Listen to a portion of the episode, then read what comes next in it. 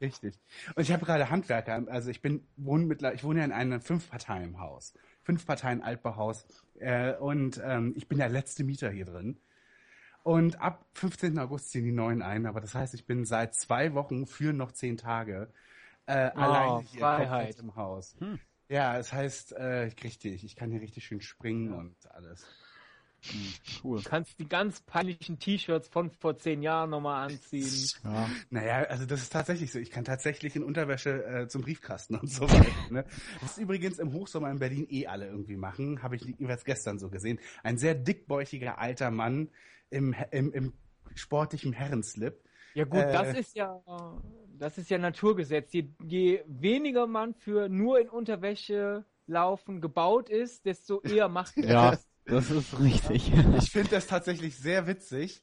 So, wenn man, also wenn Amerikaner irgendwie hierher kommen und dann so dickbäuchige ältere Herren in ganz, ganz knappen Speedos sehen.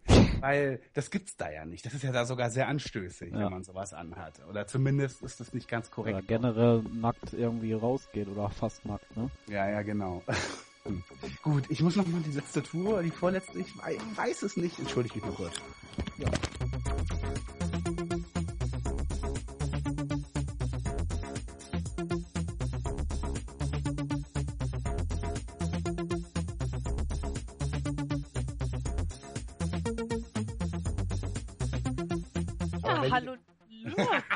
Ich wollte doch Mano. Jetzt wollte, ich habe so viel. Das äh, bleibt jetzt drin.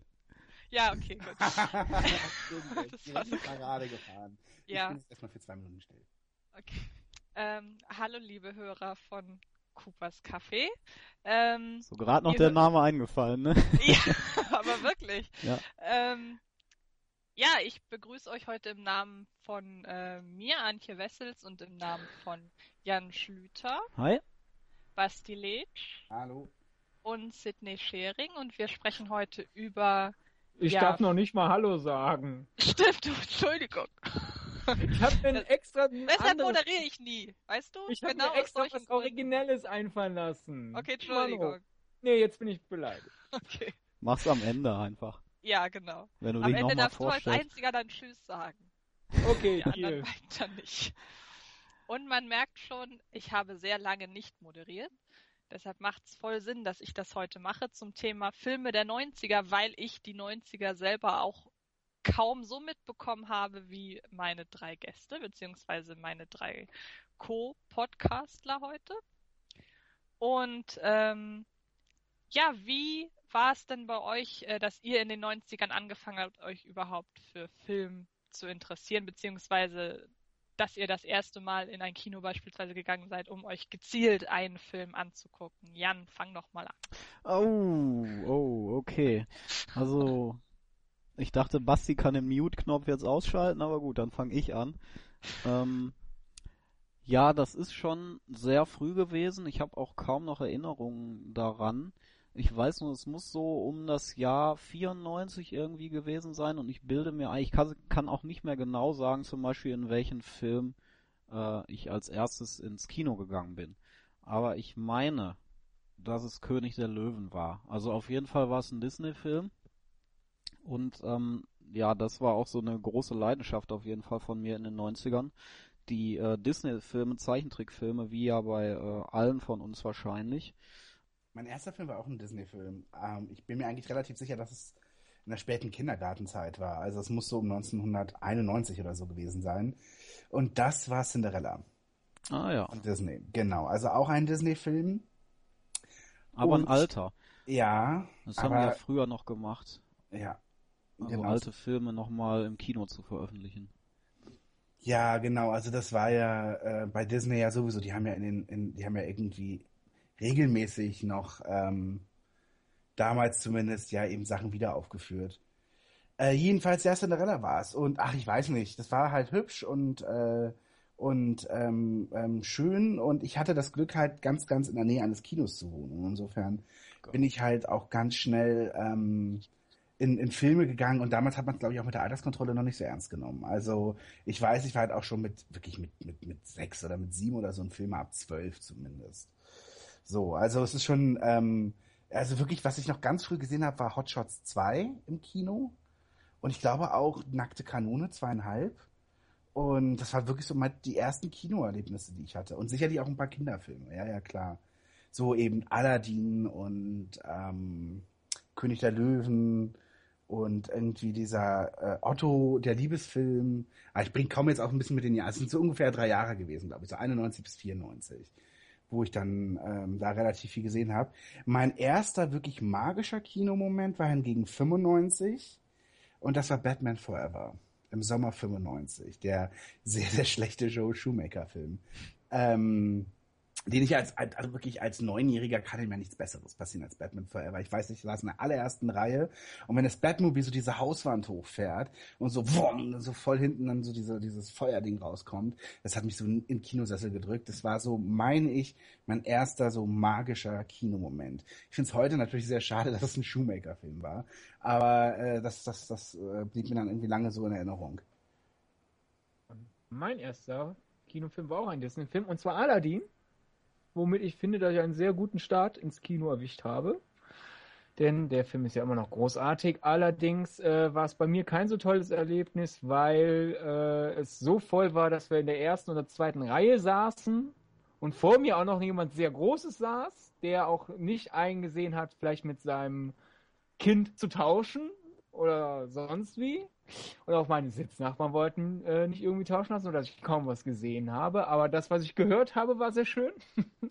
und daher äh, waren meine Kinobesuche in den 90ern eher sehr spärlich, weil ich zwar auch in der Nähe eines Kinos gewohnt habe, das damals aber nicht sehr gut geführt wurde und daher äh, äh, beschränken sich meine 90er Filmerlebnisse eher mal so ein Jahr oder eher ein bisschen weniger, so, ein paar, so knapp ein Jahr, nachdem alle in der Schule Film im Kino gesehen haben. So vorhin, ich warte auf die Videokassette. Dann natürlich alles nachgeholt, was wichtig war, aber dessen ungeachtet war ich sozusagen in den 90ern eher Videothekenkind oder, gut, wir haben ja alles gekauft, Videokind als Kinokind. Und hattest du schon eine eigene Videothekenkarte oder bist du da mit deinen Eltern hin? Also, äh, wenn wir, äh, Videothek haben wir auch gemacht, das war dann äh, die Karte auf, äh, von meiner Mutter. Ich glaube, ich weiß gar nicht, ob man bei uns als Kind selber eine haben durfte kann ich mich partout gerade nicht daran erinnern, aber es war so, dass wir alle paar Wochen mal dann in die Videothek gegangen sind und dann geschaut haben, hm, was spricht mich an? Das war natürlich so das Zeitalter, wo man dann so auch ein Videocover entschieden hat. Ach, das sieht doch ja, genau. auf jeden Fall. Mit. Vor allem und, diese 80er äh, Actionfilme. Ja, die ja. waren so geil gemacht vom Cover immer. Das ist aber nicht unser Jahrzehnt. Nein, aber natürlich sind die 80er Filme in den 90ern ja auch noch sehr populär gewesen. Aber das also. stimmt ich weiß, ich war auch wirklich ein, ein totales Videothekenkind. Und ich, also in den Sommerferien oder so war ich wirklich jeden zweiten Tag in der Videothek. Oh Gott, das klingt gerade sehr, sehr traurig, aber ähm, ich habe jedenfalls hinten dann immer so einen Blick so ganz vorsichtig in die Horrorabteilung geworfen. Und ähm, da waren dann halt so Sachen wie Critters oder also, also so diese so, so Handpuppen, Puppen-Horrorfilme. Und ich dachte mal so, das ist das Schlimmste der Welt. Also auch so irgendwie der Weiße Hai 3 und so und dann immer so, so die Cover auch und alles. Und ich dachte so, uh, da gehst du mal lieber nicht rein. Also, das ist oder sowas wie die Ghoulies und so. Das ist so, so ein altes Videothekencover, wo so ein Ghoulie aus dem Klodeckel raus, also so aus der Toilette raus. Ghoulies? Ja, und da dachte ich mir nur so, oh nee, ey, das muss so, das sind die ganz schlimmen Filme für Erwachsene. Und die, die guckst du dir mal lieber nicht an. Ja. ja. Ja, und was ich auch noch viel gemacht habe, wenn wir bei Video sind, außer halt dann die ganz wichtigen Disney-Filme, wenn sie neu auf Video waren, natürlich sofort gekauft, bevor sie in den Tresor zurückgehen und nie wieder zu haben sind. Ne? Also mal schnell für 60 D-Mark äh, im Real sofort dann, oder damals noch Eilkauf, sofort den neuen Disney-Film gekauft.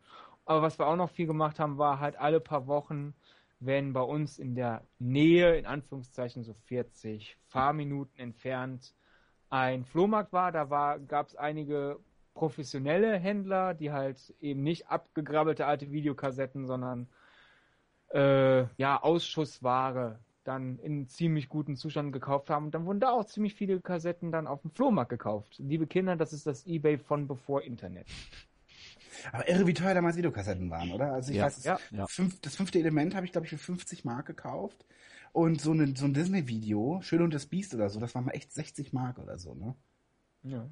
Und die Dafür waren ja. Die Cover da schön. Ja. Das kommt natürlich schön zur Geltung, das stimmt. Ja, aber die waren ja auch ähm, wenn man die halt wirklich sehr oft geguckt hatte, kam es ja auch schon mal vor, dass, dass die kaputt ging. Je nach VHS-Rekorder dann auch. Also wenn da so ein Kabelsalat entstand, dann hatte man da gleich das ganze äh, Geld irgendwie verpulvert. Dann kam ja diese Sache dazu mit dem Kopieren, wo man dann an der Videokassette, glaube ich, so, so rote Punkte immer hatte, die man dann so abmachen musste oder abknacken musste, damit diese Kopierschutz weggeht. Also ein physischer Kopierschutz war das im Prinzip damals. Ähm, und dann konnte man die überspielen. Und die waren natürlich noch qualitativ viel schlechter dann, die überspielten. Ja, Ja, weil ich interessant finde am Video, ich meine, sofern man Glück hat, äh, nicht einen Videorekorder zu haben, wo dann einfach auf einmal irgendwas von der ganzen Mechanik mal so ins Band reinratscht.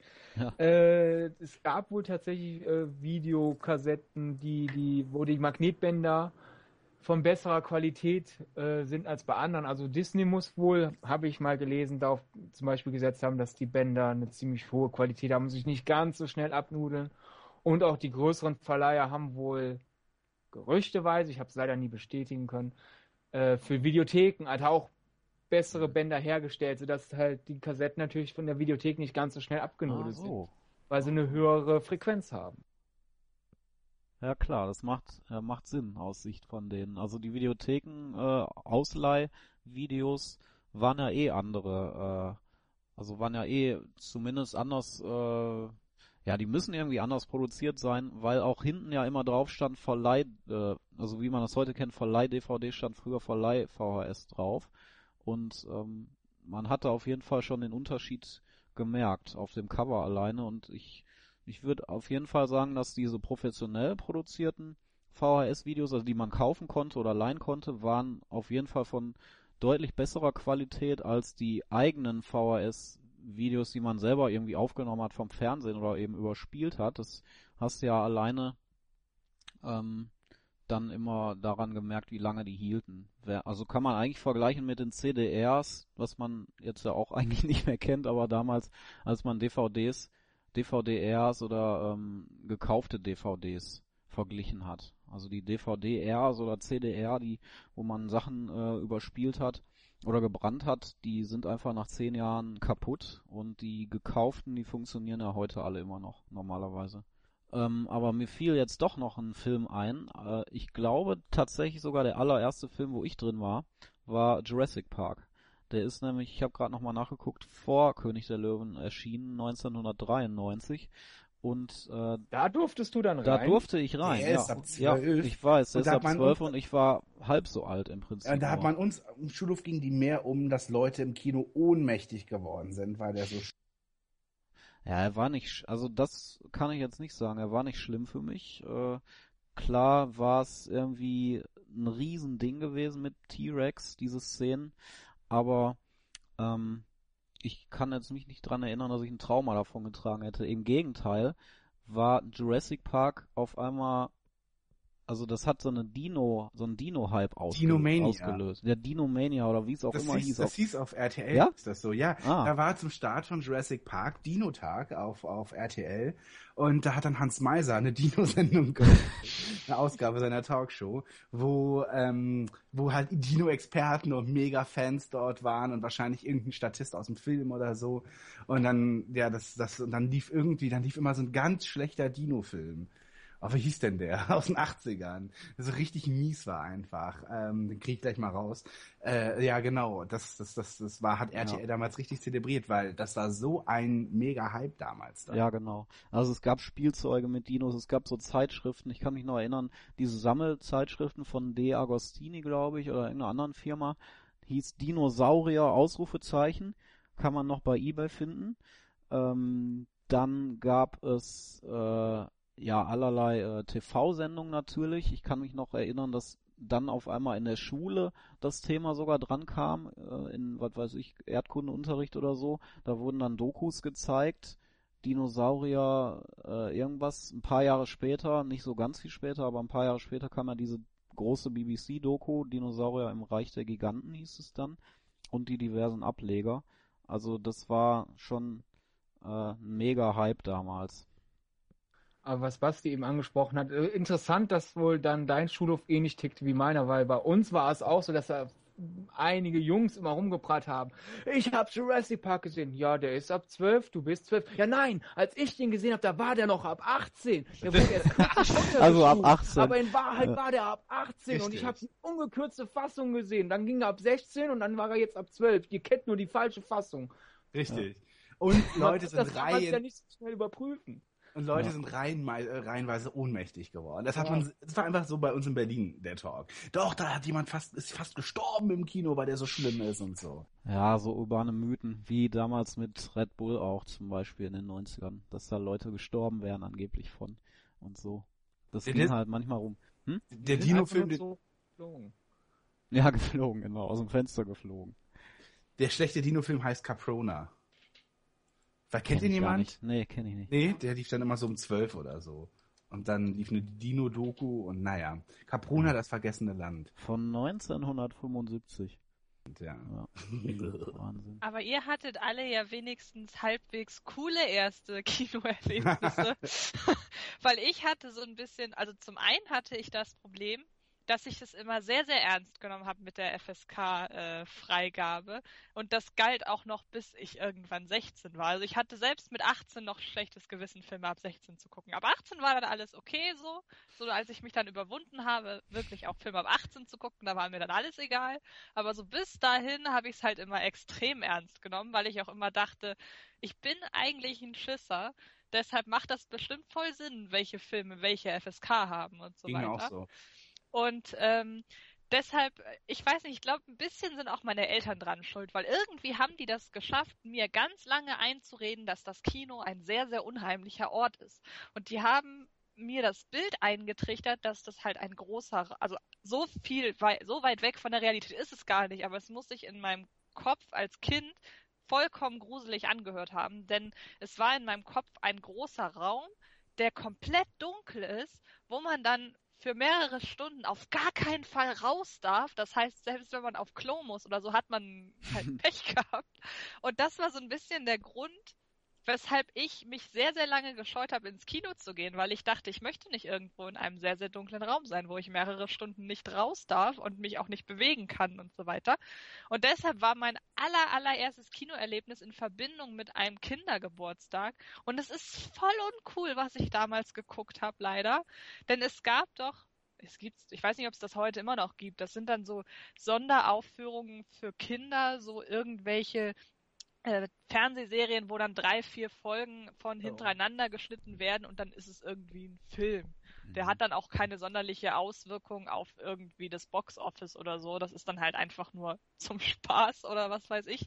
Und da habe ich dann, es muss 97 oder 98, in, wie gesagt, im Zusammenhang mit irgendeinem Geburtstag gewesen sein, Pippi Langstrumpf, den Zeichentrickfilm gesehen. Und ich weiß, dass ich voll enttäuscht war davon, dass es gar nicht so gruselig dann irgendwie war, wie meine Eltern gesagt haben. Und ich dann dachte, warum habe ich mich so lange davon abschrecken lassen? Und dann habe ich aber aus irgendeinem Grund doch dann lange erstmal das Kino gemieden, weil ich weiß auch nicht warum, weil ich halt irgendwie nicht so. Da läuft ja nur Scheiße. War. Ja, genau. ja, und heute bist du Kinokritikerin. Ja, also genau. Das, ich, äh, das ja. hat sich lange nicht angekündigt, so ungefähr. Ja, äh, ich finde eigentlich, dass Antjes Eltern da äh, sozial verantwortlich sind. Aber wie oft sitze ich im Kino und denke mir, boah, wenn du Elternteil bist von einem Kind, das im Alter von elf Jahren auf seinem scheiß Hosenboden nicht sitzen bleiben kann, geh nicht ins Kino. Und Antjes ja. Eltern haben halt anständig gesagt, so, du darfst dich nicht bewegen, nicht den Saal verlassen. Ne? Das ist, so gehört sich das. Das ja? Geile ist, Kein Kopf äh, durch die Gegend werfen wenn du erst, du kannst erst ins Kino, wenn du dich benehmen kannst, du blödes. Erst mit 18, wenn man sich benehmen kann. Ja, Als ja also immer, Leute aus anderen Gründen nicht benehmen. Das ist jetzt keine 90er-Geschichte, das können wir irgendwann im 2000er-Podcast vielleicht machen, aber ich saß mal drei Reihen hinter, drei Reihen vor jemandem, der im Kino Sex hatte. Also, der ist zwar auf seinem Sitz sitzen geblieben, aber trotzdem nicht benommen, ne? Nö, kann man so sagen. Ja. Also es war halt vor allem so dieser, diese Vorstellung immer in meinem Kopf, was mache ich, wenn ich doch aus Versehen auf Toilette muss? Und dann darf ich da halt wirklich nicht, wirklich zwei Stunden nicht weg. Das war halt Jetzt im Kopf so eine, so eine, fast so eine Foltermethode. Und dachte ich, warum soll ich denn da freiwillig dann hingehen? Hattest Ja, du denn dann Angst davor, im, ins Kino zu gehen bei einer Situation, wenn, wie gesagt, beim Kindergeburtstag oder so, dass Leute auf einmal ins Kino wollen mit dir? Oder warst du schon neugierig darauf? Also es war deshalb aus, äh, automatisch mit Neugier verbunden, weil diese vollkommen böse Beschreibung des Kinos nur von meinen Eltern kam. Wann Ah. immer ich mit irgendwelchen Freunden oder so gesprochen habe, die dachten immer, hä, was hat man dir denn da erzählt? Aber es war halt, äh, ich meine, 97, da war ich sechs, da war ich sechs. Da habe ich natürlich noch geglaubt, was meine Eltern mir erzählen. Also von daher, ich habe mich schon äh, dann, ich war schon neugierig, aber ich dachte halt auch nicht, äh, dass, dass es dann doch so böse ist, wie man mir sagt. Und deshalb, wie gesagt, war das so eine Mischung aus. Ich glaube, Respekt ist das bessere Wort. Angst Das, nicht. das. Witzige finde ich nur, dass als Kind fand ich immer nicht, also ich wollte immer, wenn so Einladungen von Freunden waren zu Kindergeburtstag, dachte ich, hatte bitte ins Kino, ey, bitte ins Kino. Hm. Und das Schlimmste war für mich, wenn es so eine Einladung ins Schwimmbad war oder so. Oder zu McDonalds. Ja, Ja, das, das haben wir außerhalb des Podcasts schon, das war ja nicht so bei euch, ne? Bei uns war das nee. mega. Entweder Bowling gegangen oder McDonalds. Ich habe, glaube ich, bis ich zwölf war oder so, 13 war nie McDonalds von innen gesehen. Ja. Hm. Aber, aber ich fand das immer so schlimm, die Vorstellung halt einfach nur irgendwie rauszugehen oder irgendwie, keine Ahnung, halt so schwimmen. Also wirklich, ich finde nichts ist schlimmer als ein Kindergeburtstag im Schwimmbad. Das finde ich Ja. wirklich fürchterlich. Und ich Aber dachte das wirklich, hatte ich nie. Nee, hatte ich auch nicht. McDonalds hatte ich zweimal, Schwimmbad nie, Ge Geburt, Kindergeburtstag im Kino hatte ich nur einmal, das war meiner. Und die Idee habe ich mir dann 15, 16 Jahre später selber wieder erfüllt. Was ein Erwachsenengeburtstag im Kino. Bam. Also ich war früher tatsächlich auch ab und an auf Geburtstagen, die im Kino stattfanden. Ich weiß noch, dass wir da unter anderem 30 über Nacht gesehen haben. Ich glaube aber, das fällt nicht mehr in die 90er. Ich glaube, das waren frühe 2000er. Ähm, dann habe ich selber, ich glaube, meinen siebten Geburtstag äh, auch im Kino gefeiert, weil ich genau das gleiche gedacht habe wie du, Basti. Ich habe mich auch immer total gefreut, wenn andere mich eingeladen haben und es ging ins Kino. Und dann dachte ich, ich möchte den anderen auch mal diesen Gefallen tun. Und da habe ich dann meine Braut, ihr Vater und ich geguckt. Und seit drei oder vier Jahren gehe ich grundsätzlich an meinem Geburtstag mit so zwei, drei, mit so einer Handvoll Leuten ins Kino, einfach weil das so zu mir passt, sagen wir so. Und ähm, ja, aber Kino, äh, Geburtstag im Kino, das war früher voll die große Nummer, stimmt. Ja, ein paar Mal äh, haben wir es auch gemacht. Ich persönlich, also wenn ich Geburtstag war, hat es spä später erst gemacht. Ich weiß noch, der erste Film, glaube ich, wo ich dann ins Kino eingeladen habe, war der erste Harry Potter Film. Weil das auch so gut mit äh, meinem Geburtstagsdatum irgendwie passte und jeder den Film sehen wollte sowieso. Und ähm, ja, in den 90ern hat zum Beispiel äh, Kindergeburtstag im Kino Space Jam. uh, Bietet sich uh, natürlich total an auch, ne? Ja, stimmt. Ja, ja. Bei mir war Den hätte ich, äh, glaube ich, sonst nie gesehen, den Film. ich glaub, bei mir war es, wurde ich eingeladen zu Casper. Ah ja, boah, Ja. das ist auch so ein Film oder Und eine Marke ist- auch komplett vergessen heute. da Ne? hat sich so eine biestige ältere Frau umgedreht, weil wir angeblich zu laut gewesen seien. Und ganz ehrlich, ich war auch wirklich so, ich habe das Kino auch respektiert und ich war auch so, ne, ich wollte halt auch nicht, in Film geht, ab zwölf geht man erst mit zwölf und man ist ruhig und man stört niemanden, man raschelt nicht so sehr. Eine Sache, die ich mir bis heute auch beibehalten habe. Ähm, und äh, wie wirklich, ich war so mucksmäuschenstill und die hat sich so umgedreht zu uns und war so garstig und böse. Man hat irgendwie, Ruhe wir hinten jetzt und so. Boah, das hat, das kann einem auch echt das Kinoerlebnis natürlich versauen, ne? Ja, klar. Ja. Oder ich weiß halt auch noch beim fünften Element, wo äh, die ganze Zeit Leute hinter uns so mega laut waren, dass uns das voll den Film versaut hat. Und ähm, wir dann irgendwie noch zu jung waren, um uns so zu beschweren oder irgendwie, ich glaube, bescheuert mit elf Jahren irgendwie aufzustehen und dann einen riesen äh, Hackmack zu machen. Und wir haben dann einfach immer nur so versucht, so hinten in die Rückenlehne zu boxen, damit die das merken, was natürlich niemand gemerkt hat. Aber wir hatten wenigstens das Gefühl, irgendwas unternommen zu haben. Ja, ihr konntet dann stolz auf euch sein danach, ne? Jetzt wäre es wahrscheinlich an mir, irgendeine Überleitung Genau, zu den als 90ern zu finden, ne?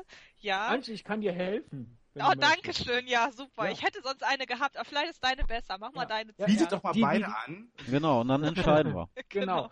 Also die letzte wirklich mit 90ern äh, zu tun, eine Geschichte, die wir jetzt hier hatten, war in einem Dorfkino, nicht bei mir. Und da kann ich sagen, ich war ja aufgrund meiner geografischen Situation sehr oft nur in Dorfkinos.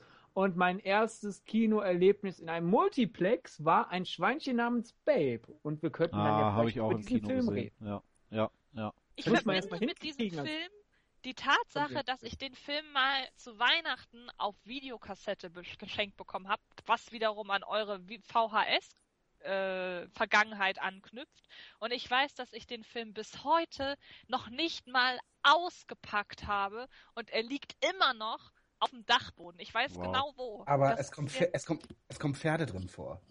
Ja, und aber sie sprechen halt und ich tue mich ja unfassbar Eben, Antje ist ja Rassistin. Antje sagt, Tiere dürfen nicht sprechen. Zurück auf deinen Platz. Das ist überhaupt nicht wahr. Hinten, ich im, mich... hinten im Bus sitzen und nicht reden, liebe Tiere. So denkt Antje doch. Nein, aber ich, ich habe ja so eine leichte Phobie, was, was Dinge angeht, die eigentlich nicht sprechen können, wenn sie es aber doch tun. Dazu gehören Tiere und dazu gehören auch Puppen. Ich bin ja auch ah. eine Puppenphobikerin.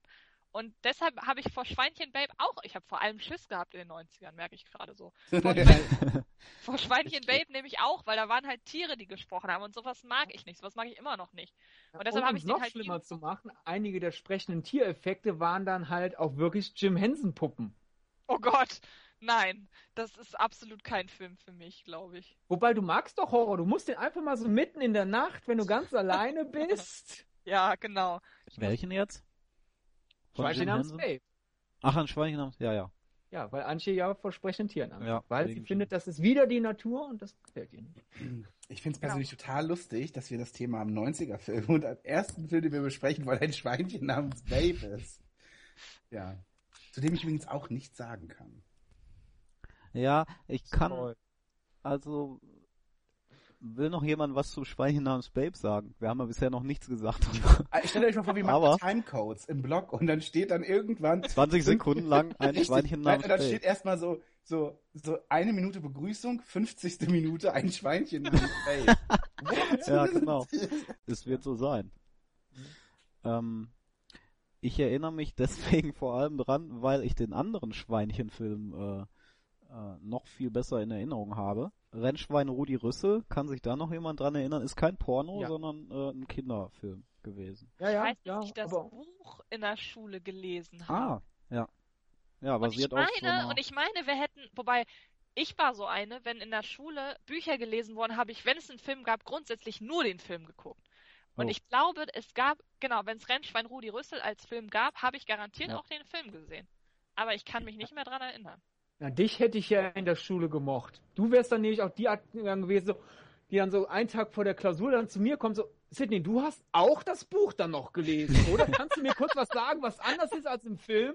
Ja. Ne? Ich so muss dazu ja sagen, man mich wieder. So wenn wir schon bei so dem, wenn wir schon bei dem Thema sind, ne? Ich habe, ja. das ist jetzt vollkommen off-topic, aber ich habe es tatsächlich einmal geschafft. Ich weiß bis heute nicht wie. Ich habe es tatsächlich mal geschafft, eine Klausur über ein Buch zu schreiben, nur anhand des Buchrückens. Und ich habe eine Eins bekommen. Ich wow. weiß nicht mehr, wie ich das gemacht habe. Ich habe, Was war das ich denn für ein Buch? mal reingeguckt. Es war, ah, das war irgend sowas. Ir irgendwas, ja. Die Bibel. Ich wüsste es, wenn ich es gelesen hätte. ja, genau. Aber es war irgendwas, die Tote sinnvoll. im Wald, gibt es das? Die das klingt Tote so, als gäbe es das. Ich glaube, Hast so wieder Angst so gehabt in den 90ern, ne? Ich glaube, so oder so ähnlich hieß das. Im Wald. Schauen wir mal rein. Also, Tod im Wald gibt es tatsächlich. Aber das ist ein Roman ja. plus Mathematik-Lernhilfen. Hä? Was? Nee, nee. Nein, aber das ist das. Ich erinnere mich noch an das Cover. Genau das ist das. Und ich habe nur den Klappentext gelesen. Was hat das denn mit Mathematik zu tun? Ja, vielleicht die Anzahl der Leichen, die man zählen sollte. Ah, genau, das die ist einfach nur eine sehr lange Textaufgabe. Richtig. Genau. Oder, oder genau, irgendwie sowas wie die Pistolenkugel fliegt mit 50 Stundenkilometern. Ja, sowas. Richtig, dabei be bewegt sich das Opfer äh, ja. entgegen der äh, Flugbahn mit 10 ja. Stundenkilometern. Da muss man den Winkel ausrechnen, die abgetrennten ja. Gliedmaßen Frage, in welchem Winkel. Welches Geschlecht hat das Opfer? ja, genau. Ja. Das hatte jetzt aber gar nichts mit Rennschein Rudi Rüssel zu tun, Entschuldigung. Nö, aber hm. macht ja nichts. ähm, war das nicht damals so ein kleiner äh, Konkurrenzkampf zwischen den beiden Filmen? Ich weiß auf jeden Fall, dass die relativ zur gleichen Zeit rauskam im Kino. Also es muss so um 95 gewesen sein. Vielleicht war auch ein Jahr dazwischen oder so. Aber auf jeden Fall hat man gedacht, ach, jetzt kommt noch mal so ein Schweinefilm. Und ähm, Rennschweine Rudi Rüssel habe ich tatsächlich sehr oft gesehen, weil es ein deutscher Film natürlich auch ist und der später sehr oft im Fernsehen auch lief dann.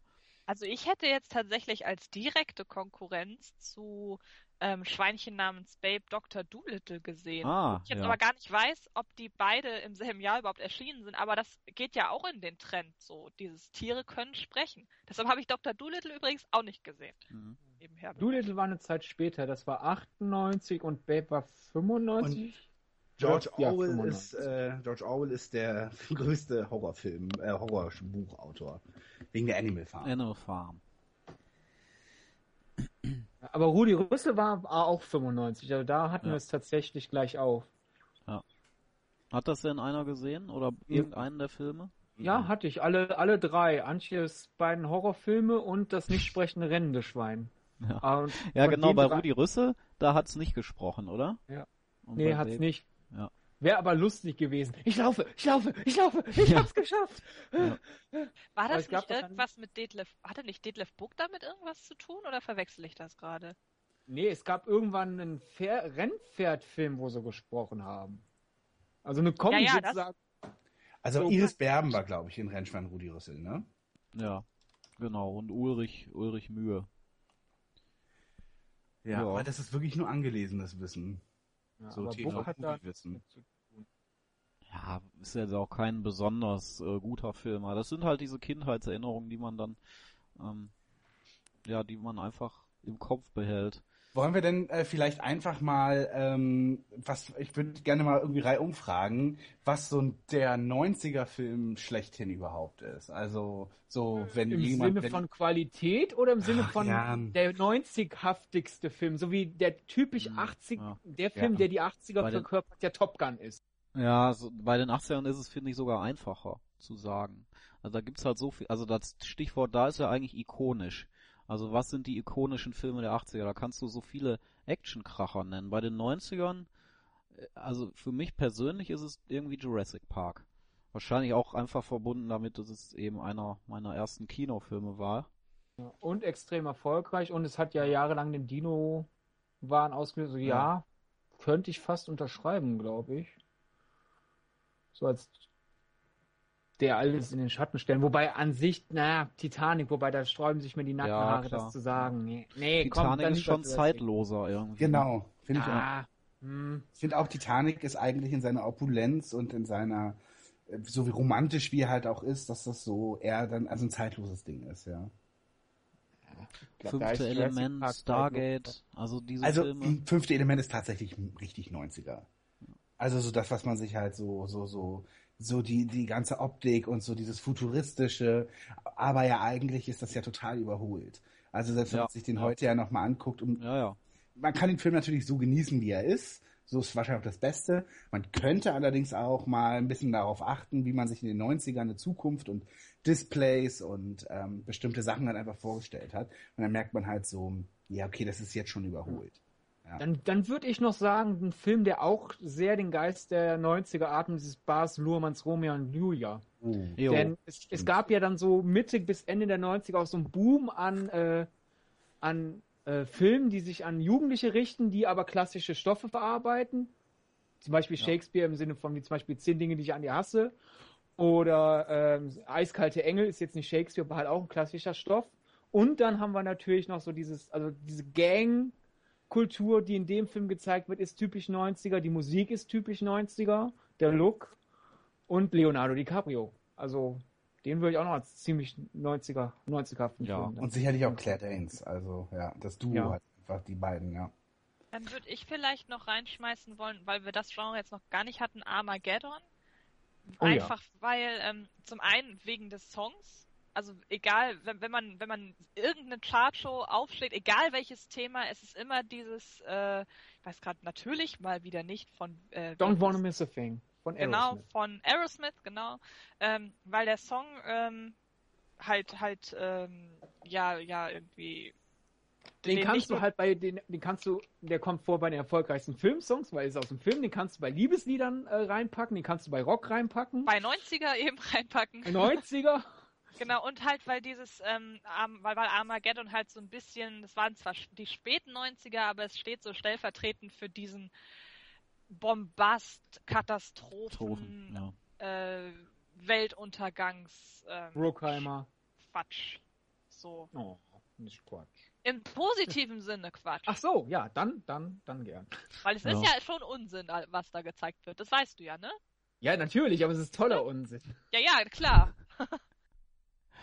Sollen wir bei dem äh, Genre vielleicht mal bleiben, um so ähm, das ein bisschen in, in äh, geregeltere Bahnen. Das Okay, hört sich so blöd an. Katastrophenfilme. So, ich nenne einfach ein paar Namen. Twister, Armageddon, wie gesagt, dann hatten wir Independence Day, Volcano und die beiden, die glaube ich relativ, ne, Volcano und Dante's Peak, die waren so konkurrenzmäßig nebeneinander, ne? Und da hat man noch Deep Impact gehabt, die haben wir uns jetzt hier aufgeschrieben, gab wahrscheinlich noch viel mehr. Ja, aber viel mehr fallen mir da ehrlich gesagt gerade nicht ein. Aber, aber, ähm, ja, das stimmt. Äh, das ging so mit Independence Day los, ne? Oder? Ja. Und Twister. glaub also ich glaube, beides war 95. Also Twister war glaube ich 96. ah, kann sein, ja, stimmt, Ja. ja. Ja. Kam ein bisschen später. Ja, dann war halt, ja, Independence Day. Independence, der war auch 96, daher ja? in Deutschland.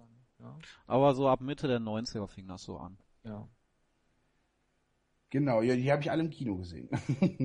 Ja, Independence Day habe ich beispielsweise auch im Kino gesehen. Der ist mm, also wahrscheinlich auch erst ab 12 gewesen. Da hatte ich, da hatte ich, muss ich sagen, Angst. Und zwar bei der Szene. Lass mich raten, Ähm, mit Data. ja. Bitte? Mit Data. Wo Brent Spiner, der Data ja gespielt hat. Äh, Ist ja Wissenschaftler. ja, ich kann mich an die Namen nicht mehr erinnern.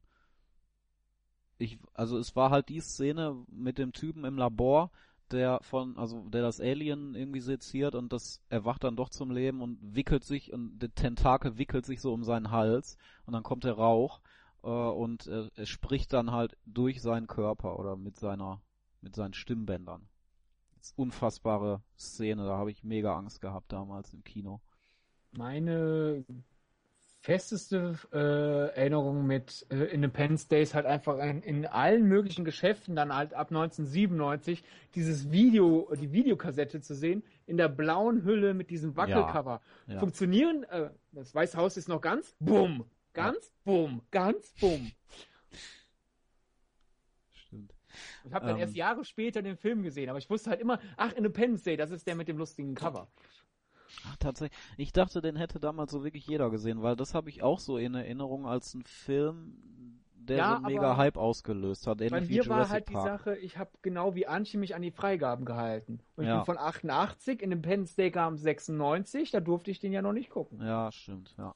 Ich erinnere mich Ja. aber noch, dass wir uns richtig Kinos rausgesucht haben, wo die das nicht so genau genommen haben mit der Alterskontrolle. Ja, ich hatte kein, Ja. Ang- keine Angst rausgeworfen zu werden, sondern ich war einfach so stolz darauf, so ein lieber Junge zu sein, dass ich freiwillig halt einfach erst was gucke, wenn ich es auch darf. Ja, wenigstens warst du nicht so doof wie ich dann einmal, als ich es eben anders machen wollte und ich dann allen Ernstes, um zu zeigen, ich muss nur, äh, muss bislang nur den Kinderpreis bezahlen, betont habe an der Ticketkasse, dass ich noch elf bin, der Film aber erst ab zwölf ist. Das ist mir nämlich mal passiert. Hallo, ich hätte gern ein Kinderticket für Saw, bitte. ja, äh, Saw war es jetzt nicht, es war ähm, Science Zeichen mit Mel Gibson und das ist auch wieder nicht 90er, aber äh, das war vielleicht was Bescheuertes, was ich damals gemacht habe, egal. Und kamst du rein? Nein, ne? Nee, natürlich nicht, weil man mir gesagt hat, der ist erst ab 12. Da kam ich mir vielleicht doof vor. Und da Ja, hättest ja. du dir damals diese idiotische PG-Regelung wünschen können, die es ja jetzt gibt. Ach Ja, so, Dass ja. man ja unter 12 äh, in Begleitung von Erwachsenen. Das gilt dann Ja. übrigens auch für It Follows, ne? Nur mal an der Stelle gesagt. Oh ja. ja, ja. Hammer gut, ne? Mhm. Ja, das, Gut. führt, das führt doch zu tollen Gesprächen mit Mama und Papa danach, so als Sechsjähriger. Ja. Ja. Ähm, ja, aber ansonsten, ich meine, das war halt immer ganz witzig, so ähm, Zerstörungssachen und so. Ich muss auch sagen, ich war selber als Kind immer großer Katastrophenfilm-Fan. Also ich habe also diese ganzen Airport-Sachen aus den 70ern geguckt und äh, Erdbeben und sowas. Ähm, Äh, das habe ich als Kind voll gerne gesehen. Insofern war das schon so ein bisschen meine Zeit. Gebe aber zu, dass davon nichts, nichts davon ist ein Film, irgendwie, wo mir das Herz irgendwie, also wo ich da irgendwie, wo es aufgeht und ich mir denke so, boah Mensch, das muss ich jetzt unbedingt jemandem zeigen, der 90er-Filme kennenlernen will.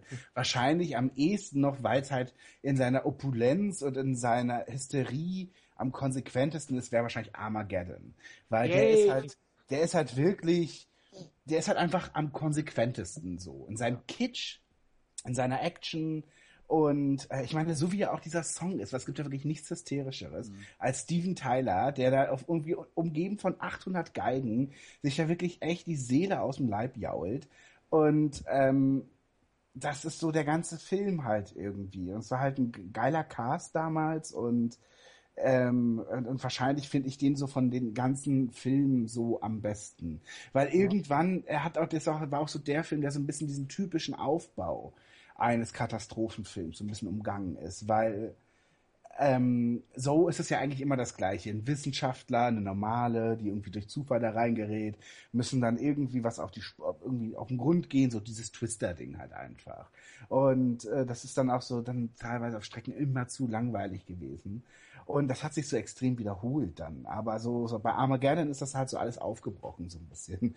Und äh, dadurch, dadurch finde ich den so irgendwie am, finde ich den eigentlich am besten von all, ja, von all Und ich würde auch sagen, aus, aus der Reihe halt würde ich den auch rausnehmen, weil äh, wenn man dann noch überlegt, man würde da zwei Fliegen mit einer Klappe schlagen, den Independence Day, Twister und was wir alles sonst noch genannt haben, da sticht Armageddon auch noch raus, weil er hat am ehesten diese Musikvideo 90er Optik. Also man merkt halt, Michael Bay hat mit Musikvideos angefangen und der Film ist jetzt nicht ein langes Musikvideo, aber er hat am ehesten so diese, diese MTV-Sensibilität aus den 90ern, die es heute so in diesem Sinn auch nicht mehr gibt. Und so hat man dann wenigstens dann auch, könnte man mit Armageddon halt die, Katastrophenfilme der 90er für, für, vorführen und halt die Musikvideo äh, Ästhetik, die so langsam ins Kino rüberschwappt. Und da fiel mir auch noch ein Film, den wir auch noch nennen könnten. Da gehen auch Sachen zu Bruch. Ist jetzt nicht wirklich ein Katastrophenfilm, aber finde ich auch typisch 90er. Halt aufgrund des Titelsongs. Deswegen fiel er mir jetzt gerade ein. Äh, Man in Black, Will Smith. Mhm. Hauptdarsteller singt selber seinen Titelsong, der auch noch dann den Titel des Films, aber wirklich wortwörtlich ein Titelsong. Und äh, da weiß man teilweise ja gar nicht, was ist populärer, der, der Song oder der Film. Eine Rechnung, die ja dann ein paar Jahre später mit Wild Wild West überhaupt nicht mehr, mehr aufgegangen ist. ist. Ja. Da ist der Song war... besser. Definitiv. Da, ja, ja. ja ähm, aber auch Man in Black war doch ist schon super irre 90er. Also ich meine, äh, ganz kurz mal helfen mal, das ist keine Comic-Verfilmung, ne? Ähm, doch, doch, doch. Es, es, war ein sehr ob obskurer Comic, was heißt obskur? Also es ist halt wirklich kleine Auflage vom kleinen Verlag, den Marvel dann übernommen hat. Aber im Grunde hat die Adaption nur übernommen, oh, es gibt eine Geheimorganisation, die Aliens aufspürt. Und die tragen schwarze Anzüge. Danke, das war's. Und es hat wirklich sonst gar nichts mehr damit zu tun. Dann gab es eine Zeichentrickserie und eine Comic-Adaption, die sich so ein bisschen am Film entlang gehangelt haben.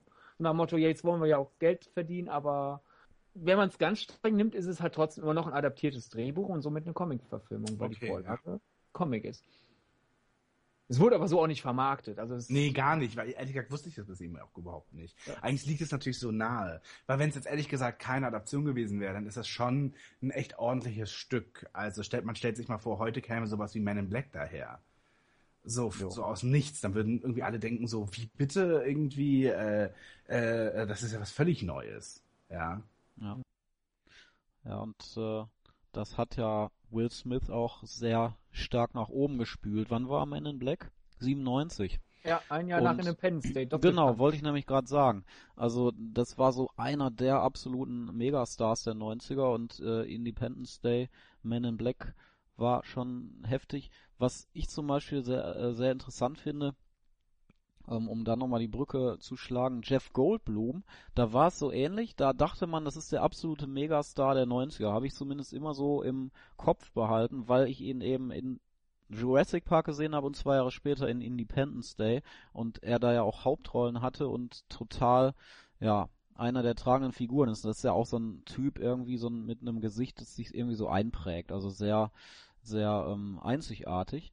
Und er hat aber abseits dieser beiden Filme wenig gemacht, wo man jetzt äh, irgendwie heute nochmal einschalten würde oder so. Also das ist äh, eigentlich ein Phänomen der 90er, dieser Typ. Im Gegensatz zum Beispiel zu Will Smith, der dann in den 2000ern und bis heute immer noch ein mega äh, Box-Office-Gigant Hm? ist. Ja, mal gucken. Ob das Ja, doch, ist auf jeden Fall einer der erfolgreichsten. Jetzt sieht am meisten Box-Office so mit. aber ja, aber, aber ich glaube seit zehn Jahren auch nicht mehr, oder? Doch, doch. Hancock und sowas alles Ja, ist mega erfolgreich. Ja, krass. Hancock war so der letzte Der letzte. wirkliche Also- Kracher. Er hat aber auch, hat er so Also, viel gemacht? Er hat doch, ja, er hat relativ viel gemacht und ähm, ähm, es hat ja auch einen After Grund, warum- Earth.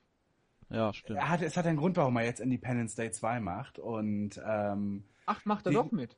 Da dachte ich doch. Naja, gut, zumindest warum, ich bin nicht so Das hat einen. Grund, warum Emmerich. äh, Ja, aber es, Will Smith ist noch nicht gesetzt, ja? Also, die, da die schon anfangen zu drehen, ich bisher nichts Äh, davon okay, gehört habe. dass er aber dann zumindest ja auch der dritte Man in Black, der vor zwei, Ja. drei Jahren nochmal kam. Also das ist schon so dieses Phänomen so, okay, was hat mich früher hoch oben gehalten, das Mhm. versuche ich jetzt zu übernehmen. Ähm, und ähm, da war jetzt bei Smith nicht so viel, während hingegen Goldblum ja auch in den 80ern schon ein großer Star war. Mhm. Also das war schon noch ein Jahrzehnt. Ich, also ich habe, ich sehe ihn auch in den 90ern tatsächlich, aber ich habe manchmal, wenn, wenn, wenn, wir podcasten, immer noch manchmal das Gefühl, es hören inzwischen noch Leute zu, die fünf, sechs, sieben oder zwölf Jahre älter sind als wir. Vielleicht auch gerne noch älter. Und dann denken die sich so, was irgendwie, den habe ich ja schon 84 in dieser Riesenproduktion Mhm. gesehen und dann kam auch noch Ja, und so. Ja. Aus Also- der eigenen Erinnerung ist es natürlich bei Ja, mir genau. der 90er Star. Insofern sei als Fußnote nochmal ges ges gesagt, wir wissen, dass er auch in den 80ern riesig äh, Ja, bei, bei Will Smith kann man hinzufügen, also äh, Hancock hat in Deutschland fast die 4 Millionen Besucher geknackt, dann Sieben Leben hat 1,1 Millionen, also jetzt definitiv kein Flop, aber hat auch nicht wirklich seine äh, Spuren hinterlassen. Man in Black 3 2,2 Millionen, After Earth eine halbe Million, ein bisschen mehr. Focus war auch nicht wirklich ein Erfolg. Also er ist nicht, er ist, es ist nicht so, dass er kein Star mehr ist, aber er ist nicht mehr so ein Überflieger wie zu seinen besten Zeiten. Ja, die gingen aber auch schon sehr lange. Also in den 2000ern ist es auf jeden Fall so gewesen. Und neun, also um das zu komplettieren, in den 90ern hat man noch Bad Boys gehabt und äh, Enemy of the State. Das kommt auch noch rein. Und da war der Flop dann 99 halt Wild Wild West. Wo man eigentlich dachte, das wird ein Mega-Hit. Und da hat die, haben die Leute dann aber keine Western gemocht zu der Ja. Zeit. Genauso wie heute. genauso wie heute. Zwar- richtig, Ja.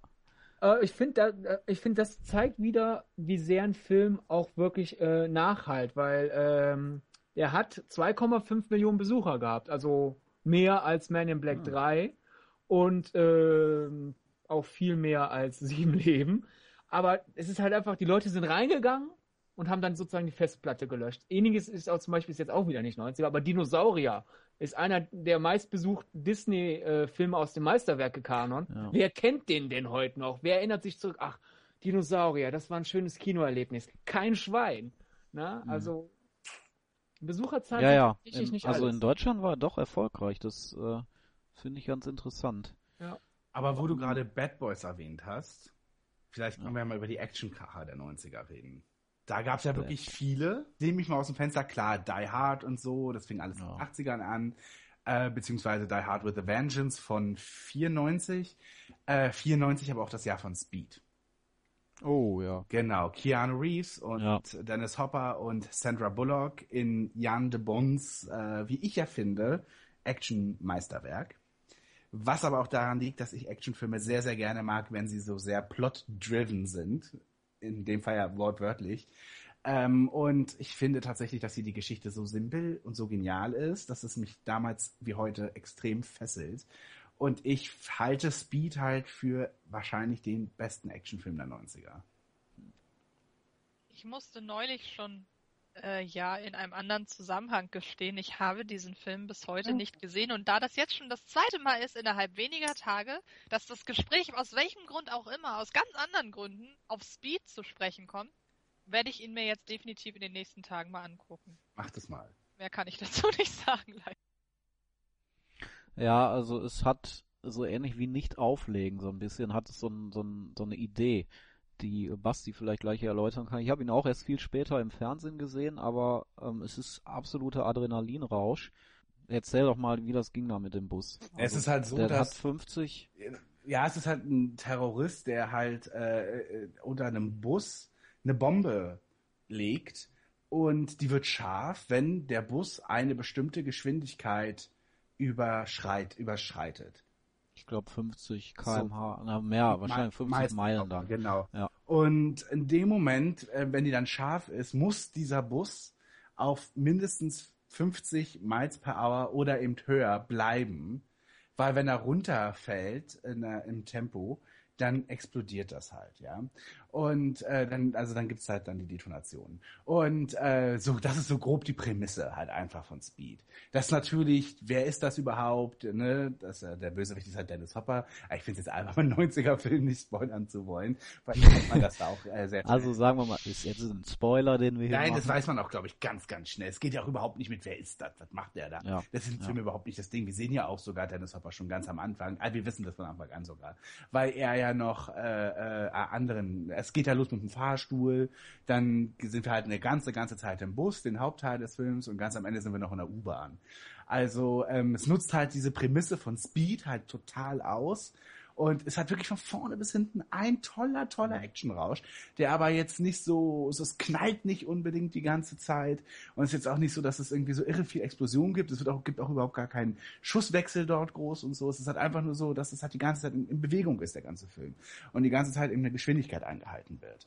Und, ähm, das ist halt, äh, das ist so ein Actionfilm, wie ich ihn halt irgendwie mag. Also, wo es dann halt einfach so diese, diese Grundgeschichte gibt, die ja dann auch so ein bisschen zwischenmenschlichen Raum einlässt, weil ja diese ganzen Leute in diesem Bus sind und die jagen, also der wird dann halt die ganze Zeit, muss er dann durch die Stadt, beziehungsweise zum Schluss auf einer Rundschleife sozusagen auf den Flughafen fahren. Und ähm, äh, ja, das ist, das ist, das ist halt auch so ein, so ein, in diesem Bus auch noch so ein kleines Kammerspiel. Das mag ich halt daran. Es ist sehr, wie gesagt, eben sehr, also er ist halt sehr von dieser Idee überzeugt.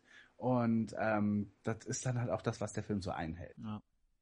Obwohl er, ich gucke gerade nach, äh, zwei Stunden lang ist. Also er hält aber über die gesamte Zeit eben sein Niveau, hat überhaupt keine Längen, weil es eben die ganze Zeit auch eigentlich nur so ein, äh, ja, wie gesagt, Adrenalinrausch ist.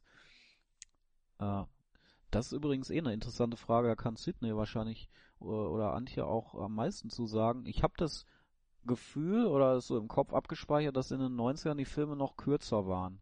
Ist das nur ein Gefühl oder ist das irgendwie Also mir kommt das auch so Bestätigt. vor, weil ich generell ein Fan davon bin, wenn Filme nicht so mega lang sind. Ja, Aber das kann auch. man auch gerne, das, das kann auch sein, dass das einfach eine subjektive Empfindung ist, weil Ja, es, äh, es gab da eine Studie zu, aber ich habe mir das Ergebnis leider nicht gemerkt, aber ich habe sie wiedergefunden. Ich lese sie mal schnell, dann sage ich euch Bescheid. Also meine Wahrnehmung ist es nämlich auch, dass mittlerweile irgendwie jede Komödie und nicht nur die von Judd Apatow, sondern so generell jede Komödie irgendwie mittlerweile immer so an die zwei Stunden geht. Und Ja, auch schon irgendwo furchtbar. sehr erleichtert, wenn ich manchmal sehe, einen Film, der mal wieder nur ordentliche 90 Minuten geht. Ja, genau. 90 stimmt, Minuten genau. Film bekommst du ja gar nicht Nee, mehr vor heutzutage. allem, vor allem auch, ähm, wenn man überlegt, dass ja mittlerweile schon so ab 115 Minuten Überlängegebühr im Kino Ja. fällig wird, wo ich mir auch denke, wie dumm ist das denn? Ich meine, Filme gehen ja nun mal auch zwei Stunden oder so. Was will ich da 50 Cent mehr bezahlen? Meistens hilft's ja auch dem Pacing irgendwie, wenn man kürzere Filme hat. Also ist bei mir selten vorgekommen, dass ein zweieinhalb oder gar drei Stunden Film länger, also dass ich den besonders gut mag. Weil da meistens immer eine Länge drin ist. Ja, bei bestimmten Dramen oder bei so epischen Geschichten ist das schon wahrscheinlich nicht schlecht. Und es gibt sicherlich auch Regisseure, die häufig lange Filme machen, die hervorragend sind. Aber so gerade bei Komödien oder bei Actionfilmen oder so. Oh, ich finde ja auch mal diese ganzen Marvel-Filme, dass die immer alle zweieinhalb, zwei Stunden 40 gehen müssen. ich finde, ganz es ehrlich, nimmt halt so ein, ich finde, es nimmt dem halt so das Besondere, weil wenn früher ein Film lang war, hatte das einen Grund, warum der so lang war und Ja. heute Mhm. eben nicht. Mehr. Ja, glaube ich auch. Sie müssen halt, also ich denke mal, es ist eh wirtschaftlich, wenn man äh, statt einem Zwei-Stunden-Film dann gleich zweieinhalb Stunden dreht. Das wird zwar, ist zwar natürlich teurer wegen Drehtagen und so weiter, aber man bekommt ja auch höhere Einnahmen dann letztendlich Ja, durch das. mh, es gibt nicht, also nicht alle Länder haben Überlängenzuschlag, zum Beispiel die USA Ah. nicht, also kann man da nicht von hausgemachter äh, Marschelei sprechen. Und Okay. äh, in den USA, ich lese immer wieder so in den Trade Papers wie Variety, Hollywood Reporter, dass sich eigentlich viele äh, Kinos vor allem aufregen, dass die Filme nicht kürzer werden, weil man dann ja Filme, die besonders ziehen, öfter am Tag einsetzen könnte. Also jetzt stell dir mal vor, so, so ein 10-Saal-Kino in den USA, wo Avengers fast durchgehend ausverkauft ist, könnte Avengers nicht dreimal am Tag zeigen in vier von den fünf Sälen, sondern weil er nur 90 Minuten lang ist, sechs, sieben Mal. Also ähm, ich weiß nicht, ich kann mir wirklich nicht hundertprozentig erklären, wo, wo da die Studios diese, diesen, diesen Trend hernehmen, aber den gibt's, auf jeden Fall gibt's den, das habe ich jetzt mal, ich habe die Studie jetzt mal so überflogen. Problem ist, die X-Achse mit den Jahren ist noch nicht ganz gut abgesteckt, aber wenn ich jetzt so 1990 nehme, war so der durchschnittliche Film, der in die Massenkinos, in die Mainstream-Kinos kam, zwischen 110 und 113 Minuten lang ungefähr.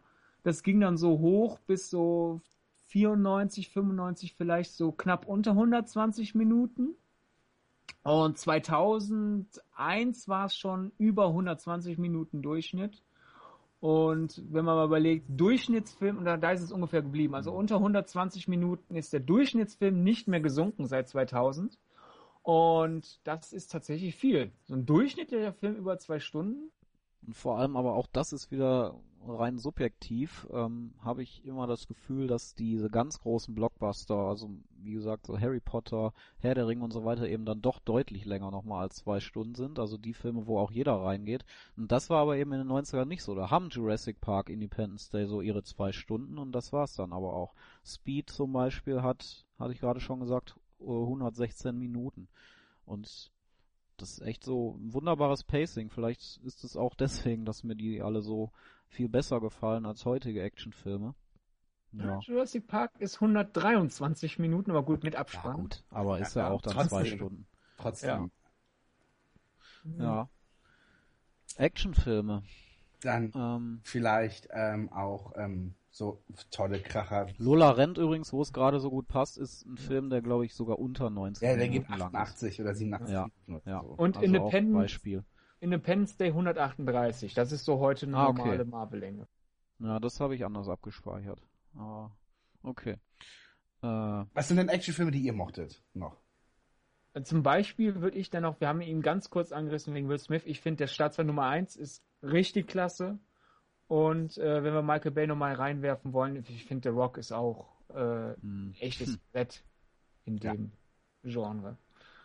Und das war ja dann auch die Zeit, wo ja ständig ja die die die Actionkracher äh, das Kino dominierten. Also The Rock, Face Off, Broken Arrow. Oh ja, Face oh, Off. Face Off. Das ist auch so ein richtiger 90er ja. Film. Den hat Siehst Antje immer noch nicht gesehen, wie ich letztens erfahren habe. Und ich habe jetzt letztens in einem äh, Podcast-Nachgespräch es ihr geschafft, ihr endlich zu, einen Grund an die Hand zu geben, weshalb sie den Film gucken soll. Weil das ist Nicolas Cage in seiner cagigsten Rolle überhaupt. ja. Also, ja.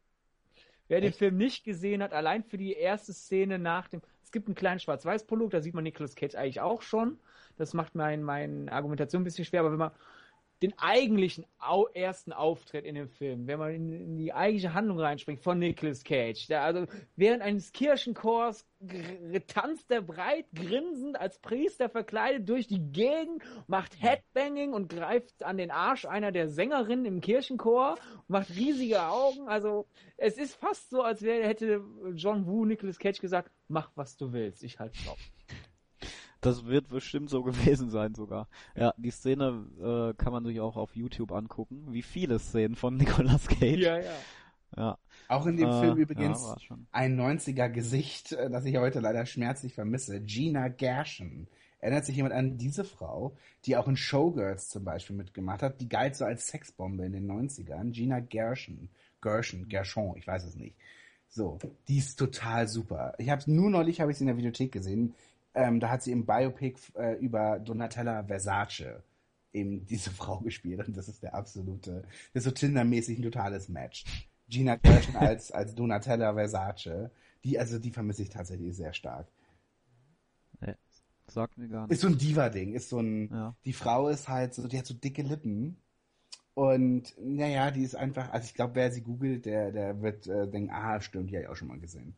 Dann würde ich vielleicht noch reinschmeißen, auch wenn ich da nicht ganz sicher bin, ob wir mit dem Film mit Actionfilm äh, einen Gefallen tun, äh, Natural Born Killers vielleicht, wobei das ja kein reiner Actionfilm ist, sich nicht so in, in, nicht so dazu passt wie die ganzen Filme, die wir eben genannt haben. Aber da ich ja, ich, ich habe ja. hier einfach gerade meine Liste auf. Der, das erste, was ich äh, gekriegt habe bei Actionfilme der 90er bei Google, hat halt unter anderem auch Natural Born Killers ausgespuckt. Mhm. Auf jeden Fall, äh, es öffnet es so einen schönen Weg in einen anderen Arm der 90er. So diese jungen, frischen, neuen Regisseure, äh, die, ähm, wobei es war ja jetzt nicht Oliver Stones äh, erstes großes Ding oder so, aber ähm, das ist ja schon so ein sehr punkiges Kino ne, ähm, Natural Born Killers. Und das war in den frühen 90ern ja durchaus äh, ein großes Ding damals. Was ich halt natürlich überhaupt nicht mitbekommen habe als Kind. So höchstens ja. mal irgendwie in, in, in Kinomagazinen im Fernsehen oder so. Ja. Also ja, ich habe es damals natürlich auch nicht mitbekommen, sondern erst rückblickend. Entschuldigung. Ja. ja. Klar, ich natürlich auch so dann so, also ab 16, ab 18, halt, wie gesagt, ich habe mich ja mal an die Freigaben gehalten, wo dann so, das ist dann bei mir sozusagen auch aus, aus der Disney-Faszination wachsen, weil ich ja halt einfach, klar, als Disney-Fan aber so reinliest, dann so man, man dann irgendwann erfährt, so, okay, dann Disney hat ja dann irgendwann in den 90ern Miramax aufgekauft und dann liest man so seine Disney-Standardwerke als Zwölfjähriger und denkt so, aha, ja, was steht da? Natural Born Killer. Das war auf Englisch, den konnte ich so gut. Ja, interessiert mich wahrscheinlich nicht. Und dann kommt man immer so ein Alter rein, wo man feststellt, oh, nur weil in einem Film geflucht und geschossen wird, heißt das nicht, dass es nicht uninteressant sein muss. Und es war ja also viele von diesen jungen, wilden, ungestümen Regisseuren oder Drehbuchautoren, wie halt, ne, ich meine, Natural Born Killers ist ja eigentlich auch Tarantino-Film, auch wenn er das mit Stones Inszenierung nicht zufrieden ist oder Robert Rodriguez oder Kevin Smith und dadurch habe ich das dann so alles nachgeholt und dann dachte, okay, dann gucken wir mal, was Miramax denn so alles gemacht hat, ist ja auch irgendwie Disney. Oh, das ist ja faszinierend, was macht denn Miramax Konkurrenten? Und bin ich da so in diese ganze Indie-Ecke reingewachsen, selbst wenn dann der Disney äh, Bezug da irgendwann so gar nicht mehr dabei war, denn äh, dieses, ja, dieses ungestüme Kino der 90er, da war teilweise auch viel Gepose bei, aber es war auch wirklich sehr viel dabei, was ich heutzutage vermisse in dieser Art. Wenn heute Kino ungestüm ist, hat es nicht so diesen, diesen, hat selten diesen Werf, den so die frühe, mittlere 90er Filme hatten, wie sie unter anderem Miramax gemacht hat. Weil natürlich ja. der, diese, ja, die Groteske irgendwie um Natural Born Killers, der ja eigentlich gar nicht so gut ist, ne? Finde ja. ich. Also, das ist, weil du hast es schon gesagt, dieses Gepose ist da schon eine große Nummer. Also gleichzeitig, zu der Zeit war ja auch dieses California, nee, Quatsch, California, von wem ist denn der nochmal? Weiß ich gerade nicht. Ähm, diese, dieser Brad Pitt-Film mit diesem Killerpärchen auch. Und so, das war so damals ja dann, ja, so ein, so ein, so ein, so ein irgendwie so ein Ding, so, ja, wer ist jetzt Hipster und wer ist irgendwie, schafft jetzt noch mehr, irgendwie auch ein bisschen zu schocken und so weiter. Ne? Also ich glaube, ja. da war aber, vielleicht irre ich mich, das kann auch sein, aber ich glaube, da war Natural Born Killers wenigstens noch einer der ähm, der am wenigsten gekünstelten Filme, weil ich glaube, alles, was danach kam, hat sich mehr daran orientiert und dann versucht ja. immer noch, noch einen Tick cooler zu ja. sein und noch einen One-Liner mehr zu liefern und noch, ja. was du gerade also, sagtest, noch mehr so in dieses Hipster-mäßige zu gehen. Ich finde, ich, ich kann mir vorstellen, dass das heute auf uns so wirkt, als wäre Natural Born Killers damals auch schon so ein Film gewesen. Aber mhm. ich glaube, in Ermangelung an Konkurrenz in diesem Bereich war das damals noch relativ äh, neu und, und frisch alles. Also ich finde, ich, ich finde, Natural Born Killers hat im Buch definitiv Substanz und der, der, dieser, dieser, äh, ich Oliver Stone inszeniert den ja teilweise so, ich bin gerade von der Filmschule gekommen, habe diese ganzen tollen Stilmittel gefunden und die benutze ich jetzt auf jeden Fall. Und das passt zu 80 Prozent des Films super, aber es gibt da auch so, so 20 Prozent, wo ich sagte, hier hätte er jetzt einfach nur das, die, die Seite auf den Bildschirm, auf die Leinwand bringen müssen, statt an, an, an seinen Effekten rumzuspielen und den äh, Darstellern zu sagen, so, und noch jetzt noch ein bisschen mehr. Äh, aber ich würde sagen, das ist hier in diesem Fall noch nicht gepostet, sondern zu viel gewollt.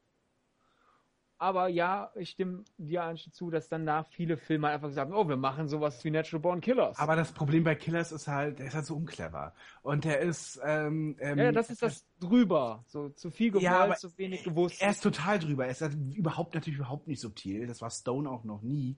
Und das ist auch gar nicht so weiter schlimm. Aber ich finde, dass er dann halt durch seine Optik und so uns dann halt so eine gewisse Wichtigkeit vorgaukelt, die er so überhaupt eigentlich gar nicht hat. So. Ja, aber so- sozusagen, wenn man jetzt bei Stone bleibt, ein Film, der wirklich reines Gepose ist, ist für mich dann äh, von vor ein paar Jahren Savages. Das ist dann so äh, Natural Born Killers minus auch nur den Hauch der Grundidee, die Natural Born Killers hat. Einfach nur so dieses, und ich schmeiß am Ende alles über den Haufen und Erzähler und alles hier, guckt mal, wie clever ich hier gerade erzähle. Und dass da auch nur eine wirkliche Erzählung drin steckt. Also in der Verfilmung. Das Buch habe ich immer noch nicht gelesen, aber ich habe mir sagen lassen, es sei etwas besser. Ich finde, bei Natural Born Killers klingt zumindest im Ansatz noch durch, äh, dass da in gewisser Weise ähm, ja die, der Spaß an dem überbordenden Einfallsreichtum da auch vorhanden ist und was so ein bisschen davon weggeht, dass er das alles zu ernst nimmt. Also er hat auch schon Bock auf das Ganze, was er macht und denkt sich jetzt nicht, er stellt da jetzt ein total ähm, tiefschürfendes Charakterwerk vor. Ich, also ich, ich mag den Film eigentlich sehr gerne, auch wenn er, wie ich finde, zum Beispiel schlecht gealtert ist. Also ähm, ich habe den vor, ja, weiß ich nicht, sechs Jahren oder so das erste Mal gesehen und habe ihn dann vor ein paar Monaten nochmal gesehen und habe da gemerkt, als ich ihn das erste Mal gesehen habe, war wirklich ein Großteil dieses, dieses Beeindrucktseins tatsächlich äh, darüber, wie die Machart ist und auch wie er, ähm, wie er halt erzählt, in welcher Form und so weiter. Und jetzt, so nach ein paar Jahren, habe ich ihn eben nochmal gesehen und habe so gemerkt, okay, das war damals gut, aber das kann man heute, glaube ich, besser machen. Also das wäre was, was ich dem Film jetzt vorwerfen würde, dass er schlecht gealtert ist. Mm, Dann nach Stone so kam ja dann eigentlich Tarantino, oder? Beziehungsweise gut Reservoir Dogs 92, aber 94 dann natürlich der große Hit um, äh, um, um Pulp Fiction.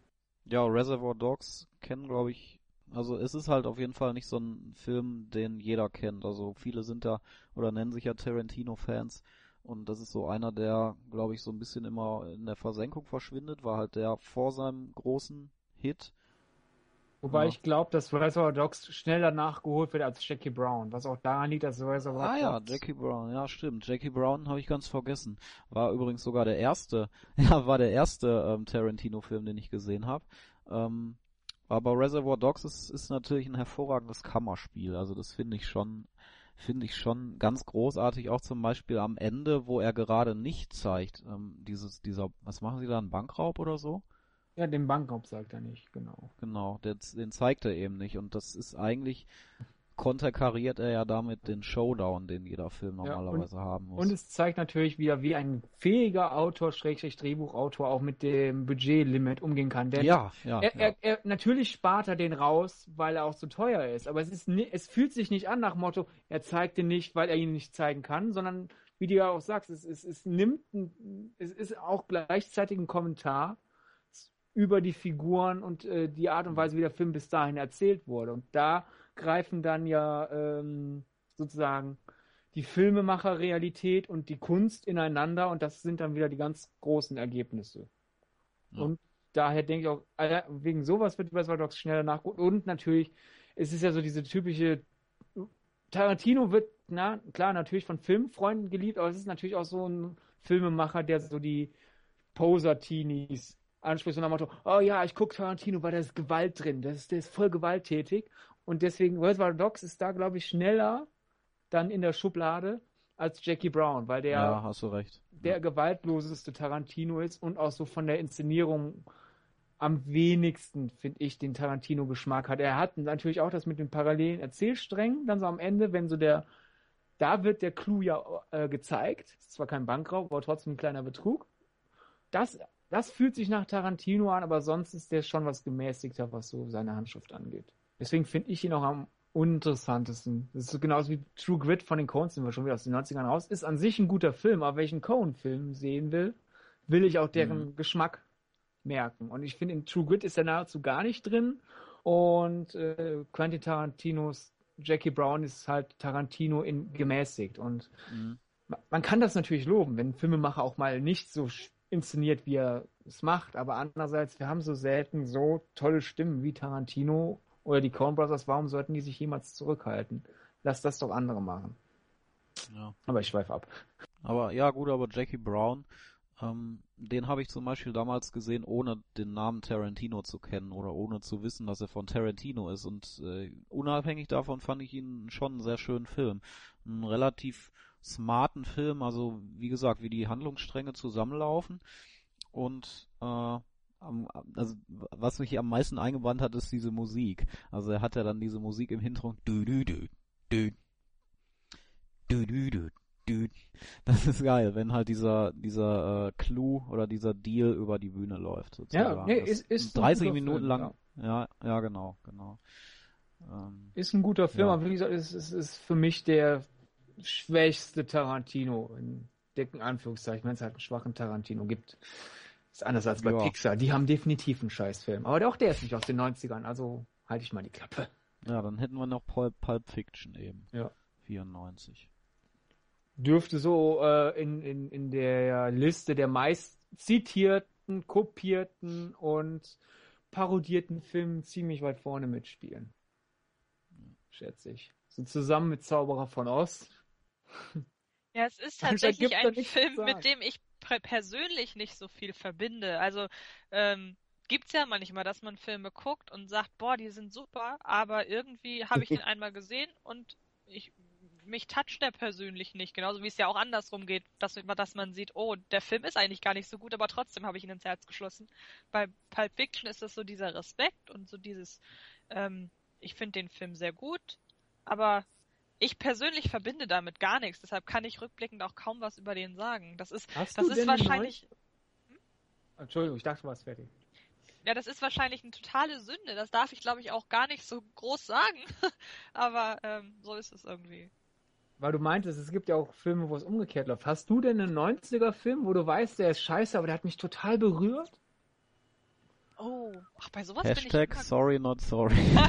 ja, da müsste ich komme da drauf zurück, ich guck mal, ja? Ja. Ein scheiß 90er-Film, der einen aber trotzdem irgendwie, ja, okay, das ist eine gute Frage.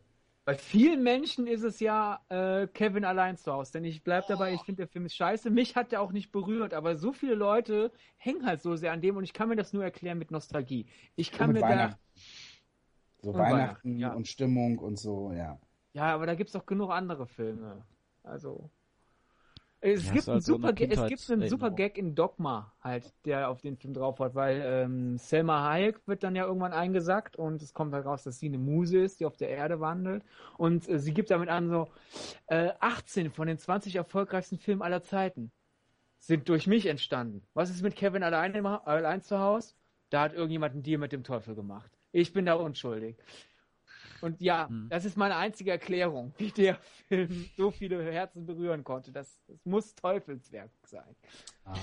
Ihr könnt ja noch überlegen zu der Frage. Ich möchte nämlich einen auf jeden Fall noch einwerfen, ähm, der wahrscheinlich eh woanders nirgendwo hinpasst, weil wir gerade über kontroverse Filme geredet haben. Ähm, Kids 95, was schon ein äh, angeblich äh, relativ äh, authentischer, realitätsnaher Film ist über die Jugendkultur äh, der 90er in New York.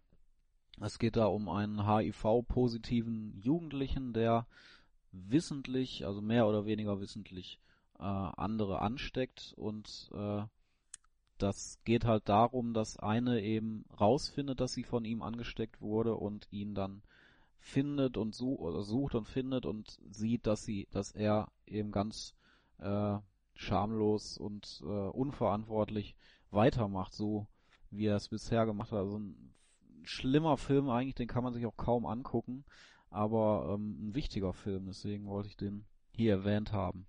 Weil es ja auch mit dieser AIDS-Problematik zusammenhängt, die, die damals noch viel größer war oder viel mehr ein Thema war als heutzutage. Ja, leider. Ähm, Stimmt, ja, war damals aber auch, weiß ich noch, dann so, als ich dann so zwölf oder so wurde, da hat man sich so zusammen mit Lahan, Hass, da hat man sich mal so die Kassette so gegeben. Muss mal gucken, das ist krass und so. Aber wahrscheinlich, weil irgendwie, weiß ich nicht, ein Haufen Teenager in dem Film einfach die ganze Zeit kiffen und Hip-Hop-Musik hören. Und so. Ja, ja. ja. ich halte von Kids ja nicht so viel. Wenngleich äh, dieser Film äh, ja Chloe Sevigny äh, Ja. entdeckt hat, die ich ja tatsächlich auch hin und wieder sehr gerne sehe. Ja, die taucht, also in letzter Zeit habe ich sie sehr oft gesehen, komischerweise. Also 15 Jahre lang gar nicht. Mhm. Und in letzter Zeit sehr oft durch ihre Rolle in American Horror Story und in Portlandia. Zwei Filme, die ich halt gesehen hat. Und sie war zuletzt bei Bloodline noch, habe ich auch Ja, bei Hit Also, und Miss. Ja. Dieser kurzen, äh, was ist denn das für eine Produktion gewesen? Ah, weiß ich gerade nicht. Ja, Sind da nicht auch mehrere ähm, Protagonisten des Films dann später gestorben oder haben sich selbst ermordet? Also es war auf jeden Fall so, dass ähm, die Schauspieler von Kids eigentlich keine Schauspieler waren, sondern Laien, die sozusagen von der Straße geholt wurden. Und es ist auch jetzt kein professionell gedrehter Film oder so, es ist halt schon fast dokumentarisch. also es ist halt äh, von Larry Clark, der ist halt Fotograf und der beschäftigt sich halt sehr mit Jugend und Milieus und so weiter. Mhm. Und das ist halt dann eben so sein Film, ich sage jetzt mal in Klammern Debüt, ich weiß es nicht ganz, kann ja gleich mal nachschauen, gewesen. Und das ist aber so generell seine Art zu arbeiten. Also auch bei Filmen wie Ken Park oder so äh, nimmt er ja auch Laien, was ja immer sehr häufig kritisiert wird, denn äh, er lässt sie ja dann auch Sex haben vor der Kamera und Ja. Drogen konsumieren und sind Minderjährige natürlich. Genau, und das so ist natürlich ein sehr kontrovers diskutierter Regisseur. Ich habe gerade nochmal nachgeguckt, ist tatsächlich so von den sechs Hauptdarstellern ähm, sind drei gestorben in frühem Alter, entweder an Überdosis oder an anderweitigem Selbstmord. Also das ist schon äh, schon heftig. Ähm, könnt ihr euch noch erinnern immer an diese diese Geschichten mit den Kinderstars? Das war ja auch irgendwie anders. Also Macaulay Culkin, ich weiß noch zum Beispiel, dass auch ein Megathema war, dieser Typ, der unendliche Geschichte 2 und 3 gemacht hat, der dann auch, glaube ich, Selbstmord begangen hat. Ja, Da muss ich das, noch mal- der war aber war halt, im zweiten nur drin. okay. Äh, wie hieß er denn nochmal gleich? Auf jeden Fall waren das doch so Themen immer. Ich weiß gar nicht, ich bin natürlich nicht mehr in dem Alter, aber ich glaube, gibt's heute noch so, so Kinderstars aus Filmen? Das hat wahrscheinlich eher dieses Disney, diese Disney Channel Serien haben das abgelöst. Ja gut. Na, aber, Ja, es gibt, dann High auch School Musical ist auch schon lange her. Ja, ja. aber es gibt auch diese ganzen Maze Runner und äh, Ah. und so, diese ganzen Science-Fiction-Filme. Ja, Ja, teilweise auch aber- sehr junge Leute. Ja, die haben erstens, glaube ich, nicht so diesen, diesen äh, äh, Ikonenstatus, die so wenigstens für zwei Jahre eine Generation prägen und so an, dauer angeschwärmt werden und die werden eher dann so mit ihrer Rolle verbunden. So und das sind halt, das, was Jan meint, ist, glaube ich, dann wirklich so, sowas haben wir jetzt noch mit den Disney Channel Stars. So Selena Gomez hatten wir ja äh, Ja. ganz am Anfang und äh, aktuell schätze ich mal die Hauptdarstellerin von Violetta. Da war jetzt noch nicht der, der Imagewechsel, aber vielleicht kommt der ja noch. Das hatten wir so. Aber dass, dass die Jungs aus Runner oder das irgendwie aus, also Hunger Games, ne, da war ja der Durchbruch Jennifer Lawrence. ja, die wurde ja nie als stimmt. Kinderstar oder Teenie-Star gesehen. Liegt auch ein bisschen am Alter, die war da, die hat ja schnell den Sprung geschafft. Und, oder Chloe Grace Moretz hatten wir ja dann noch in den letzten Jahren als Kinderentdeckung, aber die war ja nicht in, an Kinder gerichtete Filme. Das und die hat bis, mit Jennifer Lawrence ging das ja eigentlich auch so. Ich meine, die, die kam, die wurde ja gleich für den Oscar nominiert ja. in Winter's Bone. Ich meine, das Einzige, was da an äh, Parallele hat, ist natürlich, dass irgendwie die, diese abartige Faszination ist. Jemand, der so in, in jungen Jahren entdeckt wurde, wollen alle diese Person nackt sehen. Ne? Also hatte man ja dann so, ich glaube, das war jetzt dann eher so Anfang der 2000, wo dann halt so, äh, wie heißt die nochmal, Vanessa Hutchins aus High School Musical oder halt, äh, äh, ich meine mal wo gelesen zu haben, dass halt äh, es auf vielen US-Webseiten Countdowns gab, wie lang es noch dauert, bis die Olsen-Zwillinge 18 sind, weil man dann äh, sich auf ihn einen Punkt, Punkt, Punkt, keine Ahnung, Das Einzige, komplex. was es ja in, dem, in der Richtung gab, war ja, dass ähm, vor, ich weiß nicht wie lange bekannt wurde, dass Daniel Radcliffe im Laufe seiner Harry Potter Zeit wohl tatsächlich ein Alkohol- und Drogenproblem gehabt hat, was aber nicht so Wahrscheinlich auch Das vielleicht, habe ich überhaupt nicht mitbekommen. vielleicht auch wegen jetzt so, vielleicht ist, sind die Managements, wobei ich glaube, ich, ich äh, äh, traue denen da ein bisschen zu viel zu, aber vielleicht hat man ja durch so Sachen wie eben durch den Verfall, Verfall, das klingt ein bisschen böse, aber durch die Sache mit Macaulay Culkin und so ja irgendwie dann auch ein bisschen dazugelernt, dass halt das Management dann dahin geht, sowas dann nicht nach außen zu tragen. Also das war immer Ja. Daniel Radcliffe selber, der es dann irgendwann mal erzählt hat oder so.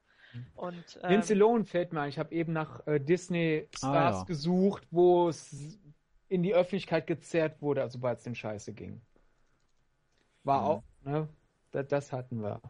F- Vielleicht. Achso, ich wollte es noch nachreichen in, aus den 90ern. Tatsächlich äh, hat nur in Unendliche Geschichte 2 mitgespielt Jonathan Brandis. 2003 gestorben, war depressiv. Den kennt der ein oder andere vielleicht noch aus Sequest DSV und aus äh, Stephen Kings It. Also dem vierteiligen Film oder zweiteiligen Film. Und dann ja auch aus den 90ern halt ein kleiner Star, Brad Renfro, der in Der Klient die Hauptrolle gespielt hat. Erinnert euch an die Grisham-Verfilmung? Ja. Äh, und dann auch noch in ein paar anderen Filmen immer mal wieder zu sehen war. Äh, der Musterschüler, eine, ich glaube auch eine, Ah, dann weiß ich wer. der ja auch, glaube ich, 2007 oder so dann ähm, nicht mehr lebte, ja. Also Gott, äh, ich weiß gar nicht, was seine Todesursache war. Ich glaube, er hat sich umgebracht, ja. Ähm, oh, ich will auch noch was nachreichen. Und zwar ein Film, der schrottig ist, den man aber selber ganz toll findet, 90er und so. Das ist bei mir Tank Girl. Boah, den finde ich anstrengend. Ja, der ist super anstrengend. Und das ist wirklich, glaube ich, auch. Also, Antje, falls du den nicht kennst, ich glaube, du wirst den hassen. Überall. warum? es ist halt ein punkiger, sehr feministischer, apokalyptischer äh, Film, eine Comic-Verfilmung von Rachel Talalay, eine der wenigen Regisseurinnen, die mal ein bisschen Erfolg hatte.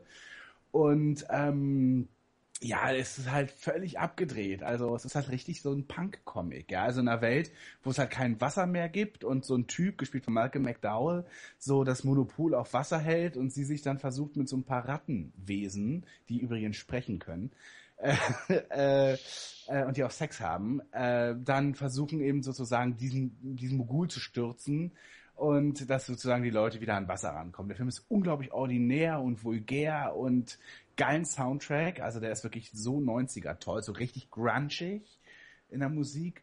Ähm, und äh, ich finde ihn aber ganz toll, weil es natürlich auch eine der wirklich wenigen Comic-Verfilmungen ist mit halt einer weiblichen Hauptrolle.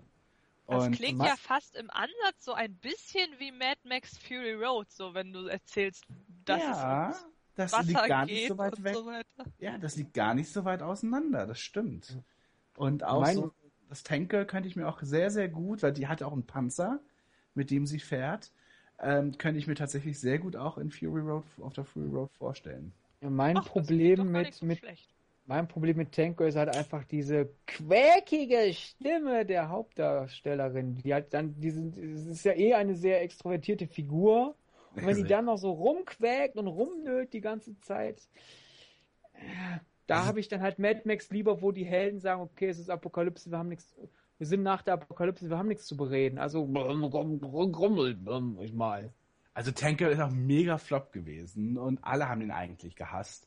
Insofern ist das wirklich so ein richtig geschasstes Kind eigentlich, der 90er. Es war auch ein riesen Box-Office-Bomb. Also es war auch so ein bisschen das Karriereende für Laurie Patty, die sie gespielt hat, die eh nie so eine Riesenkarriere hatte, die aber halt bis dorthin mal schon hier und dort in einem oder anderen Film mal eine prominentere Besetzung hatte. Ja. Mhm. Mhm. Mhm. Okay, ein anderer 90er-Film, an den sich wie keiner mehr erinnert, der völlig aus der Zeit, also den, den einfach alle vergessen haben, ist Set It Off. Kennt den noch jemand?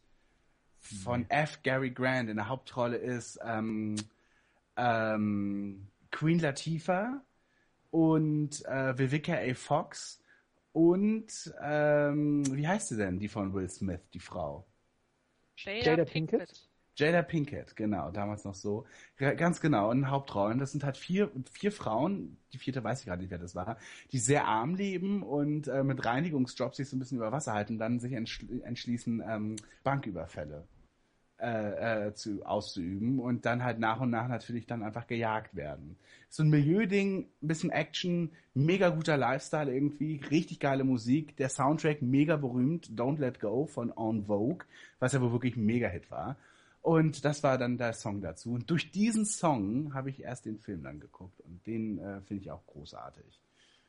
Einen kaum bekannten 90er-Film, den ich sehr mag, würde ich dazu fügen. Ich würde aber nicht sagen, dass es ein schlechter 90er-Film ist, der mir am Herzen liegt, auch wenn die Kritiken scheiße sind, aber ich kann es partout nicht ganz, kann es partout nicht verstehen, wieso.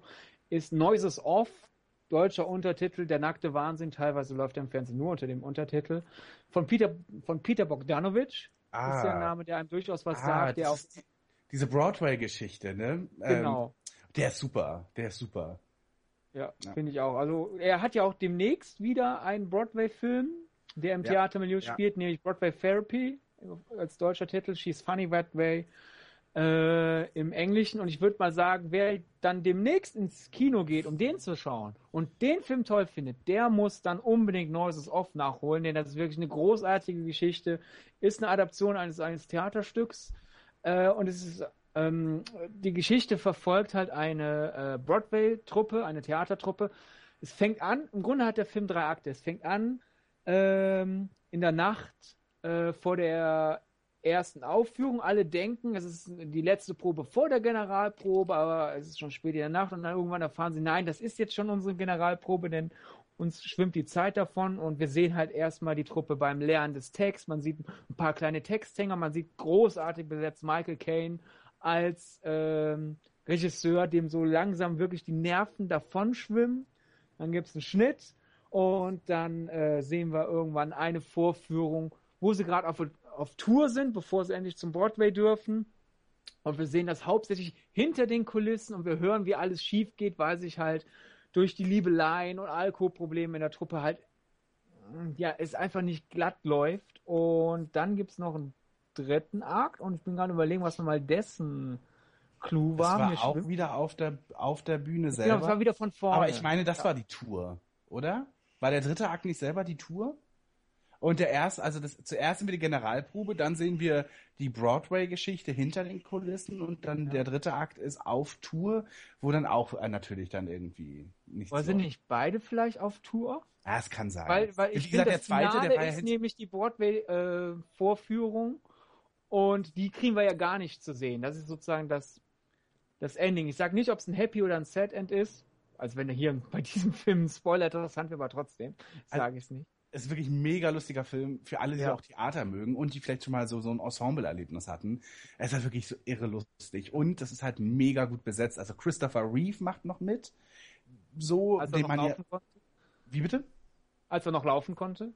Ja, also ich habe auch überlegt, es war so wahrscheinlich eine der letzten Rollen so von ihm irgendwie, oder? Ja. Wo man ihn noch äh, sozusagen auf, auf beiden Füßen, beiden Beinen sehen konnte. Ja. John Und Ritter. John Ritter, Carol Burnett, die, die Comedy ähm, Broadway-Koryphäe der USA, die ja hier irgendwie leider so gar nicht so groß bekannt ist, spielt eigentlich sogar die Hauptrolle neben Michael Caine. Und ich liebe Mark Lynn Baker, das war der Grund, warum ich mir den angeguckt habe. Der spielt den Hausmeister, der für alles immer äh, einspringen muss oder irgendwas ranholen muss. Und der Film ist halt wirklich ein Lehrstück auch an Physical Comedy. Also wer ja. da so mal Interesse hat oder so, wie man lustig abläuft und wie man lustig weiß ich nicht, stehen bleibt, umfällt oder sich irgendwie richtig hangelt am, am Geländer oder irgendwie sowas. Das oder eine Tür in der Hand hat. Ja, genau. Oder nicht aufkriegt. Und äh, wenn wir schon beim Casten, würde ich noch hinzuwerfen für die Desperate Housewives-Freunde, äh, Nicola Sheridan spielt Stimmt. ja auch noch mit, als das und dumme Blondchen. Wer Taxi, hätte das gedacht? Und Taxi-Freunden kann man auch sagen, dass Mary Lou Hanna mitspielt. Äh, so haben die Sitcom-Fans auch noch was davon. Und wenn wir schon noch was hinzuwerfen, ist es nicht nur ein Lehrstück in Physical Comedy und für jeden Theaterfan empfehlen, sondern ich finde das auch ein super Film als Lehrstück für Running Gags, weil im Grunde die ersten 20 Minuten sind sehr amüsante Exposition, damit man weiß, okay, Sachen müssten so und so laufen, eigentlich im Theaterstück und diese Person kann deswegen diese Person nicht lernen. Und es ist, es ist nicht langweilig, es ist schon aufgrund der Schauspieler mit viel Spaß gemacht, aber dann geht's erst richtig los und dann kommen eigentlich im Grunde nur noch Pointe auf Pointe auf Pointe, weil man im Kopf halt dann auf die etablierten Running Gags zurückgreifen, darauf, wie es eigentlich laufen sollte. Und es ist wirklich ein köstlicher Film. Jedes Mal, wenn ich den sehe, lache ich Tränen. Und das muss eine Komödie erstmal hinkriegen, dass man sie wirklich gar nicht, dass sie gar keine Abnutz Abnutzungserscheinung hat. Einziger Nachteil, DVD gibt's nur in rangezoomtem Vollbild. Mhm. Das Deutschland. scheint, also das hört sich richtig schlecht an. Oder sonst wo. Also was ja. funktioniert ja dann selten, weil dann auch ja natürlich die Auflösung leidet. Also die Sache ist die, da ich ihn nur in, in rangezoomtem Vollbild kenne und nicht immer noch viel hm. lach, äh, äh, er funktioniert definitiv rangezoomt, aber ab und zu merkt man halt so, ja gut, da steht gerade jemand neben, neben den Figuren, die wir sehen mhm. und tut gerade nichts, aber ich würde ihn trotzdem gern sehen. Ja, was trotzdem, was auch gerade in der, so einer Art, in so einer Theateratmosphäre, wo er ganz viel, also Jan, das ist schon so ein bisschen Frasier-mäßig auch. Wenn die Türen knallen und dann geht's da auf und dann kommt jemand raus und dann geht da irgendwie eine Treppe runter und dann geht die Tür wiederum irgendwo anders auf, wo man sich gerade knapp verpasst und so weiter. So dieses klassische, dieses Komödiending. Allerdings ist das halt innerhalb eines Broadway-Stückes. Ja, böse naja, Blicke austauschen und dann genau. halt wieder zurück auf die Bühne und aus dem bösen Blick wird ein, ah, hier, ja, ich bin ja in meiner fröhlichen Rolle. Das, das ist richtig, ja. Und richtig toll, also ich weiß gar nicht, wer meine Lieblingsfigur in dem Film ist, weil alle haben saulustige Trick, äh, äh, Ticks, zum Beispiel Christopher Reeves Figur kann partout nicht improvisieren. Und noch schlimmer ist Nicola Sheridans äh, Figur, die noch nicht mal realisiert, dass sie improvisieren müsste. Super. Einfach, also auch trotz Vollbild, kauft euch die DVD. Vorhin war ja noch die Frage nach Filme, die wir, äh, die, die eigentlich nicht so gut sind, die wir aber mögen und äh, so kamen wir ja erst darauf. Und ich habe jetzt auch tatsächlich einen gefunden. Ich weiß allerdings nicht, da weiß Sydney vielleicht mehr, wie damals das Presseecho war, weil ich kann mir vorstellen, dass der Film nicht wirklich gut ankam, erst recht, weil er mit Nicolas Cage in der Hauptrolle ist. Denn mhm. ich, ähm, ich finde den Film unfassbar unterhaltsam auf eine sehr perfide Art. Und zwar meine ich 8 Millimeter. Ich kann mir aber vorstellen, es geht halt in dem Film, wer ihn nicht kennt, um halt Nicolas Cage als, ich glaube, er ist irgendwie ein Privatdetektiv oder so, der äh, von einer älteren Dame einen äh, Snuff-Film bekommt, also einen mutmaßlichen, quasi ein Video, wo angeblich ein echter Mord drauf zu sehen ist und er soll halt dahinter kommen, wo dieses Video herkommt. Und ähm, weißt du, wie der damals so aufgenommen wurde, was der für einen Stand hat, Sydney? Na, Sache ist da, weil es ja auch äh, Ende der 90er war, 99, wie ich gerade sehe, da habe ich natürlich auch die Rezeption noch nicht live mitbekommen bei einem Ab 18 Film. Ich habe die mhm. mir erst im Nachhinein äh, erarbeiten können und da habe ich das Gefühl, dass er tendenziell im Feuilleton verrissen wurde, weil das ist sehr ekelhaft. Was wieder so, wir hatten ja letztens einen anderen Podcast dazu, was wieder so die das Problem ist, da können Leute zwischen dem Thema und, und dem Film selbst nicht trennen. Äh, ich schau mal gerade, wie vielleicht die, die US-Kritiken sind. Das kann man ja schneller nachschauen. Aber ich habe das Bauchgefühl, dass er nicht gut ankam. Weil im Grunde äh, könnte ich mir auch vorstellen, wenn er nicht so gut angekommen ist, weil 23 im Grunde ist der Film bei Rotten Tomatoes. Also der ist ja jetzt auch überhaupt nicht subtil, was, was in irgendeiner Form eine Botschaft angeht. Und das ist im Grunde auch alles ziemlich plakativ. Es sieht genauso aus, wie man es sich vorstellt in diesem Milieu. Und das läuft auch alles ziemlich nach Schema F ab und so weiter. Mich hat der Film irgendwie gekriegt wegen seiner Mischung aus, ja, so, so Detektivgeschichte und in Ansätzen geht's, ist es ja auch so ein bisschen Horror, der so mit reinfließt und ist das Ganze ja sehr psychisch fordernd und so weiter. Ich weiß nicht, ich mag den Film irgendwie echt gern und dann natürlich, Nicolas Cage ist natürlich immer ein Argument für einen Film. Ja. Deshalb. Zumal er hier ja, ja auch ich, nicht ich, also wirklich ich, overacted. Ich finde, hier passt nee, er. Nee, genau. er ist, er ist ja. ja. tatsächlich, spielt ja tatsächlich mal richtig seriös. Also das ja.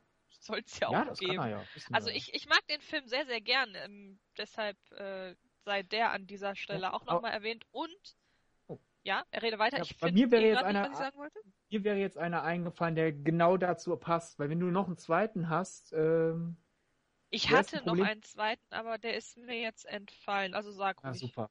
Hätte ich mal nichts. Ja gut. Vielleicht fällt es dir ja ein. Ich hätte den eh suchen müssen. Ja, aber vielleicht fällt es dir ja ein, während ich sage, weil mir fällt jetzt doch ein Nicolas Cage-Film auch wieder ein, der definitiv kein guter Film ist, den ich aber mag, ist nämlich von Brian De Palma. Äh, Spiel auf Zeit.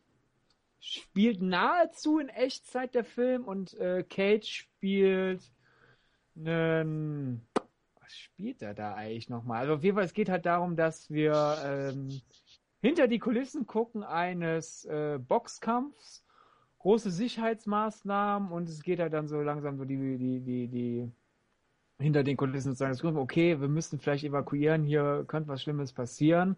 Und äh, die, der Eröffnungsshot ist halt sehr lange in einem Take gedreht, so dieses, ihr guckt mal, was ich kann.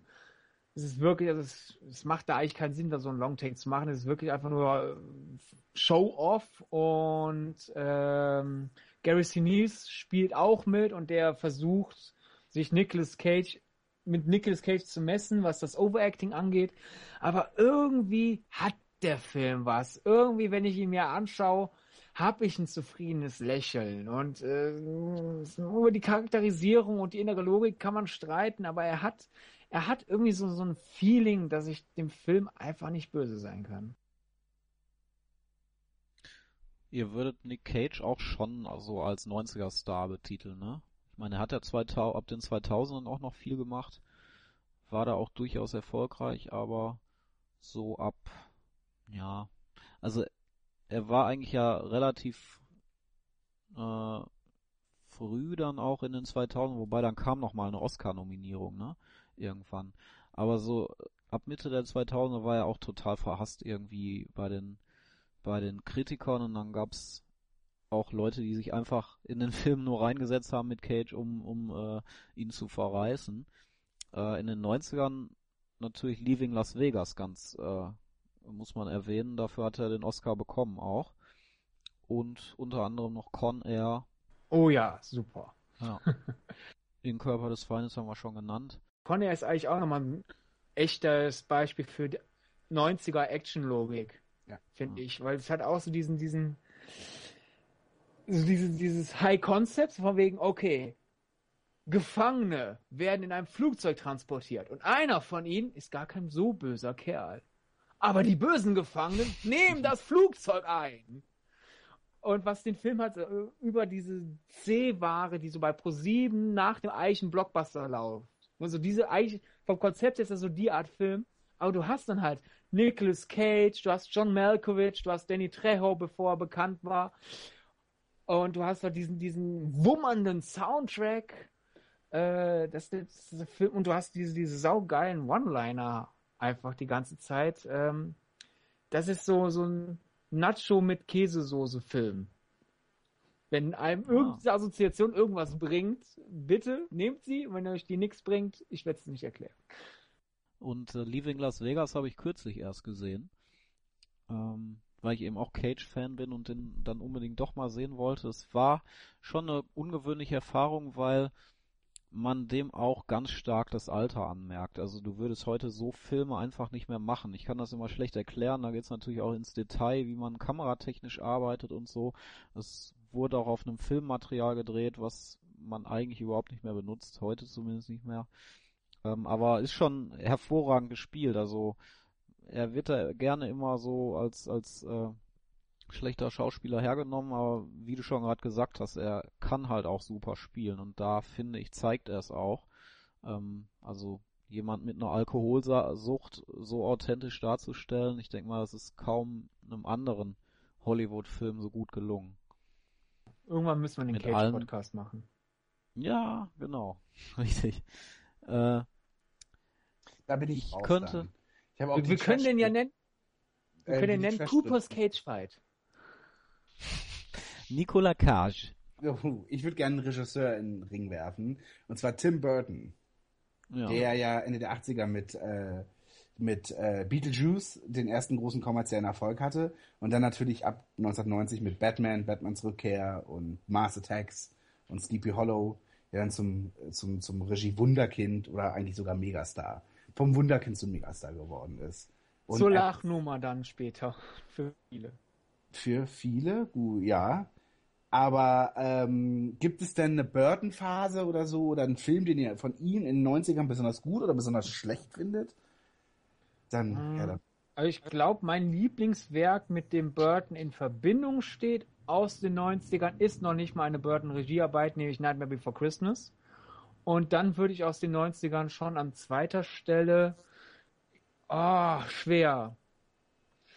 Äh, ich glaube, Edward, ja, Edward mit den Scherenhänden, Ed Wood oder Batmans Rückkehr, die sind bei mir ziemlich gleich auf, aus Ja, komplett da- anderen Gründen. Genau, aber genau, genau da ordne ich mich auch ein. Also die Reihenfolge würde mir, glaube ich, schwer fallen. Vielleicht am ehesten Edward Scissorhands, dann viel. Oh, nee, also zwischen Edward und Batman Returns kann ich mich schlecht entscheiden, glaube ich. Also stimmst du mir also auch überein, dass Batman Returns viel besser ist als Batman? Ja, ja, ja, auf jeden Fall. Ja. Ja, auf, Ist Auf ja auch eine Fall. Minderheitenmeinung. Ah, ich ja. kann verstehen, warum die breite Masse den Burton Batman mehr mag als Batmans Rückkehr oder Batman Returns. Aber ich finde, aufgrund der, der Visualität, aufgrund äh, Michael Pfeiffer, aufgrund dieses komischen Humors, dieses Gothic-Looks und, und der Elfman-Musik, die hier auch wieder auf einmal nach Elfman-Musik klingt, ist das der viel interessantere Film auf jeden Fall. Und wenn man ein bisschen schräger tickt, auch der viel bessere Film. Ich meine, was, mich, was mir auch an dem Film halt so gefällt, ist halt auch, dass es so diese Außenseitergeschichte so toll ist. Weil halt alle drei Figuren, Penguin, Catwoman und Bruce oder beziehungsweise Batman, ähm, halt natürlich so irgendwie alle so was Extremes, Verlassenes und Abgeschafftes oder Ausgestoßenes so, so verbindet einfach. Es gibt ja diese, diese, diese, so diese, es ist auch so ein ganz tolle, tolles Spiel mit Masken und Verhüllen und so weiter. Also wirklich ein hochinteressanter Film. Ja. Also auf so einer anderen Ebene. Na klar, finden das vielleicht Comic-Fans dann, weiß ich nicht, nicht so doll. Ein ähnliches Problem hat ja auch äh, Ang Lee mal ein bisschen mit Hulk gehabt, äh, der ja dann eben auch so eher das Drama draus ge gezogen hat aus, aus der eigentlichen Vorlage. Äh, aber so prinzipiell so für sich ist es halt ein wunder, wunderbarer Film. Und Ja. Edward Scissorhands ist einfach wirklich eines der schönsten Märchen und verträumtesten und tollsten und wirklich wunder, wunder, wunderbarsten Filme der 90er. Und Edward ist halt irre lustig und ist halt äh, Kinomagie at its best irgendwie, ne? Ja. Und super gespielt. Also Johnny Depp und äh, Martin Landau sind da Ja, Martin Landau hervorragend wieder zu Film, ja. Ja, und zu Batman Returns nochmal, ich meine, jeder Superheldenfilm, der damit anfängt, dass eine reiche, verwöhnte, äh, snobistische Familie ein deformiertes Kind bekommt, dieses deformierte Kind die Katze tötet und dann die Familie versucht, das Kind zu töten. Also, das, das, das kriegen wir heutzutage gar nicht mehr. Und dabei haben wir Dutzende an Superheldenfilmen. Also allein für die, die, die, im Grunde der Film selbst passt zu seinem Thema, der ist ein absoluter Außenseiter in seinem Genre. Ja. Und es ist ein Winterfilm, der im Sommer gestartet ist. Ja. Wie Iron Man 3. Ja, Burton war ja auch mit dem ersten Batman ja nie so richtig glücklich, ne? Das war, das war ja wirklich eher so eine Auftragsarbeit und äh, und äh, ich finde, das merkt man auch einfach. Also der zweite Teil, der sprüht ja wirklich vor tollen Ideen. Während hingegen, ich finde, also ich mochte Mars Attacks und Sleepy Hollow ja noch ganz gerne. Auch Nightmare Before Christmas. Aber dann hat es ein bisschen irgendwie, weiß ich nicht, es ist so ein bisschen irgendwie verloren gegangen. Also, Also auch Big Fish nicht mehr. ja, Big Fish ist schon ganz hübsch. Aber ich finde trotzdem, dass nach Planet der Affen das so ein bisschen echt bei ihm abnahm und ich erst dann wieder Sleep, ähm, Sweeney Todd mega gut fand. Wollte ich nicht gerade sagen, das klang gerade bei dir so, so ab Planet der Affen gar nichts mehr. Wollte ich nicht Nee, sagen. das ich- stimmt nicht. Sweeney Todd war nochmal ein Volltreffer. Absoluter Volltreffer. Auch wenn ich natürlich ähm, Charlie and the Chocolate Factory mochte, auch wenn ich Corpse White mochte. Aber jetzt so zuletzt wieder Dark Shadows, den fand ich auch schon wieder ziemlich übel. Also Frankenweedy wiederum gut. Also es, jetzt, jetzt ist es irgendwie so, ich habe manchmal den Eindruck, dass halt Burton so, so, so, so, so ein bisschen die Leidenschaft verloren hat fürs Filmemachen. So ein ja, oder die Übersicht vielleicht. Ich glaube, er hat gute Ideen und kriegt sie dann nicht mehr so unter einen Hut. Und ich fand auch Frankenweenie nur noch nett tatsächlich. Und das, das muss was heißen. Mein Knetmasse, Disney und dann noch, wir gehen über normale Disney-Grenzen hinaus. Mein Disney-Animationsfilm ab 12 müsste mir eigentlich total gefallen. Ich sitze da so, ja, irgendwie hätte mir der Kurzfilm, den es vor vielen Jahren mal als Realfilm gab, komplett gereicht zu dem Thema. Ah, ich fand ihn schon sehr, sehr geil eigentlich. Also Frankenweenie fand ihn saulustig. Und, und, und herrlich schräg einfach, ja. Ja, aber irgendwie fand ich ihn immer noch nicht schräg genug tatsächlich. Also, Der Kurzfilm war doch ein Realfilm und Genau. Frank Weenie war dann 3D-animierter, ne? Kom Knetmasse, aber in 3D. Ah, okay. Ja. Ja. Wahrscheinlich hatte der auch ein bisschen Computerhilfe, aber Ja. tendenziell. Ja, ich weiß nur, dass ich mich- total drauf gefreut habe, weil ich irgendwann mal Anfang der 2000er oder so ähm, auch Nightmare Before Christmas und auf der DVD war dann eben der Film drauf. Den fand ich so mega geil, obwohl er schwarz-weiß war und so. Aber hat mich total gefesselt und hat mich total gefreut dann, als das angekündigt wurde. Hab ihn bis heute nicht gesehen, habe ich auf meiner Wunschliste immer noch drauf. Ähm, ja, ist er auch eigentlich ist er untergegangen, war er erfolgreich? Wahrscheinlich Nee, nicht. war oder? nicht, war, war Nee. gar kein Erfolg. Ich meine, der hatte halt das Problem, was ist meine Zielgruppe? Weil so Disney konnte Mhm. gerade in Deutschland wegen den ab 12 nicht wirklich an Kinder vermarkten. Weil wenigstens haben sie die nicht geschnitten. Äh, und ich glaube, so für, für erwachsene Bird-Fans war er dann teilweise dann doch zu niedlich konventionell, weil ich finde, er, er hämmert seine bleib dir treu und äh, äh, du bist nicht schräg. Wir sind alle ja, Ja. irgendwie schräg. Und wenn alle schräg sind, ist ja niemand schräg. Der hat das alles schon in meinen Augen zu zuckrig rübergebracht. Und er fiel in meinen Augen ein bisschen zwischen die Stühle. Er ist immer noch bemerkenswert andersartig, aber für mich zu wenig. Da lieber halt Nightmare Before Christmas. Der ist nahezu perfekt in dem, was er machen will und wie er es umsetzt. Sollen wir einfach weiter so springen, wie wir bisher gesprungen haben? Dann würde ich jetzt was einwerfen. Ja, klar.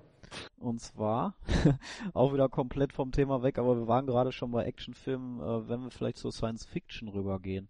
Und zwar ähm, könnte ich noch erinnern, als die Star Wars Filme zurück ins Kino kamen in den 90ern. Ja. 20 Jahre Jubiläum und das war ein Riesending. Ähm, auf einmal war Star Wars wieder total in. Und das hat man vorher zumindest nicht registriert oder so. Und die Leute, also zum Beispiel, mein Vater ist dann mit mir in, in Star Wars gegangen, weil er halt schon in den 70ern ein totaler Fan davon war und er wusste halt, dass es geile Filme sind und dann kam noch dieses Ganze mit der digitalen äh, Überarbeitung und so, was dann so hochgehypt wurde.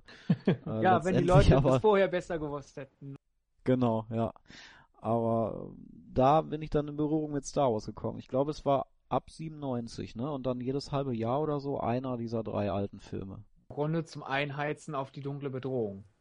Genau, der ab 99 kam. Aber war es nicht so, dass erst durch den Riesenerfolg dieser ähm, dieser Wiederaufführung wurde der wurde der gedreht oder war das schon vorher in der Tasche?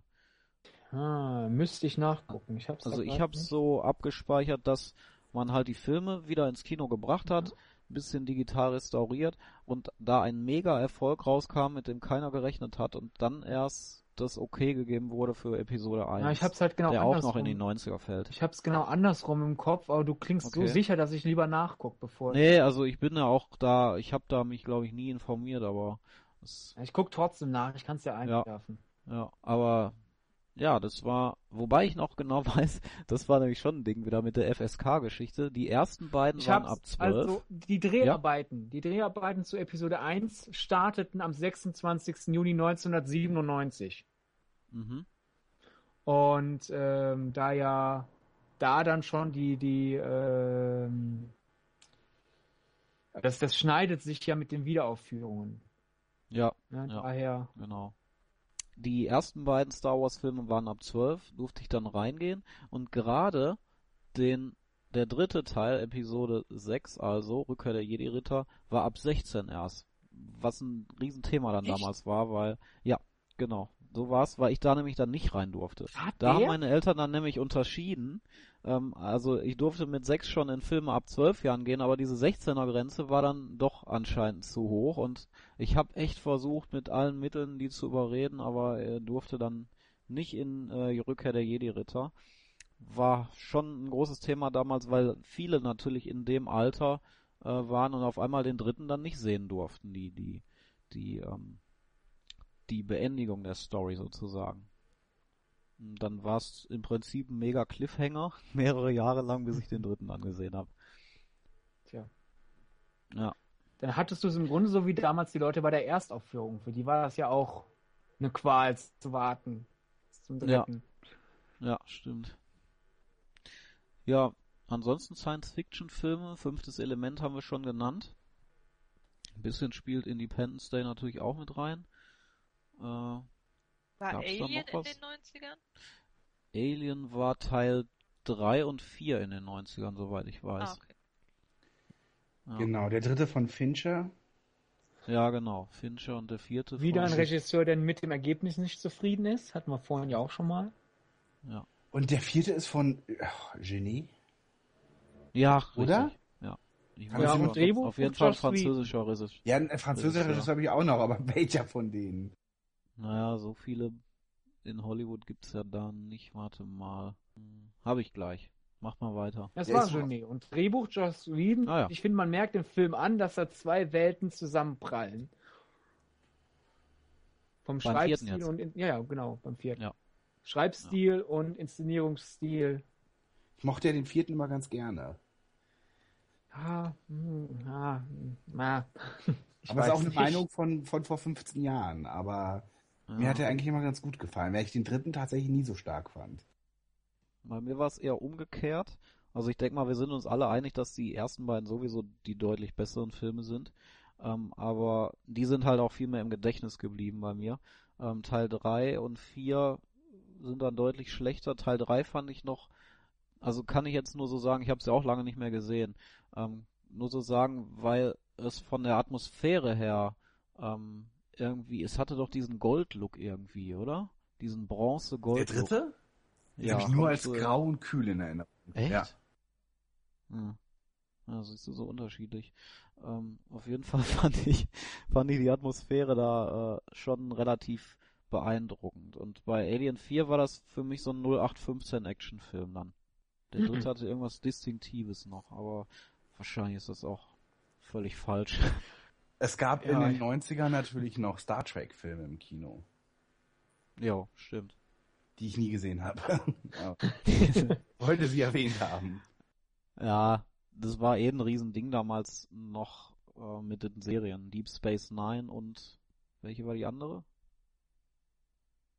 Next Generation. Babylon 5? Also, oder meinst du Star Ach so, nee, ich meinte die andere Star Wars Deep, Serie. äh, die, ähm, die, äh, ja, Deep Star Trek. Ja. Man sieht, wir sind sehr äh, große Star Trek Fans. Welche Serie? Äh, Voyager. Ach ja, Red. Voyager, genau. Das Voyager und Deep Space Black. Nine. Ja, Captain Janeway. Ja, Kate Martin. Mhm. Richtig. Ach so, und wir haben noch ganz vergessen äh, Stargate zu nennen von Roland Emmerich, Ja. weil das ja auch ein Franchise wurde. Ist der überhaupt 1992, glaube ich, ne? 95. Oder 91? Stargate? 95. 94, 95.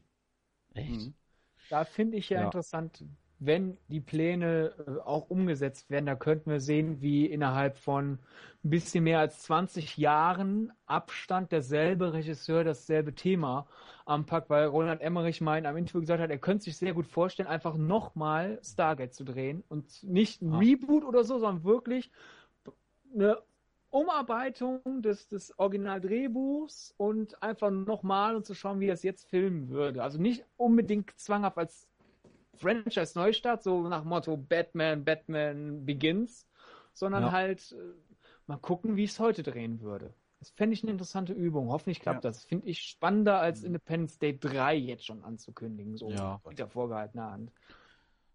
Die Fernsehserie hatte ja zum Beispiel auch einen komplett anderen Tonus. Also Stargate, der Film ist was ganz anderes als die Fernsehserie, außer von der Prämisse her.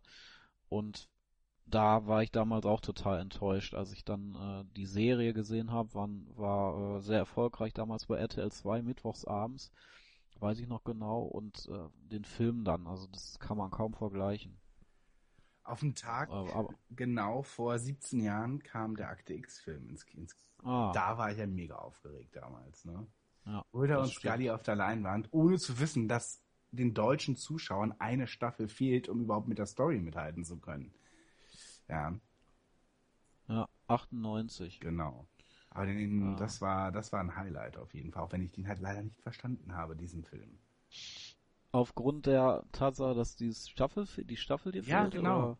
Ja, ja, Er ja. setzte nämlich zwischen Staffel 5 und 6, 4 und 5 oder 5 und 6 an. 5 und 6, Mhm. glaube ich. Und die fünfte lief noch gar nicht. Ja.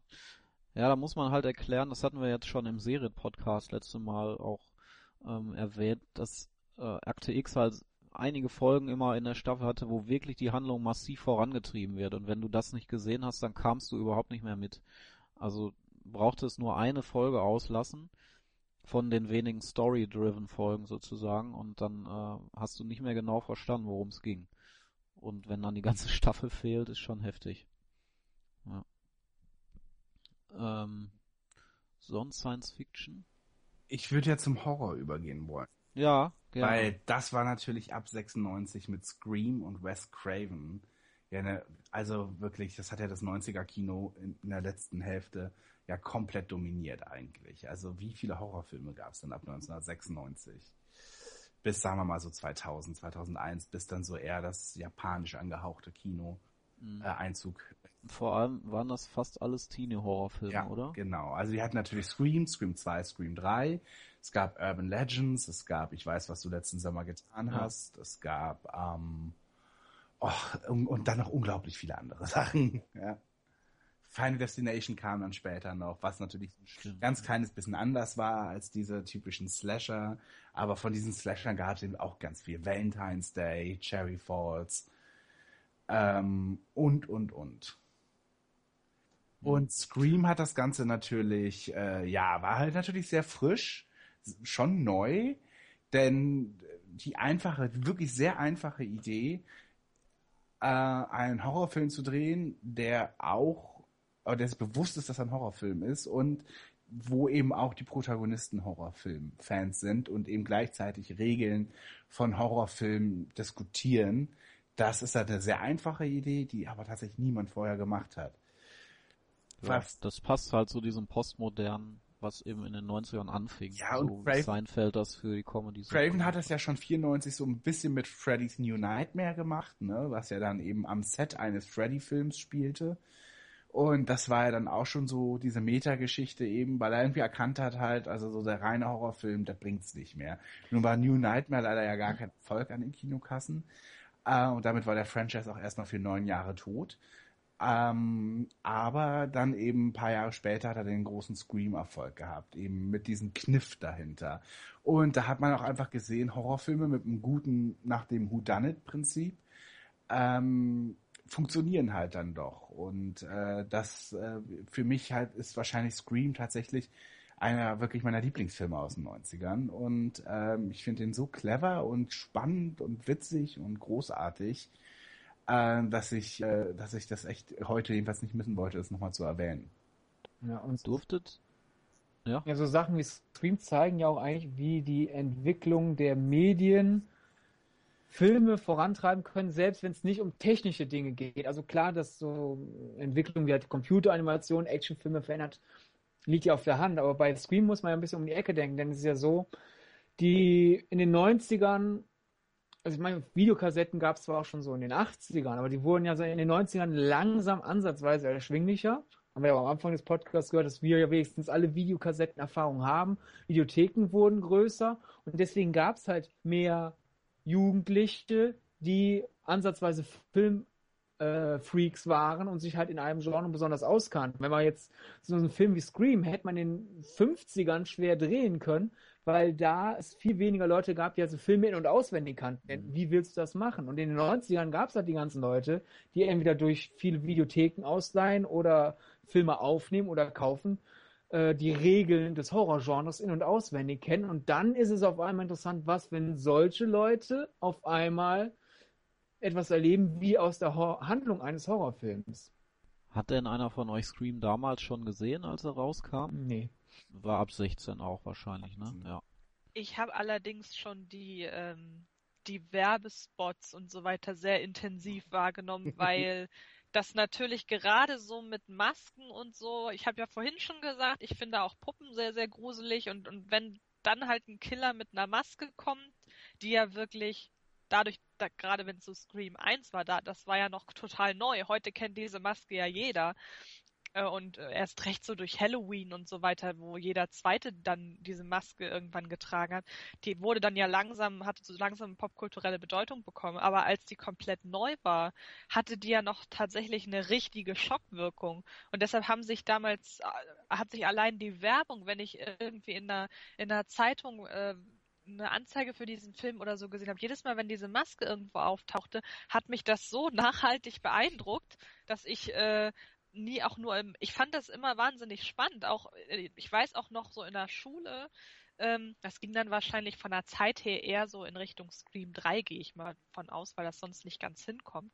Aber wenn da, was ihr eben auch schon gesagt habt, wenn da die Mitschüler geprahlt haben, dass sie eben Scream geguckt haben und so, da war ich zwar immer furchtbar, ähm, habe ich mal furchtbar gespannt zugehört, was die halt so erzählt haben, aber ich hätte mich niemals getraut, mir das anzugucken und wirklich auch nicht nur wegen der FSK-Freigabe, die kommt da auch noch hinzu, aber ähm, auch einfach, weil ich genau wusste, ich, ich finde das zwar unfassbar spannend, aber ich weiß genau, ich würde mich zu Tode erschrecken. Ich hatte davor nicht nur Respekt gehabt, was ja am Anfang zur Sprache kam, als es um das Kino an sich ging, sondern vor diesem Film hatte ich dann tatsächlich Angst. So das, was Basti vorhin auch meinte, als er früher dann in den ähm, Horrorbereich in der Videothek äh, dann äh, mal reingeguckt hat und so. Das war immer so mein Gedanke, dieses, das sind ganz böse Sachen und danach kann man nicht schlafen und so weiter. Ja. Das verbinde ich im Grunde mit Scream. Scream war so mein, hm.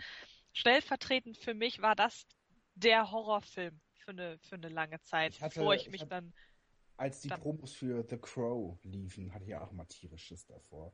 So wie Brandon Lee halt immer angemalt war. Und ich dachte auch immer, das sei ein ganz großer, gruseliger Horrorfilm. Und da habe ich immer weggeschaltet, wenn der irgendwie angekündigt wurde oder wenn, wenn, wenn ein Trailer oder so davon in einem Werbespot lief.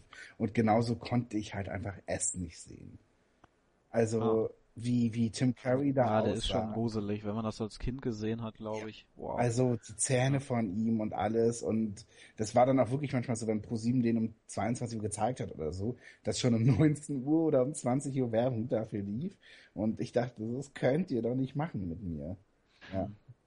Also ich hatte auch früher, wenn ich spät abends, kam nicht oft vor, aber wenn ich abends mal Fernsehen geguckt habe, tatsächlich, war das teilweise für mich eine Überwindung, so durchzuschalten, weil ich Angst hatte, wenn ich gleich Sache und dann lande ich gleich bei Vox und da läuft irgendwie um 22.30 Uhr ein Horrorfilm und ich schalte mitten rein, wenn gerade äh, äh, wie hieß denn der Scream? Ghostface. Und da, da springt mich dann Ghostface irgendwie mhm. an oder Freddy Krueger läuft irgendwie äh, Teil 3 irgendwie nachts um was weiß ich, dass ich dann wirklich in so eine Szene reinschalte, wo ich dann ja. so mich äh, erschrecke, dass ich mich teilweise dann gar nicht mehr getraut habe, abends so umzuschalten. Das war früher, wenn ich so äh, als als Kind oder oder junge Ju Jugendliche oder als Teenie äh, so Babysitten war oder so und ich dann halt abends die Zeit mit, mit, mit äh, Fernsehen verbracht habe, war das teilweise wirklich eine Überwindung. Da musste ich gucken in der Fernsehzeitung, welche Sender spare ich denn jetzt aus, wo läuft gerade ein Horrorfilm und so weiter. Oder manchmal, aber gerade du als Babysitterin warst ja sozusagen dann im Thema drin, in das du reinstolpern ja, konntest am Da kann man genau. das ja schon verstehen. Aber manchmal habe ich dann trotzdem mutig, ich kenne das nämlich auch, äh, als ich so 10, 11 war oder so,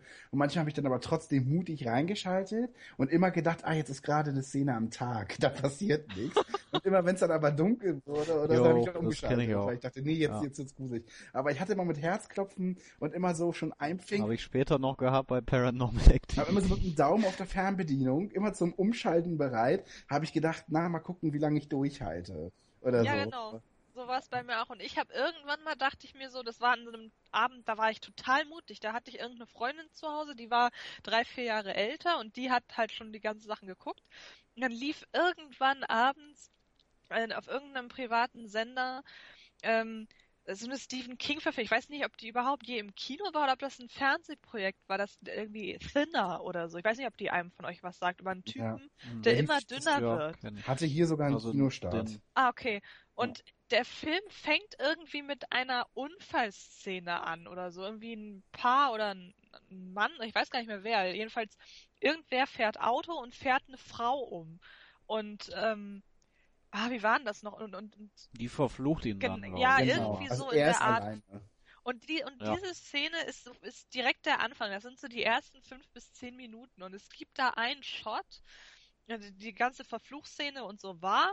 Und dann sieht man ähm, von einem Schnitt auf den nächsten die ähm, Scheibenwischer, wie sie auf der Scheibe das Blut hin und her wischen. Und das ist mit so einem hm. eigentlich total billigen Soundeffekt untermalt, wo einfach nur plötzlich so Synthesizer total mega laut aufdrehen, damit man sich erschrickt. Das äh, ist heutzutage, äh, machen das nur noch ganz, ganz schlechte Filme. Und das hat mich damals so unglaublich erschrocken, dass ich in meiner ganzen Entwicklung von, ich gucke niemals Horrorfilme zu, irgendwann werde ich es probieren, wieder an, an Anfang zurückgesetzt wurde. Und dann habe ich wieder irgendwie drei Jahre gewartet, bis ich mich das nächste Mal getraut habe oder so. Also es war schon alles sehr angsteinflößend damals. Ja. Bei mir war es gar kein Film, sondern das Musikvideo. Deswegen konnte ich auch lange Zeit abends dann keine, äh, kein MTV oder so mehr gucken, weil ich Angst hatte, dass Thriller lief von Michael Jackson. Und äh, das war ein sehr langer, also Film nicht, aber ein sehr langer Clip mit schauspielerischen Szenen auch dazwischen, wo halt einfach gar keine Musik lief. Aber die Szene, wo er sich in einen Werwolf verwandelt, das hat mich Tage, Nächte lang verfolgt. Ich konnte nicht schlafen, weil ich echt immer Angst hatte, jetzt geht gleich die Tür auf und jetzt kommt dieser Werwolf rein. Und äh, ein Bekannter hatte halt das auf Video, auf VHS. Und ich war dann so ähm, ekelhaft, muss man eigentlich heute sagen, dass ich ähm, Freunde von damals, also meine damaligen Freunde immer ins Wohnzimmer äh, gesetzt habe und gesagt hat, guck dir das mal an, das ist das gruseligste Ding aller Zeiten und bin dann immer rausgerannt. ich weiß nicht, ob ich irgendjemanden auch ein Trauma verpasst habe, aber irgendwie wollte ich dieses Trauma mit jemand, mit anderen Leuten teilen. Es hat ja fast und, schon Ring-Ausmaße, äh, ja. was du gemacht hast. ja. Ja, ist schon ziemlich morbide, wenn man das so überlegt, aber gut. Aber es hat sich keiner beschwert, die waren alle nicht so Angst äh, ich hatte, ich. Ich hatte auch Ding. das Thriller-Trauma und bin dann nachts, aber da war ich wirklich fünf oder so, und bin dann nachts äh, ins Schlafzimmer der Eltern und meinte, ähm, was ist denn los mit dir, fragten die, und ich so, Michael Jackson ist an meinem Fenster. wow. Also das kommt natürlich, der Satz ist heute in einem ganz ja, anderen Licht, das damals aber lustig. ja. das ist echt gut. Stell dir mal vor, es hätte gestimmt. Und die haben ja nur gesagt. Ja, eben, ich wollte gerade sagen, es. Komm auf die Neverland Ranch. Großartiges ja. Musikvideo, das Beste für mich nach wie vor. Ist auch geil. Also vor diesem Zombie äh, habe ich auch überhaupt keine Angst gehabt. Also erst als dieser. Ja, das Gruselige war halt, was ich halt fand, war, dass die gelben Augen ganz am Ende. Ja. Also genau. Also wenn du denkst, du hast alles überstanden, und dann dreht sich Michael nochmal um, wenn er da seine Tante im Arm hat. Und dann hat er so diese gelben Augen und dazu dieses fiese Vincent Price Lachen. Das, ja. äh, das hat mich dann auch.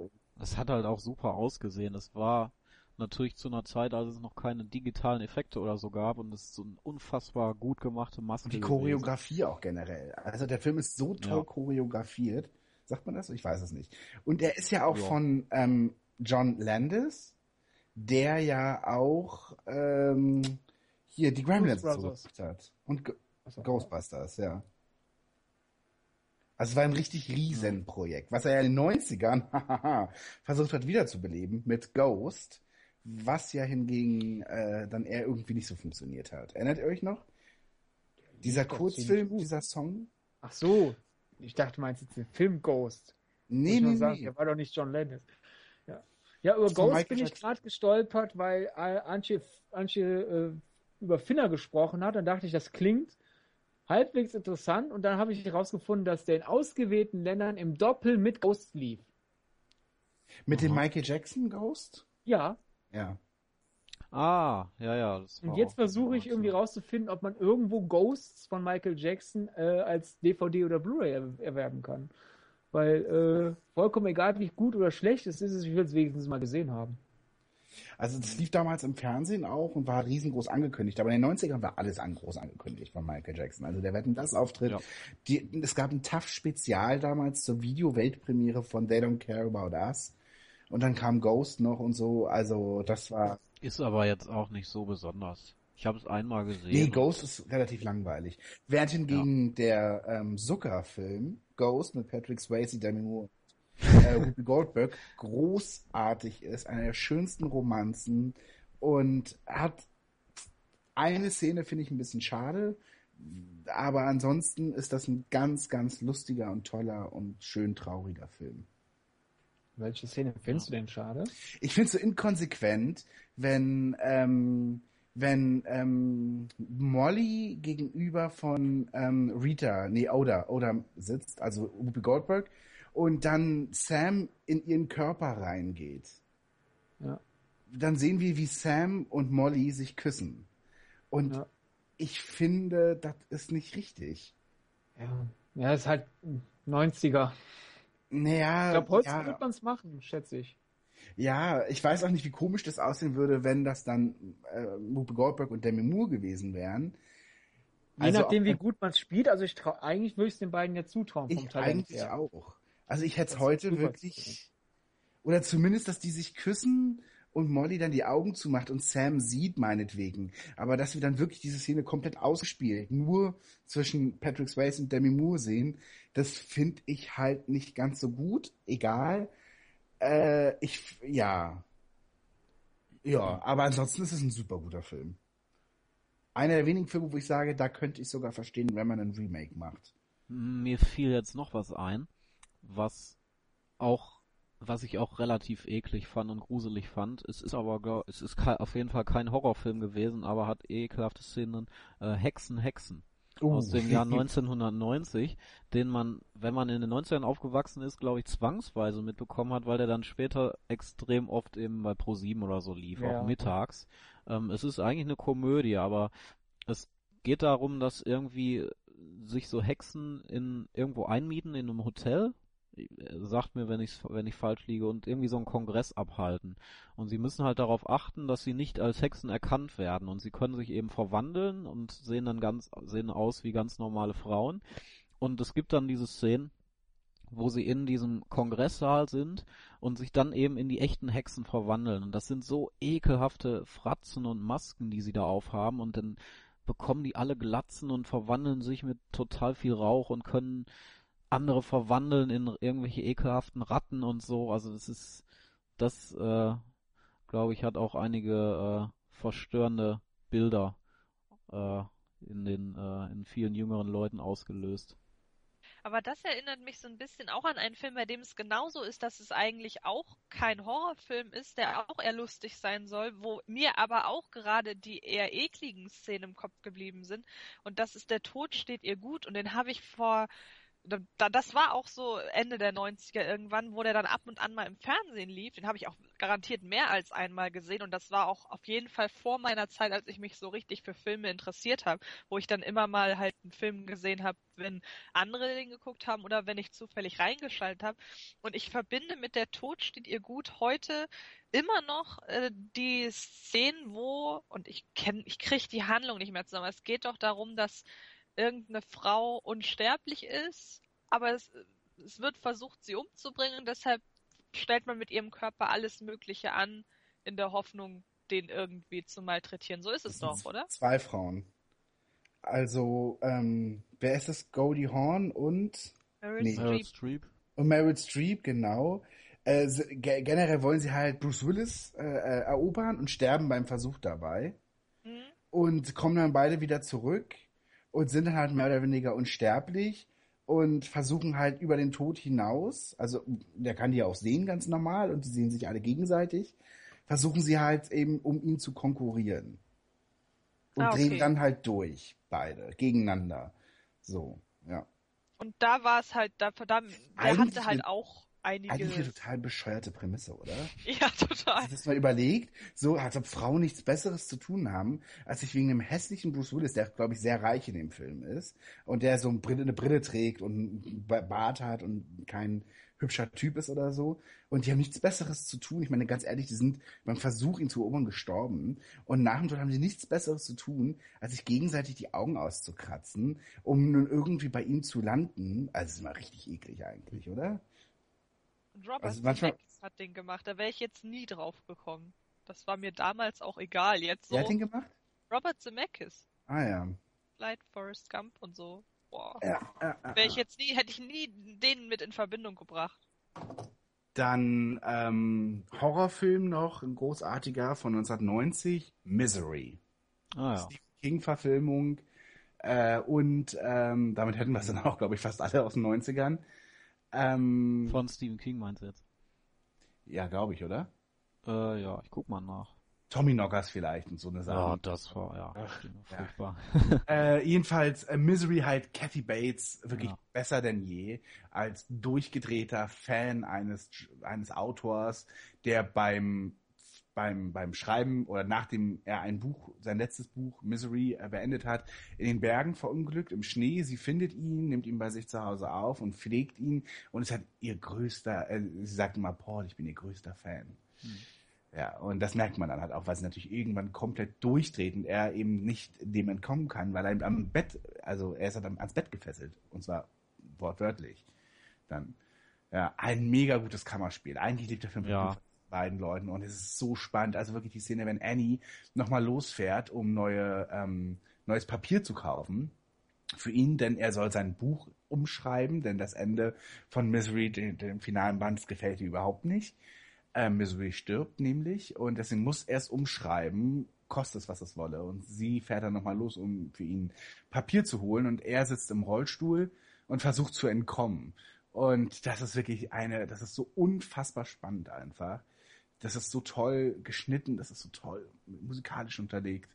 Mhm. Oh, da kriege ich wirklich jedes Mal Herzklopfen, wenn ich diese Szene sehe, weil Annie sich dann natürlich wieder auf den Weg zurück macht und Paul versucht äh, irgendwie äh, per, eben sich selber am Boden robbend fortzubewegen. Irgendwann merkt er, sie kommt zurück und er muss wieder zurück in den Rollstuhl und zu tun, als ob er eben nicht versucht hätte zu fliehen. Ja. Ja, das, das ist zum Beispiel ein Film, der so gut ist, dass man gar nicht unbedingt empfehlen kann, das Buch vorher zu lesen. Das macht er fast immer sonst, ne? Wenn du eine Verfilmung hast, sagt sag doch jeder, der das Buch kann, lies vorher das Buch. Ich kenne beides. Ich kenne die Verfilmung, ich kenne das Buch. Ich glaube, ich habe das Buch vorher gelesen. Auf jeden Fall hat mich beides unfassbar gefesselt. Vor allem die Szene relativ am Ende, wenn, also ja, Spoiler brauchen wir ja auch nicht sagen, weil es ist halt 30 Jahre alt. Ähm, wenn sie Sag denn. Bitte? Sag das jetzt nicht. Soll ich, soll ich wirklich nicht sagen, oder was? Nein, das Alter des Films. Ach so. Ja, ja okay. ich habe es damals noch mitbekommen, dass er im Kino lief. Ich ja. ja nicht Plakate. Äh, nee, aber es gibt ja halt diese eine sehr, sehr heftige Szene, wo sie ihm das Bein absägt. Ne? Und ja, äh, nee, dann. Äh, nicht, Vertrümmert also, sie es nicht nur? Also nur? Ja, richtig, hallo. Ich weiß es gar nicht. Auf jeden Fall muss, muss das dann mit einem Flammenwerfer muss das dann verätzt werden, sozusagen, damit er nicht an Blutver also nicht Blutvergiftung, sondern Blutverlust stirbt. Hast du so. Film gesehen? Bitte? Nein, Annie benutzt niemals im ganzen Film einen Flammenwerfer. Ja, was ist es denn dann? Also sie nimmt einen Holzblock, ja. Ähm, legt den zwischen eben den seine seine was ist denn das? Sein Schienbein sozusagen, nimmt einen riesen Hammer und haut ihm halt einmal voll ja. das, den Fuß und der knickt halt einfach. Ist das um. dann nur im Buch? Hab, Ach so, wisst ihr das im, nicht? Hat sie im Buch, also sie hat auf jeden Fall in dem Film hat sie definitiv niemals einen Flammenwerfer. Aber irgendwas, äh, also ich weiß auf jeden Fall, wahrscheinlich ist es kein Flammenwerfer, im Buch kommt es auf jeden Fall vor, die Szene. Okay, Follower Power, wer uns zuhört, ja. immer noch. Naja, im, es ist auf jeden Fall so, dass, dass irgendein Gliedmaß abgetrennt wird und er halt so stark Blut verliert, dass, dass das verätzt werden muss und schwarz sozusagen werden muss, damit er nicht an dieser, an diesem Blutverlust stirbt. Das ist nicht im Film. Okay. Siehst du? Dann ist es doch ein relativ großer Unterschied, weil sich mir das total eingebrannt hat. Äh, Im, wahrsten. Im wahrsten Sinne des Wortes, genau. Ja. Es ist halt eine mega Szene. Dann muss es im Buch gewesen sein, ja. Also doch beides lesen. Äh, beides konsumieren. Es gab okay. übrigens in den 90ern auch ganz viele tolle Thriller. Ähm, beispielsweise ein Genre, was ich ja sehr, sehr mag, ist so Frauen drehen durch Thriller, ja. Und äh, da haben wir natürlich, ähm, ich glaube, es ging alles so ein bisschen los mit Fatal Attraction, Glenn Close und Michael Douglas, meine ich aber bei 89. Dann kam jedenfalls in den 90ern Weiblich ledig jung sucht und es kam Die Hand an der Wiege und es kam mh, hm, noch zwei, drei andere, die mir gerade nicht einfallen. Gottes Willen. Also das war die Hand an der Wiege, das ist hm? Das erinnert mich an, bei die Hand an der Wiege muss ich dann denken, dass ja auch so für gefühlt 15 Minuten Rebecca de Monet als möglicher neuer ja. Riesenstar in den Startlöchern stand. Und dann wurde da nichts draus. Das ist leider nichts draus geworden, nee. Aber ich versuche jetzt echt zu überlegen, was, äh, genau, dann gab es noch Der Feind in meinem Bett mit Julia Roberts. und, ah Mann, irgendein Vierter noch von diesen großen Frauen drehen durch oder, oder irgendwie dieses, so dieses typische, ähm, Wenn man es so sehen will, Basic Instinct. Ja, stimmt. Also auf jeden Fall natürlich auch mal so dieses, so jemand kommt in mein Haus irgendwie, ne, und bleibt. Und, und man spürt dann nach und nach, bei, bei Die Hand in der Wiege ist es halt das Kindermädchen, ähm, im gespielt von Rebecca De Mornay, wo du halt dann nach und nach merkst, hey, mit der stimmt doch irgendwas nicht. So, das ist so die, mal die Grundprämisse des Films. Und irgendwann wird dann alles ganz, ganz dreckig und, und laut und kreischig und äh, endet dann in, in einem, einem riesen Showdown meistens. Ja. Da ist die Grenze zwischen Horror und Thriller ja auch immer recht äh, verschwimmend. Also es gibt ja auch viele Leute, die jetzt sowas wie äh, Sieben, was ja zum Beispiel in den 90ern war, oder ähm, Schweigen der Lämmer, die das ja auch ganz gerne mal in Horror, ins Horrorsegment packen, obwohl das ja eigentlich recht deutlich ähm, ja eben doch nur, nur stimmt überhaupt nicht, obwohl es halt äh, eben Thriller sind und, und, und keine Horrorfilme, aber ähm, so ein bisschen auch so dieser, dieser ähm, Übergang dazu, dass äh, gerade so brutalere Thriller wie eben Sieben oder Schweigen der Lämmer auch salonfähig wurden und ja teilweise auch dann für Oscars nominiert wurden, das ist ja, weiß nicht, ob es das vorher jetzt auch schon so, so gab. Also wenn man das vielleicht auch noch so sieht, dass es auch ein Trend der 90er war. Ja. Also das war mit Misery und das Schweigen der Lämmer schon sehr auffällig. Kathy Bates, Oscar, Jodie Foster und äh, das meine ich jetzt grob ist da neu gewesen, ja. Ich überlege gerade, Sieben war, war gar nicht nominiert, oder? Hab ich das irgendwie vertan? Sieben sehe ich eigentlich nicht so als Oscar-Film, was aber nicht heißt, dass er nicht vielleicht in irgendwelchen Nebenkategorien durchaus eine Rolle gespielt hat. Fällt mir jetzt erst gerade so auf, dass ich das nie hinterfragt habe. Für mich war Sieben immer auch so bestimmt für ja, sieben Oscars mindestens nominiert. Einen Schnitt. Na, immerhin. Naja, immerhin, ja. Aber der ja. war ja auch auf jeden Fall ähm, sehr, sehr angesehen bei der Kritik daran. Äh, das ändert ja nichts daran, ob er jetzt noch irgendwie nominiert war für irgendwas. Ja. Also es ging so ein bisschen raus aus diesem, ähm, aus diesem Nischigen und ging mehr in, zur, zur breiten Masse im weitesten Sinne. Auch wenn ich jetzt nicht sagen würde, dass ähm, Schweigen der Lämmer jetzt zum Beispiel tatsächlich ein Blockbuster ist oder so, aber er ist ja jetzt nicht mehr nur einem relativ kleinen Publikum zugänglich gewesen dann.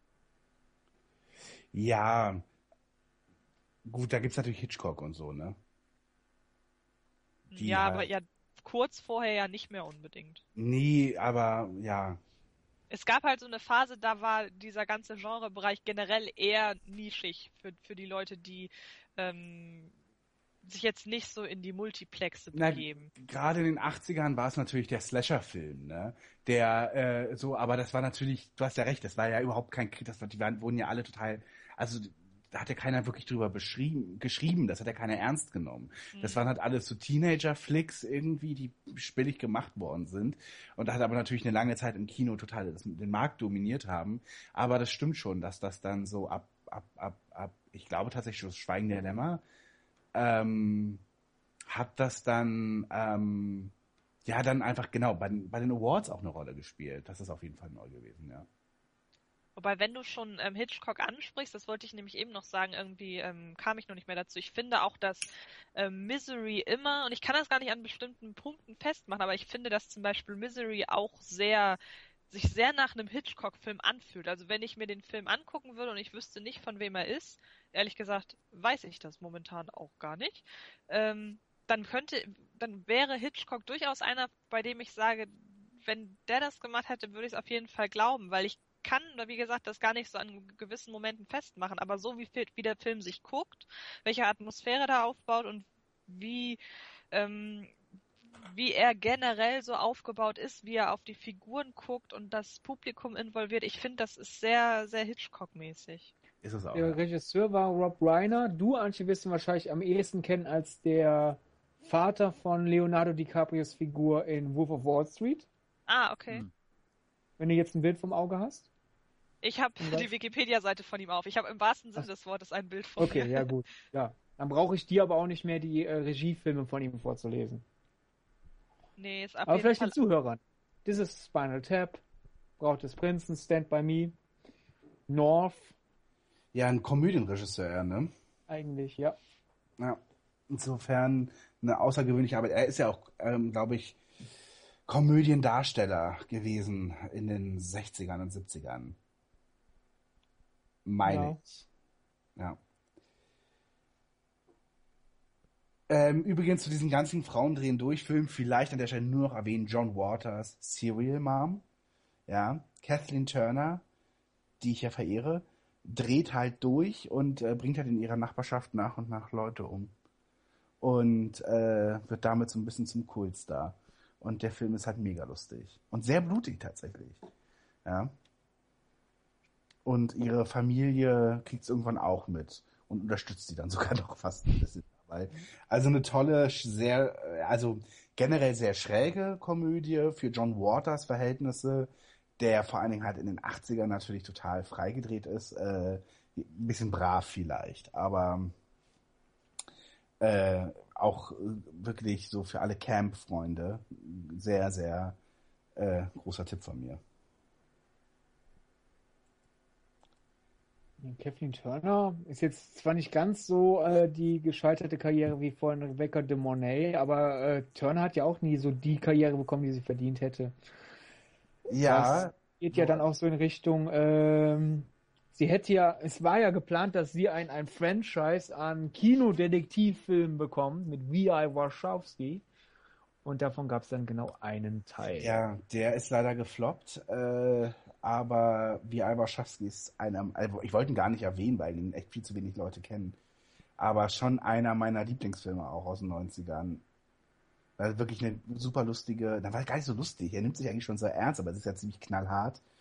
Ähm, und, und behauptet sich halt total in diesem, in diesem macho-haften Umfeld als Detektivin halt. Ja, basiert auch auf einer Buchreihe, von denen es halt mehrere Teile gibt. Und äh, ist leider nie was geworden. Ein anderer ja toller Frauenfilm, oh Gott, ich hasse diese Bezeichnung, will ich eigentlich nicht gesagt haben. Ähm, aber der frühen 90er ist ja Thelma und Louise, Hm. der ja äh, von Ridley Scott ist und mit der Musik von Hans Zimmer. Und in der Hauptrolle haben wir Susan Sarandon und Gina äh, Davis als äh, zwei ein bisschen, mh, ja, äh, ja, Frauen, die so diesem, dieser Provinz und dem Alltag entfliehen wollen und dummerweise äh, auf, am Anfang eines Roadtrips einen Mann erschießen in Notwehr ähm, und äh, dann sozusagen auf der Flucht vor der Polizei sind. Und ähm, ja, dann sozusagen ihr spießiges oder ihr schreckliches provinzielles Leben ja hinter sich lassen. Und dann ja fast westernmäßig Hm. in einem Cabrio unterwegs sind. Mit sehr ikonischem Schlussbild. Sehr ikonisch, ganz toller Schluss. Aber ich hätte jetzt auch, bevor du, bevor du, äh, äh, Basti, bevor du gesagt hast, ein guter Frauenfilm, hoch, das wollte ich nicht gesagt haben, hätte ich nicht auch gesagt, so, ich habe Thelma und Louise eigentlich nie als Film gesehen, den die Öffentlichkeit als Frauenfilm abstempelt. Also es gibt ja diese ekelhafte, äh, bei Saturn und Mediamarkt gern so, so die, bei den Angeboten, also die Ecke, was Frauen mögen, wo dann so Filme sind wie äh, Frühstück bei Tiffany, Ja. äh, äh, äh, vom Winde verweht, wo ich immer daneben stehe, so, warum grenzt ihr das hier jetzt so als Frauenfilm ein? Und Es selbst da habe ich nie Thelma Louise gesehen. Es gibt auf War von Warner die Reihe, was Frauen schauen. Und das sind rosane Aufkleber, die sind zum Beispiel auf so DVDs wie Dr. Chivago drauf. Ja. Oder so. Also das ist wirklich echt, ne, das ist das Schlimmste, was ich so überhaupt so marketingmäßig. Also vielleicht noch neben gegenderte, weiß nicht, Bratwurst oder oder die Würzwurst, Ja. was es ja alles gibt. Aber aber bei aber ich finde das so krass. Ich meine, Oma Sharif ist legendär natürlich in Dr. Chivago und dann das ist wirklich eine, das ist eine Schnulze schon, aber es ist halt ein super tolles Epos und dann steht dann da, was Frauen schauen. Lasst uns doch noch mal über ein paar Megastars der 90er reden. Wir haben ja jetzt auch viel über Regisseure schon geredet, ähm, haben auch äh, Nick Cage genannt schon und Will Smith, aber es gab schon so einige einige Stars der 90er, die so wirklich stellvertretend für das Jahrzehnt stehen. Hm, Ich würde da einfach mal Kevin Costner nennen und Robin Williams. Robin Williams natürlich auch, weil ja eher so ein Star beim, bei den Kindern, glaube ich, war, durch Mrs. Doubt, Doubtfire und äh, was hat er noch gemacht? Flubber und was da alles kam dann, ne? Wird es so ausgesprochen überhaupt? Er war auf jeden Fall dann so ein Disney-Star später, aber es fing an mit äh, Mrs. Doubtfire, den ich unfassbar geil finde, den Film. Also das kann ich heute noch gut angucken. Hm. Sehr schön tragikomisch, finde ich irgendwie am Na, Ende. Ja. na, na, na. Du nicht? Da, nee, ich finde ihn eigentlich ziemlich schrecklich. Äh, ja. Ah, du findest Robin Williams auch schrecklich, glaube ich, generell, ne? Nö. Club der Toten ich- Dichter fandst du doch auch so schlecht. Ja, den finde ich ganz schlimm, das stimmt. nee, ich finde halt nur Mrs. Doubtfire so schwierig, weil ah, das ist so dieses so ein Mann in äh, ach, ich, ich, ist so blöd. ich weiß, es was ist- du meinst. Ich glaube, so sehr pathetisch einfach, oder? Es ist, es, nein, mein Problem ist, es ist ein Crossdresser-Film. Aber es ist dann halt, in dem Moment ist es cool und, und, und gehen wir da alle mit, wenn er es halt macht um seine heteronormative und tolle Ehe und seine Kinder. Er macht es ja nur für die Kinder. Das ist immer das Ding. Und der Film ist halt so total, also er, er hat irgendwie, ich finde, wer wirklich ähm, beispielsweise ähm, eine Transidentität hat oder wie auch immer, ich glaube, da kommt sich bei dem Film halt ein bisschen verschaukelt vor. Ja, okay, aber so denkt man ja als Kind nicht. Also wenn man den als nee, Kind, als Kind guckt, denkt man so nicht. Als Kind fand ich den auch lustig. ja, Gucken, das meine ich ja. Da, da erfreut man sich so weiter. an dieser Aber Verkleidung. eigentlich ist es nicht wirklich ein guter Film. Das, so. Da kann man ja drüber diskutieren, ja, ja. Ja, also ich habe den auch Jahre nicht mehr gesehen, aber ich hab's eigentlich so in Erinnerung. Kann man da auch noch drüber streiten, wie, wie, wie äh, vernünftig er das macht, aber ich hab's zumindest so in Erinnerung, dass er sich nicht drüber lustig macht, dass äh, Robin Williams sich als Frau verkleidet, sondern dass er eher sich darüber lustig macht, wie schwer sich Robin Williams damit tut, in seine neue Rolle zu finden. Dann kann man, klar, kann man immer noch sagen, so ja, hä, Crossdressing nur um die Familie zu retten, ist vielleicht ein falscher Beigeschmack, den man in dem Film bekommen kann, aber das ist für mich, glaube ich, eher dann noch eine Sache, die in dem Film aus Nachlässigkeit und Missinterpretation entstehen kann, wenn ich ihn richtig in Erinnerung habe. Aber der Film ist wenigstens nicht feindselig. Also da sind so Sachen wie Big Mamas Haus viel schlimmer, wo es für mich wirklich eher dann so in die Richtung geht, hahaha, ha, ha, guck mal, ein Mann verkleidet sich als Frau, ist ja nicht Ja. doof. Aber das ist in, das, diese Szenen gibt's auch, weil er hat ja dann auch so einen, so einen Make-up-Typen und dann ist es so, ist jetzt nicht dein Ernst, oder? Oh, jetzt muss ich das auch noch anziehen und so weiter. So. Na gut, wie gesagt, ich Es ist halt auch, es ist halt auch, ich will nicht zu moralisch sein, weil es ist eine Komödie. Es Nee, ist aber an natürlich auch sich hast ja recht, wenn es abfällig macht, ist, ist es nicht, ist es nicht Es ist halt auch ein bisschen creepy. Ich meine, der Typ umgeht ja komplett den Willen der Frau. Die Frau möchte sich scheiden lassen und er dringt trotzdem. Er findet einen Weg, in dieses Haus einzudringen. Obwohl ja eigentlich ganz klar gesetzt ist, ich möchte dich als Mann und Vater zumindest jetzt erstmal nicht in meinem Leben haben. Und er betrügt ja seine Aber Familie. darum Der- geht's ja nicht, sondern es geht ja um die Kinder. Also das, na, ist doch, aber dann geht das ja doch das kein Gleiche. Interesse hat. Sally Field, hat Sally Field nicht vielleicht doch einen Grund? Äh, wissen wir das, wie, wie, was er für ein Vater ist?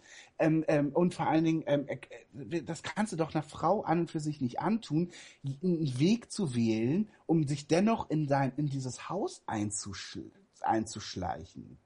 Da, und du bist hier aber in dem Moment eigentlich nicht gewollt. Es wird komplett der Wunsch und der, der, der, das Bedürfnis der Ex-Frau missachtet durch komplette eigene Egozentrik, was logisch ist. Ähm, aber äh, wisst ihr so, er findet trotzdem einen Weg. Und das ist nicht in Ordnung. Und vor allen Dingen, äh, glaube ich, würden auch Pädagogen das ganz schlimm finden, wie er versucht, den, das Vertrauen seiner Kinder wiederzubekommen, indem er sie belügt. Und indem er irgendwie eine falsche Identität schafft, um seinen Kindern nahe zu sein. Also der Film ist von Egozentrik so extrem geprägt und es ist er handelt mega verantwortungslos. Und das findet der Film aber völlig okay. So, wie Trot kommt, kommt mir trotzdem viel zu schlecht weg jetzt natürlich, weil man kann sich ja darauf einigen, dass es, naja, man kann sich wahrscheinlich jetzt nicht darauf einigen, aber ich würde trotzdem dabei bleiben, dass es äh, ein Kinder, also ein schöner Kinderfilm ist, weil Kinder natürlich sowas überhaupt nicht äh, äh, sich über solche Sachen jetzt gar keine Gedanken machen. Und wenn man das so ein bisschen als Kostümfilm irgendwie sieht, der natürlich als Komödie auch funktioniert. Also es ist ja jetzt nicht so, dass es ein Drama ist, sondern eine Komödie mit einigen Gags auch dabei, dann ähm, fand ich den schon ganz schön. Also ich habe ihn zumindest schön in Erinnerung. Ähm, ja, ansonsten, also Club der Toten Dichter war, glaube ich, nicht in den 90ern, hat aber Ja, sehr viele Schulklassen in den er, 90ern Genau. geprägt. genau, also 90 kam er nach Deutschland, 89 USA. Ja. So kann man, kann man mitnehmen. Ja, weil Pädagogik gerade schon angesprochen wurde, den hat man in der Schule gesehen. Also ich zumindest. Haben, haben, wir haben den in der Schule gesehen. Oder sehen müssen. Wobei das, also das höre ich zum ersten Mal, dass Leute wirklich Club der Toten Dichter in der Schule gesehen haben, weil sich da die Lehrer ja ins eigene Fleisch schneiden. Mhm. Weil Ach, ach, der hätte ich jetzt gedacht, der dass das irgendwie so Standard war da. Ich Nee, also ich habe den in meiner Freizeit geguckt. Ich hab Aha. den auch in der Schule unter anderem gesehen, ja. Ja. Na gut. Ähm, seit Jumanji, wir Jumanji. bei mhm. Robin Williams 90er Erfolgen sind. Fla Flabber hattest du ja erwähnt, finde ich, kommt viel zu schlecht weg. Also der gilt auch bei Disney-Fans als einer der schlimmsten Realfilme, die Disney je gemacht hat. Und das kann ich überhaupt nicht verstehen. Ich finde, Robin Williams spielt da toll auf und sein, sein Roboter-Sidekick Rebo äh, finde ich ganz, ganz toll. Ähm, Robin Williams in, in ernsteren Rolle war auch 90er Good Will Hunting. Da hat er Ja. dann endlich seinen Oscar bekommen. Mag ich noch den Raum werfen. Auch noch 90er, aber das war dann Robin Williams auf den Ab absteigenden Ast. Ich nehme jede Rolle, die halbwegs auf mich zugeschnitten ist. Patch Adams, da bin ich dann eher äh, dann auf der Soapbox und sage den Film, nein, böser Film, schäme dich. Ähm, Hook war auch noch, hast du das erwähnt? Ganz Nee, früh. hatte ich nicht, Anfang war auch noch. 90er, Ja. ja. und Jack von Francis Coppola, ne? Was ich Ja. immer total lustig finde. Ja. Hat, ich glaube, war der das? Ja, ne? Ja, ja. Ja, Ja. Das ist total Der witzig. Francis Ford Coppola. Francis Ford Coppola hat doch Jack gemacht, ne? Ja. Ja. Es gibt ja so manchmal so extrem eigenartige Sachen, wo man sich denkt, wie kommt dieser Mensch Ach zu so. diesem Film? Und das ist bei Jack durchaus der Fall, wo ähm, Robin Williams ja einen Schüler spielt im Erwachsenenkörper. In Menschen eines Erwachsenen, äh, im Körper eines Erwachsenen, der so eine Krankheit hat. Der hat das umgekehrte Benjamin Button-Problem. Wird halt sehr schnell alt. Ach so, ja, richtig. Und Ja, so ist was das. müssen wir erwähnen? Robin Williams, eine seiner wichtigsten Rollen, vielleicht die Aladdin-Sprechrolle. Oh ja. Auf Englisch, das als Ja. Genie. Wobei es auch im Deutschen eigentlich als Robin Williams markiert ist, weil man da ja wenigstens seine deutsche Stammstimme genommen hat. Was ja heutzutage nicht mehr so der Fall ist, wenn in, wenn in Animationsfilmen ein bekannter Welt, Welt, Weltstar Wellstar. Wellstar äh, eine Rolle spricht, äh, wird dann ja im Deutschen dann gern einfach irgendein anderer Promi genommen. Also wer weiß, wenn Aladdin heute entstehen würde, wäre es eben nicht, ja gut, jetzt sowieso nicht der Robin Williams und seine Stammstimme, aber sagen wir mal, Robin Williams würde noch leben und Per Augustinski würde noch leben. Wenn das heute passieren würde, könnte das auch passieren, dass das Fresh Torgespräch oder sowas. Ich meine, wir haben das ja, wir haben es ja erlebt, ähm, kurz nach den 90ern bei Shrek, äh, nee, Quatsch, bei, bei Mulan, bei Disney bleiben, weil bei Shrek hat man ja äh, Eddie Murphys Stimme genommen, aber im Original war ja Mushu Eddie Murphy und im Deutschen Otto. Oh, Mhm. stimmt. Da Ganz hat man die schlimme Verbindung äh, gekappt. Und bei Aladdin, ne, die Leute kennen diese Stimme als Robin Williams, also packen wir, packen wir die Stimme drauf und genial. Auch das wäre, man, wir springen so in den Themen, auch das wäre nochmal interessant, so unsere Kinderfilme, unsere liebsten Kinderfilme.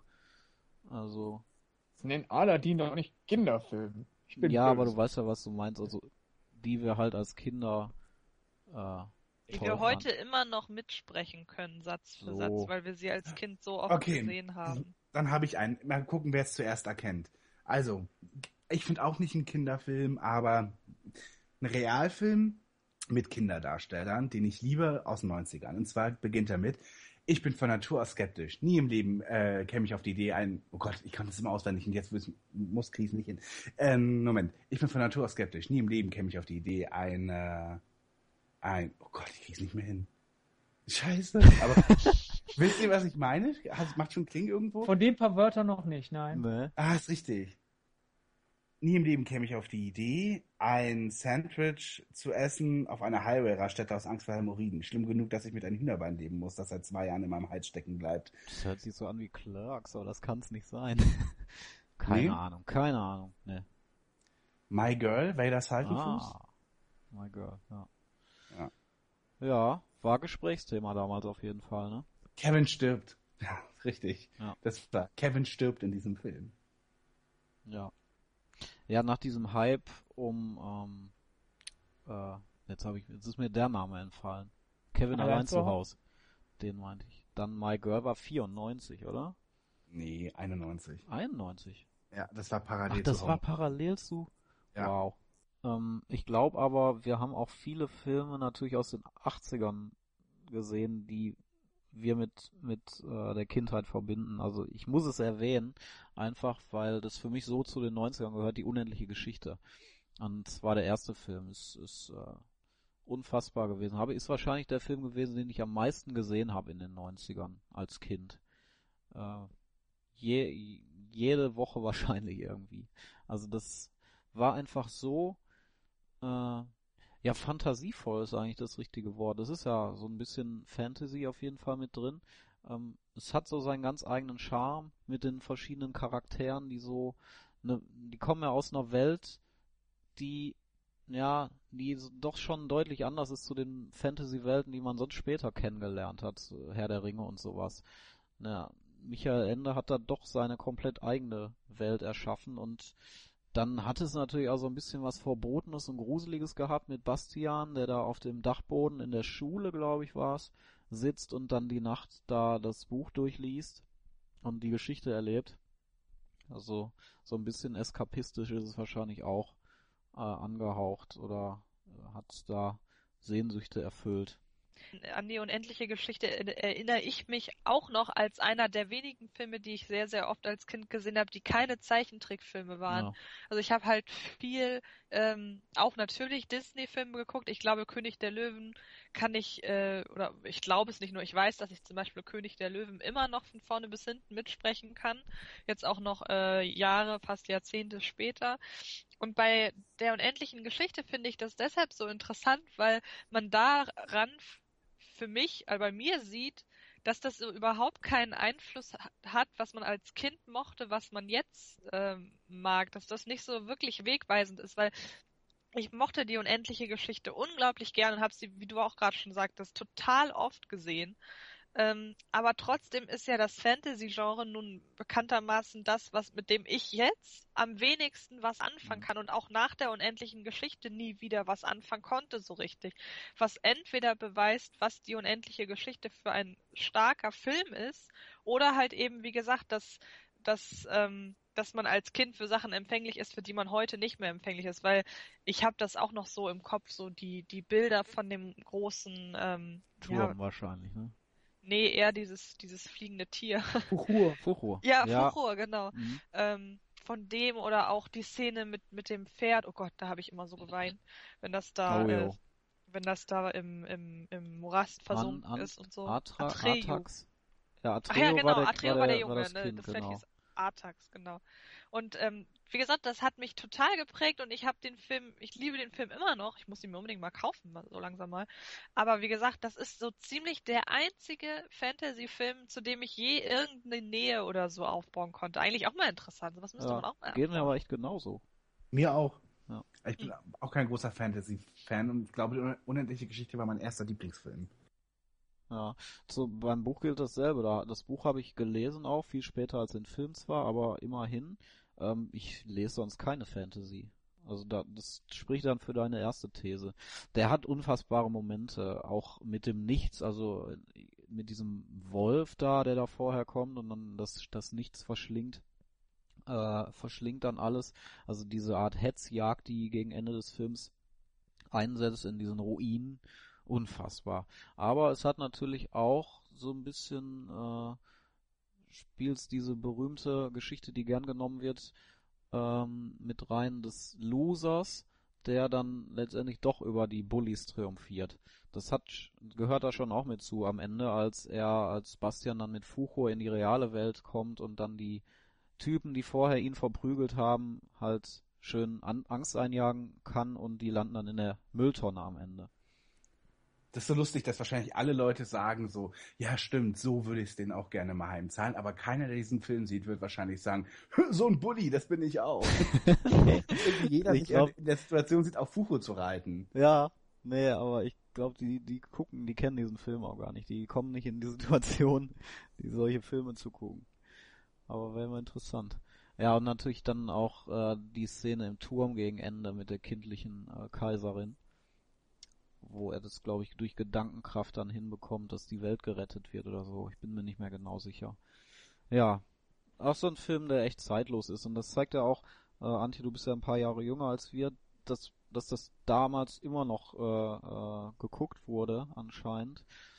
Wäre mal interessant, ob das heutige, die heutige Jugend immer noch kennt, aber das sind ja so Fragen, die wir schon letzte Mal beim Serienpodcast gestellt haben. Guckt die heutige Jugend noch die großen äh, Fernsehserien der 80er und 90er, Kinderfernsehserien?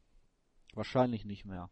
Welcher Film mir da auch noch einfällt, ich glaube vor allem deshalb, weil beide Filme, wobei, nee, hat sich, glaube ich, nee, hat sich schon erledigt. Ich wollte nämlich nochmal auf das letzte Einhorn zu sprechen kommen, einfach deshalb, weil sowohl das letzte Einhorn als auch die unendliche Geschichte total oft bei RTL 2 laufen mittlerweile.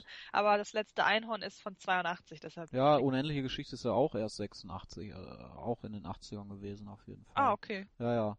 Ne, ich meinte ja gerade, wir kennen natürlich viele Filme oder haben viele Filme gesehen, die trotzdem in den 80ern liefen oder gestartet sind, die wir aber eben mit unserer Kindheit in den 90ern verbinden.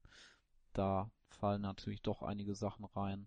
Kurze Frage, stoß ich denn hier mit dem Stichwort kein Pardon auf, Ja, auf gut. fruchtbaren Boden? Ja. Bei dir, Jan, weiß ich ja. Ja, ja, ja, ja. Weiß nicht, wie es bei Sydney mir und. Angst aussieht. Ja klar, Ich bin da raus. Oh. natürlich. Ja. Okay, dann machen wir jetzt deutsche Komödien. das wollte ich nicht. mit, Ich mit Medien satieren kannst du mich eben statt zu deutschen Komödien rüberreiten. Okay, dann machen wir deutsche Medien Mediensatiren. Dann ist es nur der eine, Ja. glaube ich. Naja, Stonk. Late Show, da kommen noch ein paar. Echt? Vielleicht. Kenne ich alles nicht. Doch, Ja. Late Show sowas. Ja, egal. Kein Pardon. Außer ein Film, der zeitlos ist irgendwie, den, der heute so super ist. Und heute ist ja das Spannende, ähm, ich finde ja, Harpe Kerkling hat sich immer mehr so zu Figur Peter Schlönske irgendwie entwickelt. Zum auch. späten Peter Ja. Schlönske. Ja. Also, er hat das vorweggenommen oder vorgezeichnet, die Karriere eines Showmasters und er hätte es ja eigentlich besser wissen müssen, weil er damals schon äh, so fähig war, das zu sehen, wie eigentlich eine Showmaster-Karriere verläuft und trotzdem er hat er sitzt sich da in einer Szene. Ja? Er, er sitzt an einer Szene bei der Sagenhaft Talkshow mit Gudrun van Wölk. Well, Und- Gudrun. genau, richtig. Sie stellt eine Frage, er, well, Gudrun, oh, Entschuldigung, Huh. äh, Gudrun, die Fans sind mir das Wichtigste. Ja. Und ganz ehrlich, das ist eins zu eins Kerkeling heute. Ich Ja. meine, vielleicht ist es auch nur ein Riesenwitz. Ich vielleicht kommt ja auch bald irgendwie darüber Ja, nach Welt vielleicht 2. ist es so fünf Jahre lang ein Witz von ihm, dass er den darstellt. Das kann natürlich sein. Ich meine, Ja. ganz ehrlich, sein komisches Bild mit der Rose im Gesicht, äh, wo er die Schlagermusik gemacht hat, dann sein ständig sein Schal, den er so Ja, eine dieser alte Schal bei Markus Lanz. Wow. Über, über die Schultern wirft. Mhm. Vielleicht ist es auch ein riesen Gag und wir wissen es noch nicht, Ich- weil dann sage ich Chapeau. Ja, ja, Aber, das wäre ähm, nochmal mega, aber ich befürchte Schlimmes eigentlich. Ja, und dann auch immer dieses ständige seit 15 Jahren, wie wirklich so eine zitternde Oma, die irgendwie sagt, so bald habt ihr mich nicht mehr, da wisst ihr, was ihr an mich hattet. Hm. Ja, so immer dieses Ab Ansagen des, bald bin ich nicht mehr da, jetzt bin ich zurück. Immer dieses, auch so dieses, so dieses, so weint um mich, weil bald bin ich nicht mehr. Ja. Ja. Und wenn ich nicht mehr bin, dann müsste mich aber noch, äh, dann kommt jeden einmal die Woche zum Grab. So Ja. ungefähr, so ungefähr ist seine Attitüde gerade. Ja. Eigentlich schon länger. Ja. Nichtsdestoweniger, ähm, kein Pardon ist natürlich eine mega gute Komödie. Naja, so mega gut ist die halt gar nicht. Aber die lebt halt so nach. Also es, es, es gibt halt sehr, also es gibt kaum einen Film, den ich in meinem Familien- und Freundeskreis so oft zitiere, wie halt kein Pardon. Weil halt alles in diesem, in dieser Welt da von dem Fernsehsender, in dem das spielt, von der Familie Schlönske, dass es halt wirklich ein Hit nach dem anderen, was da rausgehauen wird. Und das muss man erstmal schaffen. Ich kann mir nicht vorstellen, dass das beim Schreiben des Buches ähm, der Hintergedanke war. Aber es ist halt wirklich ein Inside-Joke und ein Ja. One-Liner nach dem nächsten. Und das hat sich halt einfach über die Jahre so entwickelt. Aber, aber das ist dann halt jetzt so. Also es gibt halt einfach Leute, die können bei Man Vati hat drei grunzende Schweine sofort mit einsteigen. Und dann gibt's halt die Leute, die haben davon halt noch nie was gehört. So geht's mir übrigens immer, wenn andere über Loriot reden. Dann bin ich immer komplett raus. Ja, dann immer so her von Lüdenscheiden. Weißt du? Ja, das war die Glücksmelodie, ne? Hat man wahrscheinlich nicht erkannt. Äh, was sind eure Lieblingsszenen daraus oder Lieblingsgags? Ich fange mal an. Einer der geilsten One-Liner aller Zeiten. Äh, eine alte, also es gibt so Vorsprechen bei der Firma und äh, Leute sollen halt für irgendwelche Rollen vorsprechen, äh, nicht vorsprechen, sondern vorsingen. Sie, irgendwie so eine Casting für eine Musikgeschichte, so ähnlich wie die Playback-Show. Und dann ist da eine alte Oma, sitzt vor der Sekretärin und sagt, und die Sekretärin fragt, was singen Sie? Und die alte Oma, ich singe Highway to Hell von C und A. Ich finde den so mega. Und dann kommt eine Schwangere und sagt, ich würde gerne mein Kind in der Sendung kriegen. Ja. Das müssten Sie jetzt aber erstmal vormachen. ja, das ist auch geil. Ja. ja, richtig.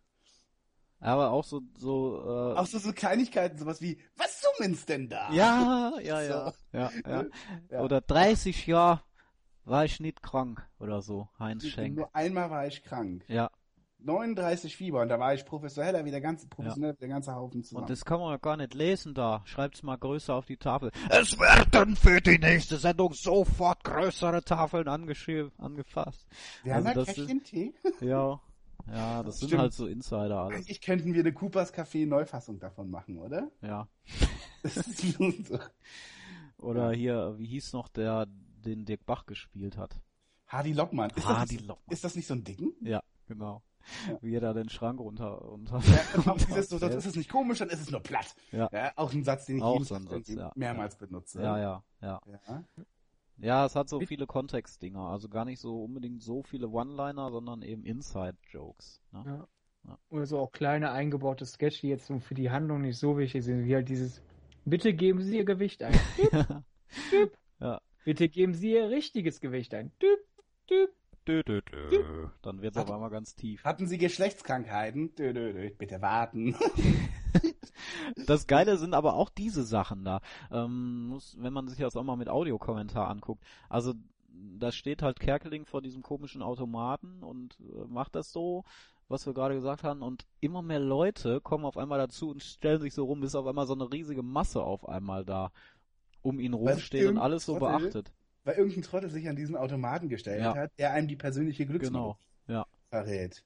Ja, und das man- natürlich ultra peinlich wird dann auf einmal für Kerkeling, wenn jeder zuguckt. Wo er das dann natürlich noch nachsummen muss, die persönliche Glücksmelodie. Äh, oder auch eine Szene, wo er, wo schon relativ bekannt ist, ich weiß, kann es nicht mehr ganz genau, und ins Studio muss und außen irgendwie rum muss und dann steht da so eine Menschenmasse auch, durch die er durch muss. Und so im Hintergrund, man hört es auch gar nicht so gut, man muss schon genau darauf achten, schreit so eine Frau, wer ist das denn eigentlich? Und das erklärt äh, Kerkeling auch wunderbar im Audiokommentar, dass sowas wohl sehr oft vorkommt im echten Showgeschäft, dass halt da sich so Menschenmassen bilden, ein paar kennen den Star halt und immer mehr Leute kommen dazu und dann fragen, fragen viele halt, wer ist das überhaupt, der da gerade durchgeht. Also sehr viele Insider, echt. Ja. Aber ist eben eine schöne Mediensatire und heute glaube ich nicht mehr gültig, weil es heute einfach diese großen Shows nicht mehr gibt. Und diese großen Showmaster. Aber das konnte man damals noch gut machen. Ähm, Wobei große Egos gibt's immer noch. Ich Ja, meine, im Grunde das wird's dadurch noch aktueller, weil die Leute jetzt nicht mehr so so wichtig sind und trotzdem noch so viel von sich halten. Stimmt, Peter Ja, Stolz okay. ja heute im Dschungelcamp. ja. Und glaubt aber, er wäre der, der die Treppe noch runtergehen kann. Showtreppe. Ja. Äh, wenn, wenn wir da bei diesen deutschen Komödien sind, muss ich noch erwähnen, die Loriot-Filme. die auch relativ un, ja, na, so unbekannt sind sie nicht. Sie waren schon damals sehr erfolgreich, viele Besucher gehabt, aber haben nicht so einen Kult entwickelt. Papa Ante Portas und Ödipussy. Ähm, ich mag vor allem Papa Ante Portas. Hat auch unfassbar viele gute One-Liner, viele tolle Szenen, wo man einfach sagen muss, entweder hat man den Humor oder man hat ihn nicht. Äh, man kennt es ja von Loriot. Viele finden ihn witzig, viele mögen ihn nicht und können diese Situationskomik nicht nachvollziehen oder finden das eben mega unlustig. Äh, bei Papa Ante Portas war einfach das Schöne, dass der Film gezeigt hat, dass sowas auch in Filmlänge funktioniert. Also nicht in den kurzen Sketchen, die man aus den alten Loriot-Filmen kennt, sondern dann auch in einem 90 Minüter. Äh, ich finde Papa and Reporters auf jeden Fall besser als äh, Ödipussy.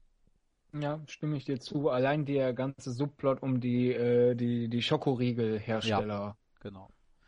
Äh, dieser, dieser, diese eine Szene, wo Loriot äh, die Schokoriegel probieren muss und reinbeißen muss. Das ist eine Szene, wo man, glaube ich, sehr gut äh, unterscheiden kann. Also wenn du die Szene Leuten vorspielst und die die sehr witzig finden, dann sind das halt Loriot-Fans und können damit was anfangen und die Leute, die da nicht lachen, die können es nicht nachvollziehen, warum man das witzig findet. Weil das so eine stille Szene ist, wo so eine immer so, jetzt möchten sie diesen mal probieren und der beißt halt rein und findet den Riegel mega eklig und es hat so eine komplette Stille in der Situation. ähm, ja, toll. Krawel, Krawel. Was hätten wir noch? Deutsche Komödien, ja gut, erfolgreich. Ähm, der bewegte Mann. Ja, genau. Erfolgreichster deutscher Film der 90er. Richtig. Und Platz wahrscheinlich würde ich mal sagen, Till Schweigers Durchbruch. Ja. Sechseinhalb Millionen Besucher. Ja. Kann man nun darüber streiten, ob wir den Film deswegen aus der Geschichte löschen wollen oder ihm dankbar sind? Ach, ich würde eigentlich also, Till Schweiger ganz gerne aus der Geschichte also, löschen. Ich habe neulich irgendwann nachts nochmal, im glaub, Bayerischen Rundfunk, lief dann irgendwann mal der bewegte Mann. Und ich habe tatsächlich feststellen müssen, wie, ja, wie, wie frisch und fast schon niedlich Till Schweiger damals noch war. Hallo? Hat jetzt bei allen gerauscht? War, ja, was war das denn? Oh Gott, voll unheimlich.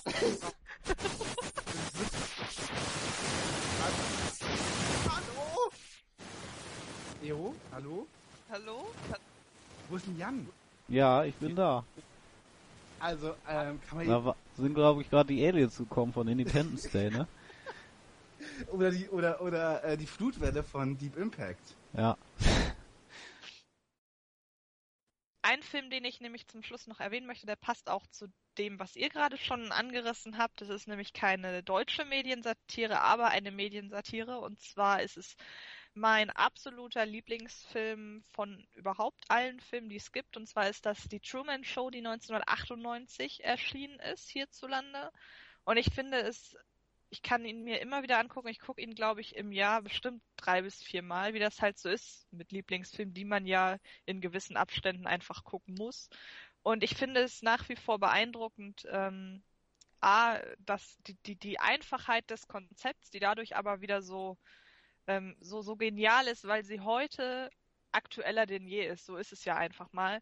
Und es ist ja tatsächlich so, als hätten die Macher damals irgendwie schon geahnt, wo das irgendwann hingeht mit, äh, ja, mit der, mit der Medienwelt. Und es ist einfach auch, auch Jim Carrey hier in einer mega Performance meiner Meinung nach. Ich finde an diesem Film stimmt einfach alles. Er hat äh, ja, er ist komisch, er ist tragisch, hat ein großartiges Ensemble, da steht unfass, äh, da steckt unfassbar viel Liebe zum Detail hinter, wenn man sich dieses ganze Szenenbild und ähm, die Szenen auf, den Szenenaufbau und auch das Drehbuch anguckt und deshalb müsste ich irgendeinen Film aus den 90ern äh, könnte ich nur irgendeinen Film aus den 90ern auf eine einsame Insel mitnehmen, um dieses Bild mal zu bemühen, dann wäre es die Truman Show, weil habe ich ja gerade gesagt.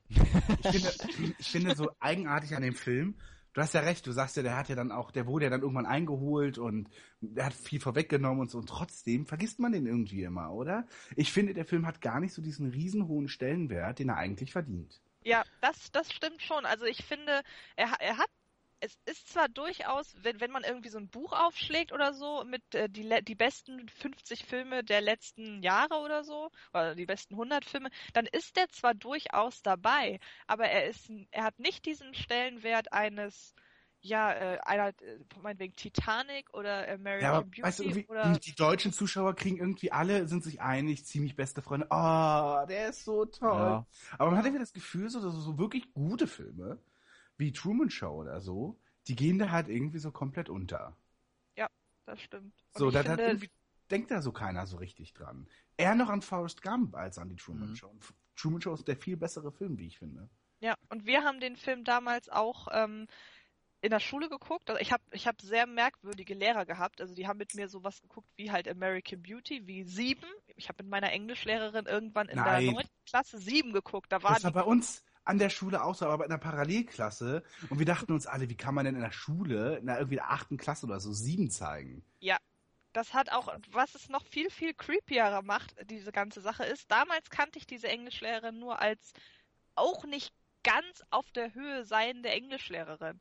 Und mittlerweile weiß ich, dass die so einen total kuriosen Religi auf so einem, auf so einem total Reli äh, oh Gott, was ist denn los? Es ist spät. Wir wissen, was du meinst. auf so einem Trip. total kuriosen. Religionstrip ist, Ja. das wollte ich sagen. Und das macht das Rückblicken total gruselig, Ja. weil ich weiß, wenn ich, ich, ich habe neulich mal irgendwie meine alten Schulunterlagen durchgeguckt und wir haben über sieben nie irgendwelche Notizen oder so gemacht oder nie irgendwas dazu geschrieben. Wir haben uns diesen Film nur angeguckt und halt darüber komisch. diskutiert. Ja. Und zur Film, wir hatten halt das, wir hatten halt Filmanalyse so generell in dem Schuljahr, aber dafür haben wir halt American Beauty genommen, weil den kann man ja auch gut analysieren, auch was die Bildsprache und so angeht. Aber sieben haben wir tatsächlich einfach nur geguckt. Und das ist schon irgendwie krass, wenn man da so rückblickend drüber nachdenkt. Ich meine, Truman Show haben wir auch gesehen und da haben wir dann auch drüber analysiert und so weiter. Das macht ja auch Sinn, aber wie gesagt, sieben, hä? Aber wir hatten auch so eine ähnlich komische Geschichte. Ähm, ah, wir hatten mal Medienkunde. Ich weiß ja jetzt echt nicht, ob ich das schon mal im Podcast erzählt habe, weil wir letztens drüber geredet haben, äh, Basti, aber ich glaube, es war außerhalb. Äh, der war mega Fan von Michael Haneke und hat mit uns, habe ich nicht im Podcast, ne? Nee, Also hast du gar nicht erzählt letztes Mal. Doch, mit Bennys Video, dass er habe Bennys Video gezeigt hat. hab ich vielleicht nicht zugehört, aber Okay. Ja, jedenfalls gibt's ja diese Szene mit dem Bolzenschussgerät, äh, die relativ am Anfang ist, wo gezeigt wird, wie ein Schwein äh, äh, äh, getötet wird. Und das ist natürlich schon so für äh, Siebtklässler, Sechstklässler ziemlich heftig gewesen, generell der ganze äh, Film. Und er hatte da mega Ärger auch bekommen, weil eine da wohl, ein, Sch- also wirklich äh, jetzt kein Witz, ein Trauma von gekriegt hat und während dieser Szene noch rausgerannt ist und aus der Klasse und es war, das hatte dann ein ordentliches Nachspiel. Ja, der hat aber mit uns immer solche Sachen geguckt irgendwie. Ist schon komisch, was Lehrer manchmal mit einem Ja. gemacht haben, oder? Der ist Darf heute man- tot, der Lehrer. Ich wollte gar nicht Ich darüber glaube aber, das aber steht nicht im Zusammenhang. Das- nee, nee. du hättest das nicht so aufbauen dürfen, weil Ja. das klang so wie eine Pointe, weißt du. Ja. Ungewollt. Naja, okay. Ja, wir haben uns darauf geeinigt, jeder noch ein Thema, über das er unbedingt sprechen muss aus den 90ern. Ich habe eigentlich so viel, oder jeder vielleicht ein, na, schwierig, schwierig, ein, eine Komödie, ein Drama, wenn er will. oh, das ist echt schwierig. Ja, ist auch schwierig, Weil paar wir lassen so viel aus, echt, wir Ja. lassen so viel aus. Ja, also dann Also- ähm, Ja, wegen, wegen Jim Carrey, die Truman Show, der lief aber eher, äh, Quatsch, ähm, der Mondmann, der lief aber erst in 2000 in Ah, Deutschland, okay. von daher mal ausgeklammert. Nackte Kanone kennt jeder. Ich hoffe, Mhm. jeder liebt diesen Film und findet ihn mega lustig. Also sollte man zumindest, wie ich finde. Ähm, ich erwähne, oh, jetzt ist es echt knapp und wahrscheinlich werde ich mir den Hintern beißen. Ich erwähne mal ähm, Toy Story 2, weil ich finde, das ist der beste Teil der Reihe und wenn Jessie ihre Geschichte erzählt, wie sie ähm, verlassen wurde oder aufgegeben wurde von ihrer, von ihrer besten Freundin, dann bricht es mir jedes Mal das Herz und ähm, ähm, ja, ich finde, es gibt kaum eine traurigere und, und emotionalere Szene in den 90ern als da. Also da kann ähm, Jack noch so sehr im Eismeer versinken. Ich finde, wenn Jesse ähm, erzählt und Sarah McLachlan dazu singt, ist es das Schönste, was es in den 90ern so im Kino gab. Deswegen wollte ich an der Stelle nur noch mal kurz Toy Story 2 erwähnen. Und ähm, es gibt aber noch tatsächlich ganz, ganz, ganz viele andere Sachen. Äh, ja, dann reichen wir die vielleicht irgendwann mal nach. ja. Blair Witch zum Beispiel. Nur ja so Blair Witch. Blair Wir haben auch Witch. überhaupt noch nicht über Julia Roberts geredet. Über Nee, wir haben über so viel nicht geredet. Man Warum könnte ja auch da bei den, jetzt kommen die Aliens wieder, man könnte ja auch bei den äh, Zeichentrick viel mehr noch dazu sagen, weil es natürlich ein großes Thema in unserer Kindheit war. Ich glaube, da hat Sidney sich auch echt heute ordentlich auf die Lippe gebissen, oder? Ja, Ja. Wie bist du eigentlich über Blair Witch auf Julia Roberts gekommen? nee, weil ich die aber tatsächlich noch so ein bisschen in der, in im Hinterkopf hatte. So. Dass wir halt auch überhaupt nicht über vier Hochzeiten, vier Hochzeiten und einen Todesfall geredet haben und so. Oder was ist mit die Braut, die sich nicht traut und whatever. Ich meine, weil, ganz kurz nur, das fiel mir halt einfach, eigentlich hatte ich das noch im Hinterkopf, weil Jan, äh, Jan hatte irgendwann mal die Frage gestellt nach Stars der 90er und Ja, sind da nie so richtig Hatte ich ja versucht mit Robin Williams, aber danach äh, ist es auch wieder so abgeschweift. Ich rein. Tom Cruise, Andy McDowell. Ja, Ja, ähm, genau, dann natürlich. Kevin Ähm, Costner. und, ähm, wie heißt er denn? Hugh? Jack? Nee, Hugh Grant oder was? Hugh? Grant. War nicht Hugh Jackman, das ist, äh, das ist Quatsch. Das war direkt nach den 90ern ging das ihn los. Ja. So richtig. Tja.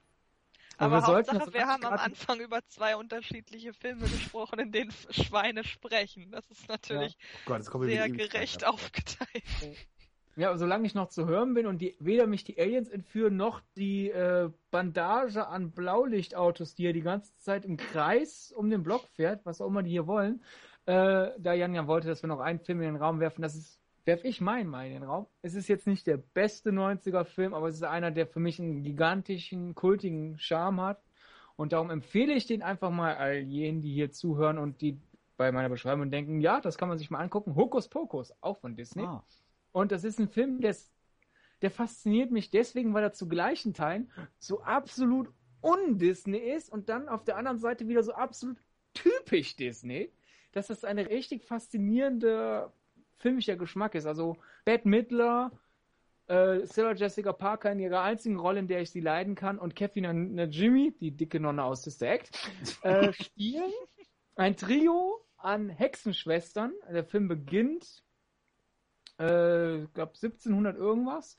Und wir sehen, wie sie halt äh, die Seele eines Kindes aussaugen, um daraus einen Zaubertrank zu brauen, der ihnen das ewige Leben und ewige Ju Jugend äh, schenkt. Dabei werden sie aber erwischt und sie werden gehängt. Aber kurz bevor äh, ihr Lebenslicht ausgeht, kann die Haupthexe, nämlich Bette Midler, noch einen Fluch äh, sprechen, der besagt, dass sollte in einer Halloween-Nacht eine Jungfrau eine schwarz brennende Kerze anzünden, haben sie für eine Nacht nochmal die Gelegenheit, ihren Zauber zu wiederholen. Und viele, viele Jahre später, das spielt natürlich auch in der Stadt Salem, denn wenn man eine Geschichte über Hexen dreht, ja, natürlich spielt die in Salem in den USA. Und äh, ein Junge, der frisch aus LA nach Salem gezogen ist, ähm, ist total angenervt von diesem, ja, Halloween, das ist der wichtigste Feiertag des Jahres. Und deswegen sagt er sich hier, äh, scheiß auf Halloween, ich habe da keinen Bock drauf, ich mache hier jetzt nicht die Süßigkeiten-Tour mit meiner jüngeren Schwester. Und er bricht halt ins Museum ein, um zu zeigen, wie sehr er auf diesen Halloween-Brauch äh, in der Stadt pfeift, zündet die Kerze an und die Hexen stehen halt dann nun mal wieder auf, stehen vor der Matte und versuchen äh, den Rest des Films Jungfrauen einzusacken, um ihnen halt das Leben auszusaugen. Und die Hauptfigur sowie eine sprechende Katze, also ein Film für Antje, äh, die halt mal ein Junge war, nämlich der Bruder des letzten Opfers der Schwestern, und die äh, Flamme des, äh, des Protagonisten, sowie ein Zombie, der mal der Lover von zwei der beiden Schwestern, äh, Hexenschwestern war, versuchen natürlich eine Möglichkeit zu finden, die Hexen wieder ins Grab zu bringen. Und das Ganze ist mit ja, wie will ich es beschreiben? Es ist, der Film hat die ganze Zeit so einen Witz, der ist knapp über Kinderhumor raus, ist aber noch nicht so ganz im pubertären Humor angekommen. Der, der trifft so eine Grauzone zwischen rebellisch und unschuldig. Und dann Bette Midler singt eine fantastische Version von I've Got a Spell on You, äh, I've Put a Spell on You.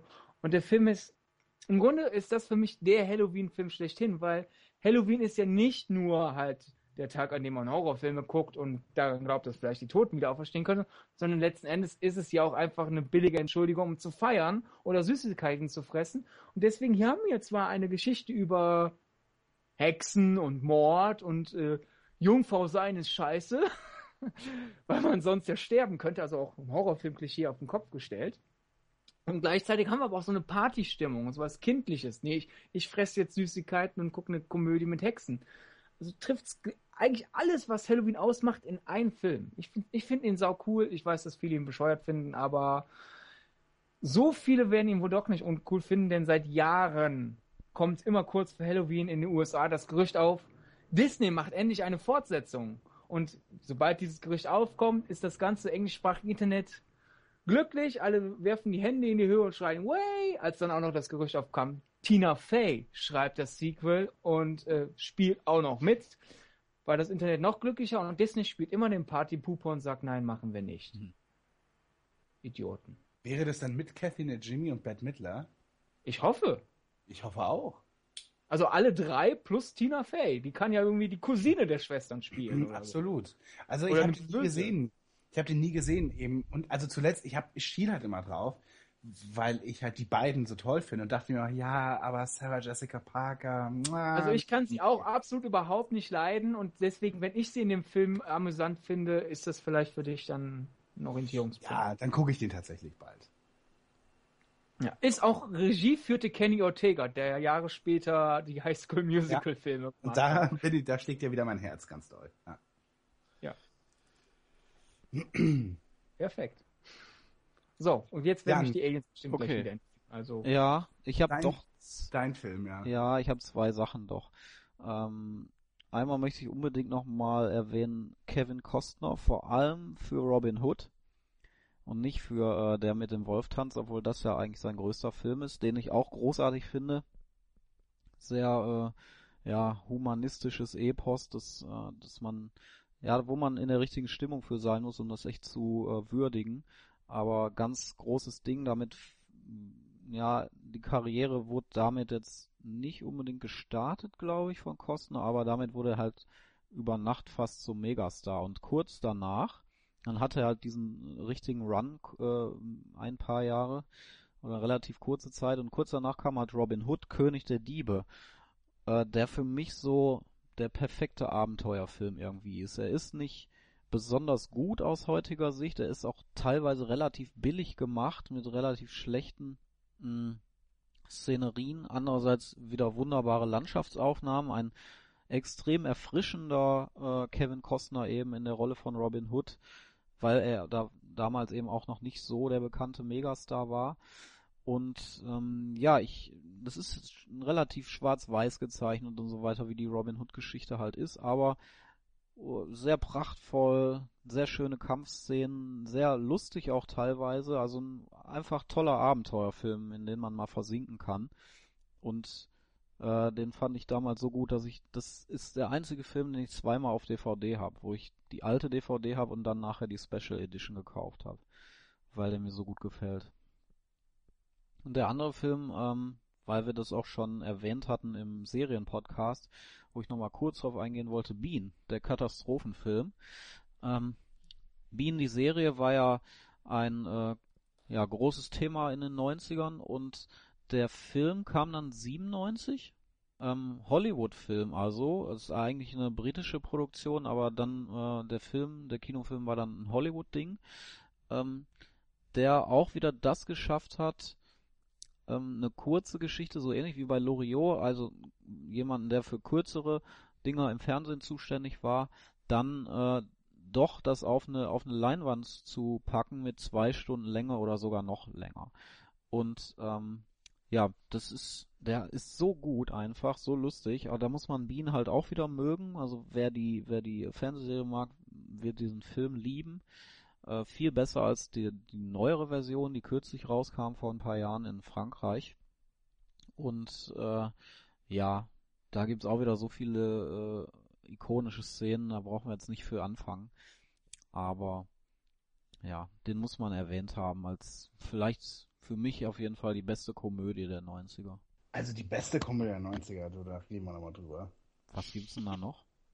Ähm, ich bleib bei Nackte Kanone. Wann, wann ist der erste Nackte Kanone Teil?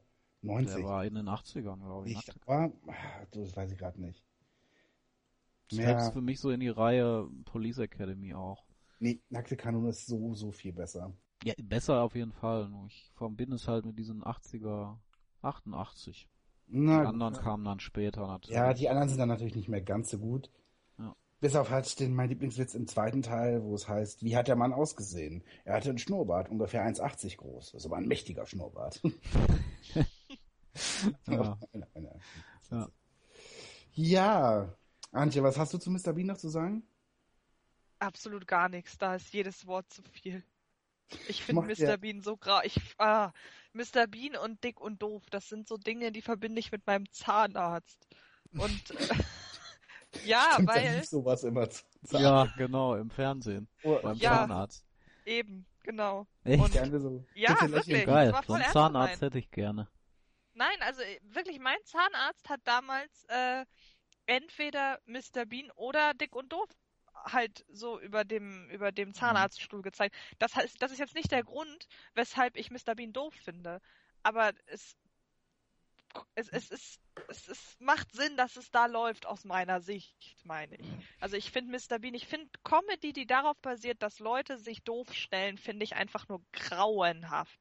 Und das also, Naja, pff, würde Also, ich gar nicht nein. so konstruieren. Mr. Bean ist, ich finde einfach eine Riesenleistung, dass jemand so lustig ist, aus meiner Sicht jetzt, ähm, ohne zu sprechen.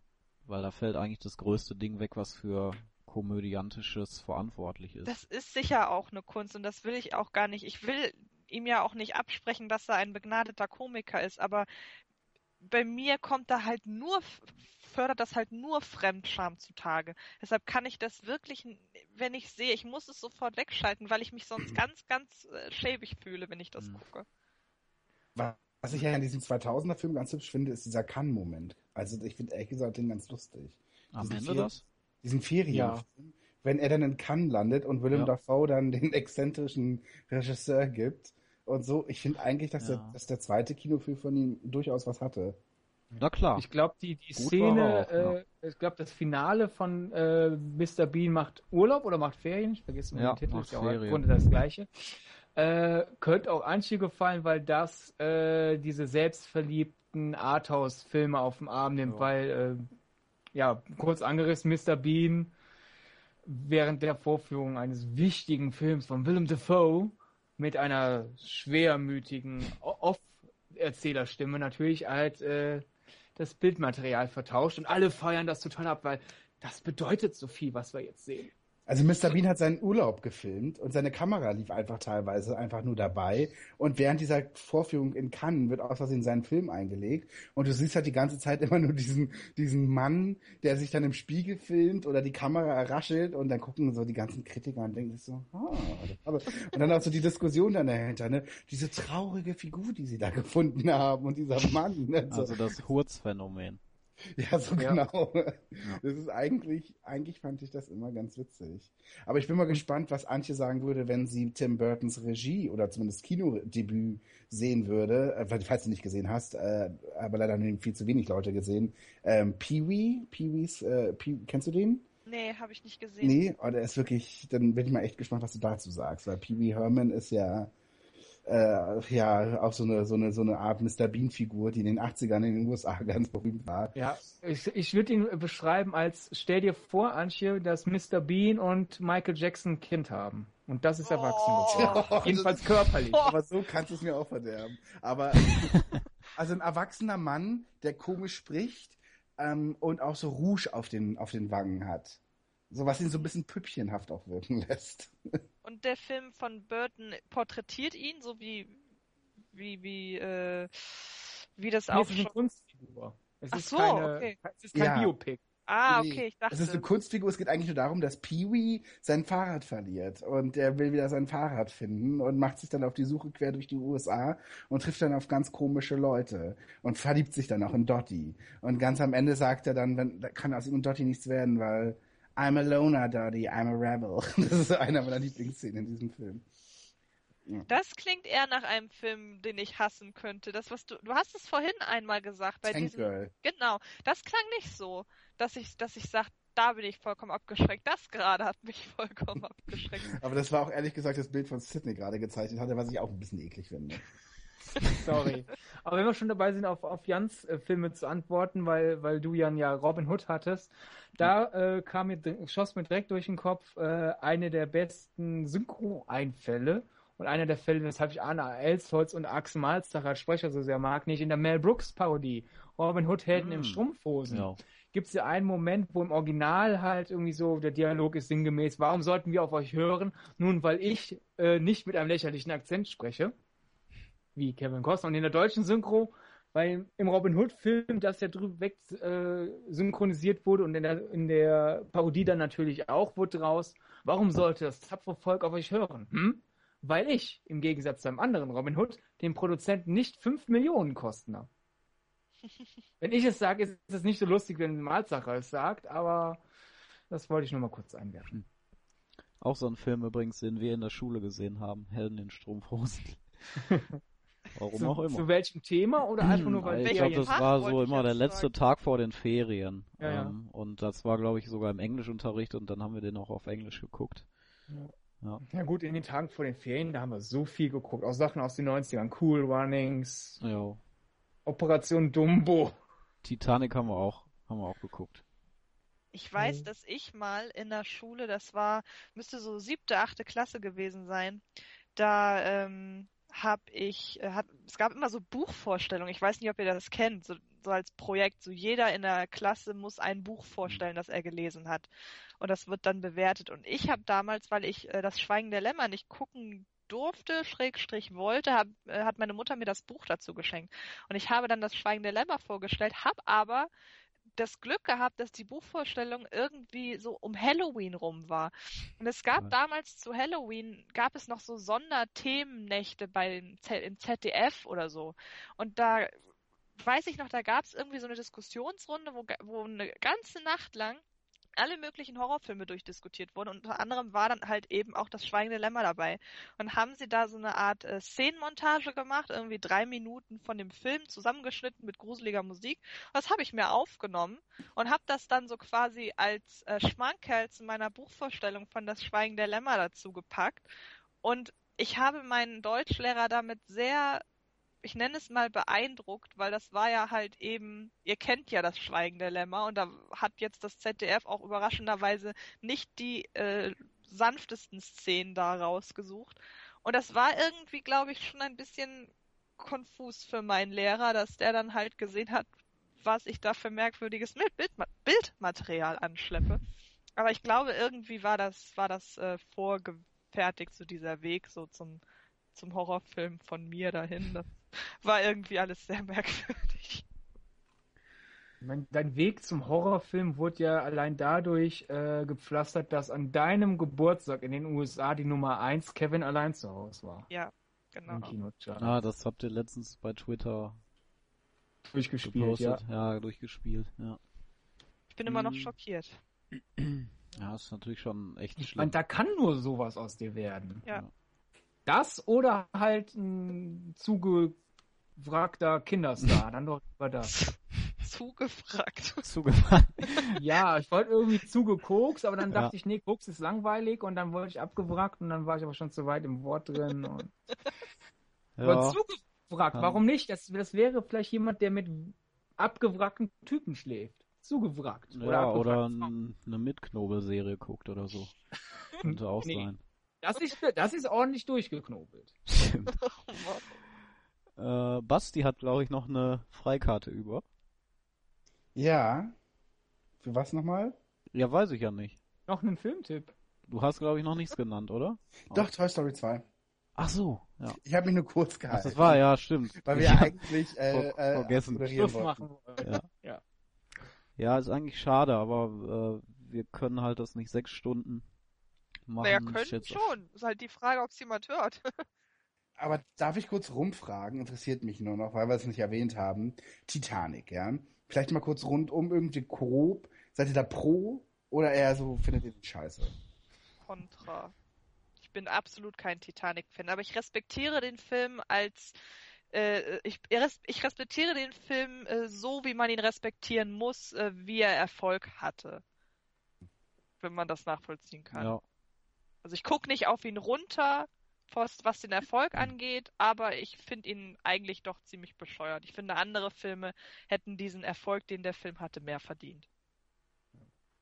Persönlich finde ich ihn grauenvoll und auf der Respektebene würde ich äh, noch ein bisschen mehr äh, Abstand nehmen als Antje. Ich respektiere die handwerkliche Leistung, aber die narrative und äh, narrative Leistung und die äh, Figurenzeichnung kann ich auch nicht respektieren. Die sind nicht mit Grund, weshalb ich den Film so sehr äh, ja, hasse ist das falsche Wort, aber so wenig leiden kann.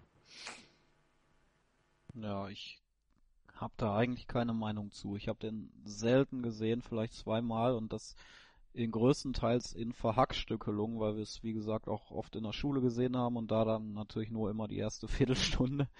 Äh, das, ja, weil eine Schulstunde halt nur eine Viertelstunde geht und dann irgendwie keine Ahnung. Welcher Letzter Schule Tag war habt ihr Ferien. immer wieder von vorne angefangen, weil ihr nicht auf Nein, die wir Idee haben dann einfach nicht weitergeguckt. Und Ach dann so. habe ich irgendwann mal wieder das im Fernsehen gesehen und mal wieder eine halbe Stunde gesehen. Irgendwann habe ich ihn mal ganz gesehen, aber er ist mir irgendwie zu egal. Einfach würde ich sagen. Also ich kann den weder schlecht finden, noch kann ich irgendwie nachvollziehen, warum er so erfolgreich war. Aber das kann ich eigentlich bei den mega erfolgreichen Filmen nie. Ja, wir hatten ja, glaube ich, schon mal die Theorie, genauso wie Avatar, dass halt, sobald ein, ein oder auch äh, ziemlich beste Freunde, sobald eine Grenze über, überschritten ist beim Erfolg, ist es ein Ja. Selbstläufer, weil alle anderen sagen, hä, was ist denn das? Will ich jetzt auch mal wissen. Ja. Oder auch Fuck you Goethe. Also ich meine, ich habe ja schon an den Trailern erkannt, dass es nicht mein Humor ist. Und ich habe den nicht für die Arbeit geguckt, weil die Pressevorführung irgendwie an dem Tag konnte ich nicht. Also hätte ich ja sagen können, okay, der wurde für die Arbeit schon abgehakt und ich weiß genau, dass ich ihn scheiße finden werde. Es sei denn, die Trailer lügen komplett.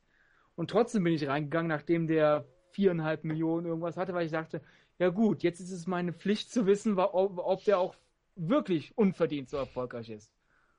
Und ja, er ist unverdient so erfolgreich. und bei Titanic und Avatar, das ist halt einfach irgendwann, ja, wenn alle drüber reden, also gerade bei äh, älteren Mitbürgern merke ich das, wenn die so merken, oh, ja, da wurde jetzt so viel in den Nachrichten von gesprochen, jetzt muss ich mal wissen, was das so ist. Dann gehen sie Ja. halt mal nicht in den neuesten Rentnerfilm, sondern gucken auch mal Titanic, Avatar oder ziemlich beste Freunde. Ja, Und Basti? also ich liebe Titanic äh, und ich finde, er steht halt wirklich in, in der großen alten Studiofilmtradition. Ähm, halt technisch noch ein bisschen weiter, logischerweise, aber ansonsten finde ich ihn halt so episch wie, ja, wie eben die großen aus den 40er und 50er Jahren, die großen epischen Filme. Äh, und bin froh darüber, dass ich das im Kino mehrmals gesehen habe, denn äh, sowas gab es einfach seitdem für mich auch nicht mehr.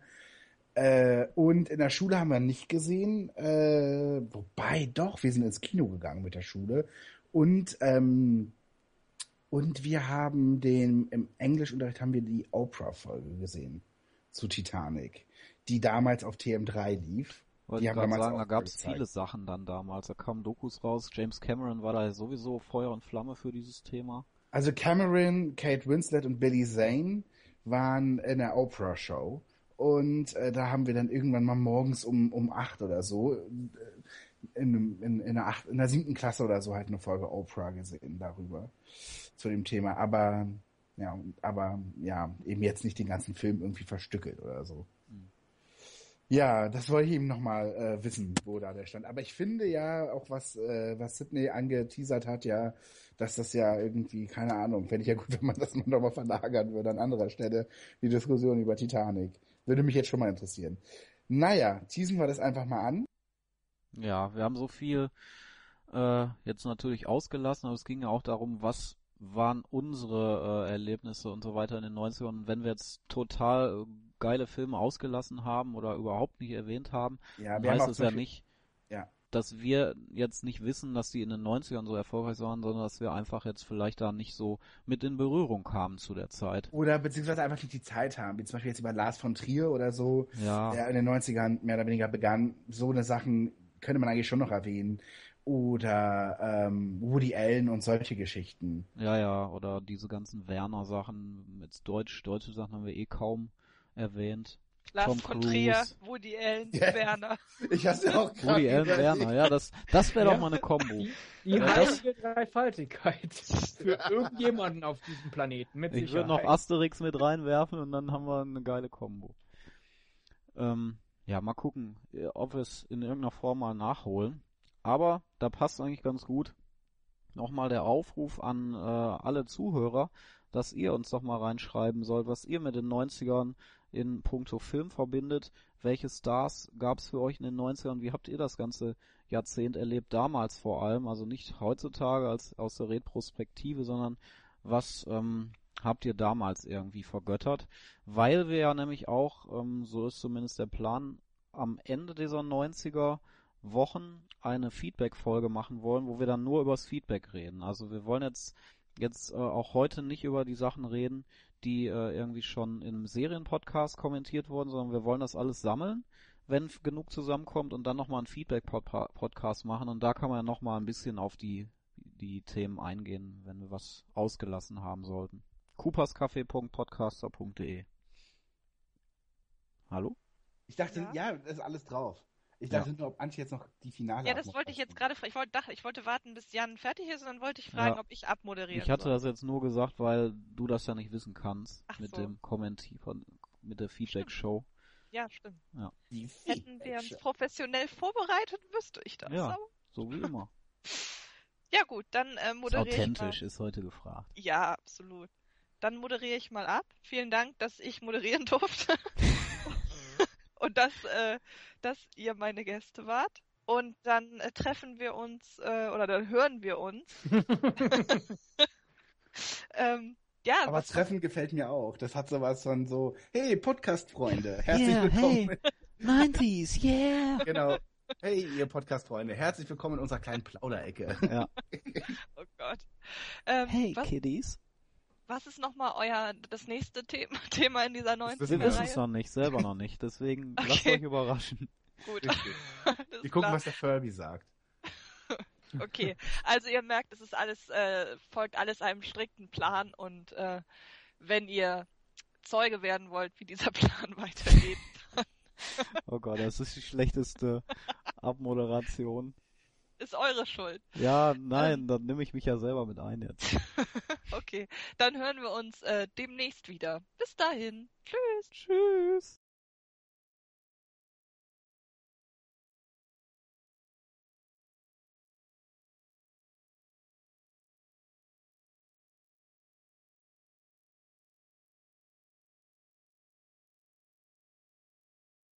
Jetzt habt ihr euch doch verabschiedet. Es hieß, ich darf mich als Es einziger war verabschieden. nur Jan. Ah, nein! Ich habe die Klappe gehalten und Ah. Jan war der Einzige, der Okay. Tschüss Das- das-. Nee, das hat Antje auch gesagt. Das kann sie jetzt nicht auf mich wär's Ja, schieben. ich muss ja auch. Tschüss sagen. Das ist ja Genau. sonst doof. Also, Sydney, sag Tschüss jetzt. Sternchen, typische 90er Jahre Verabschiedung. Sternchen. Ah. Ja, das hat sich ja jetzt gelohnt. Ja, na.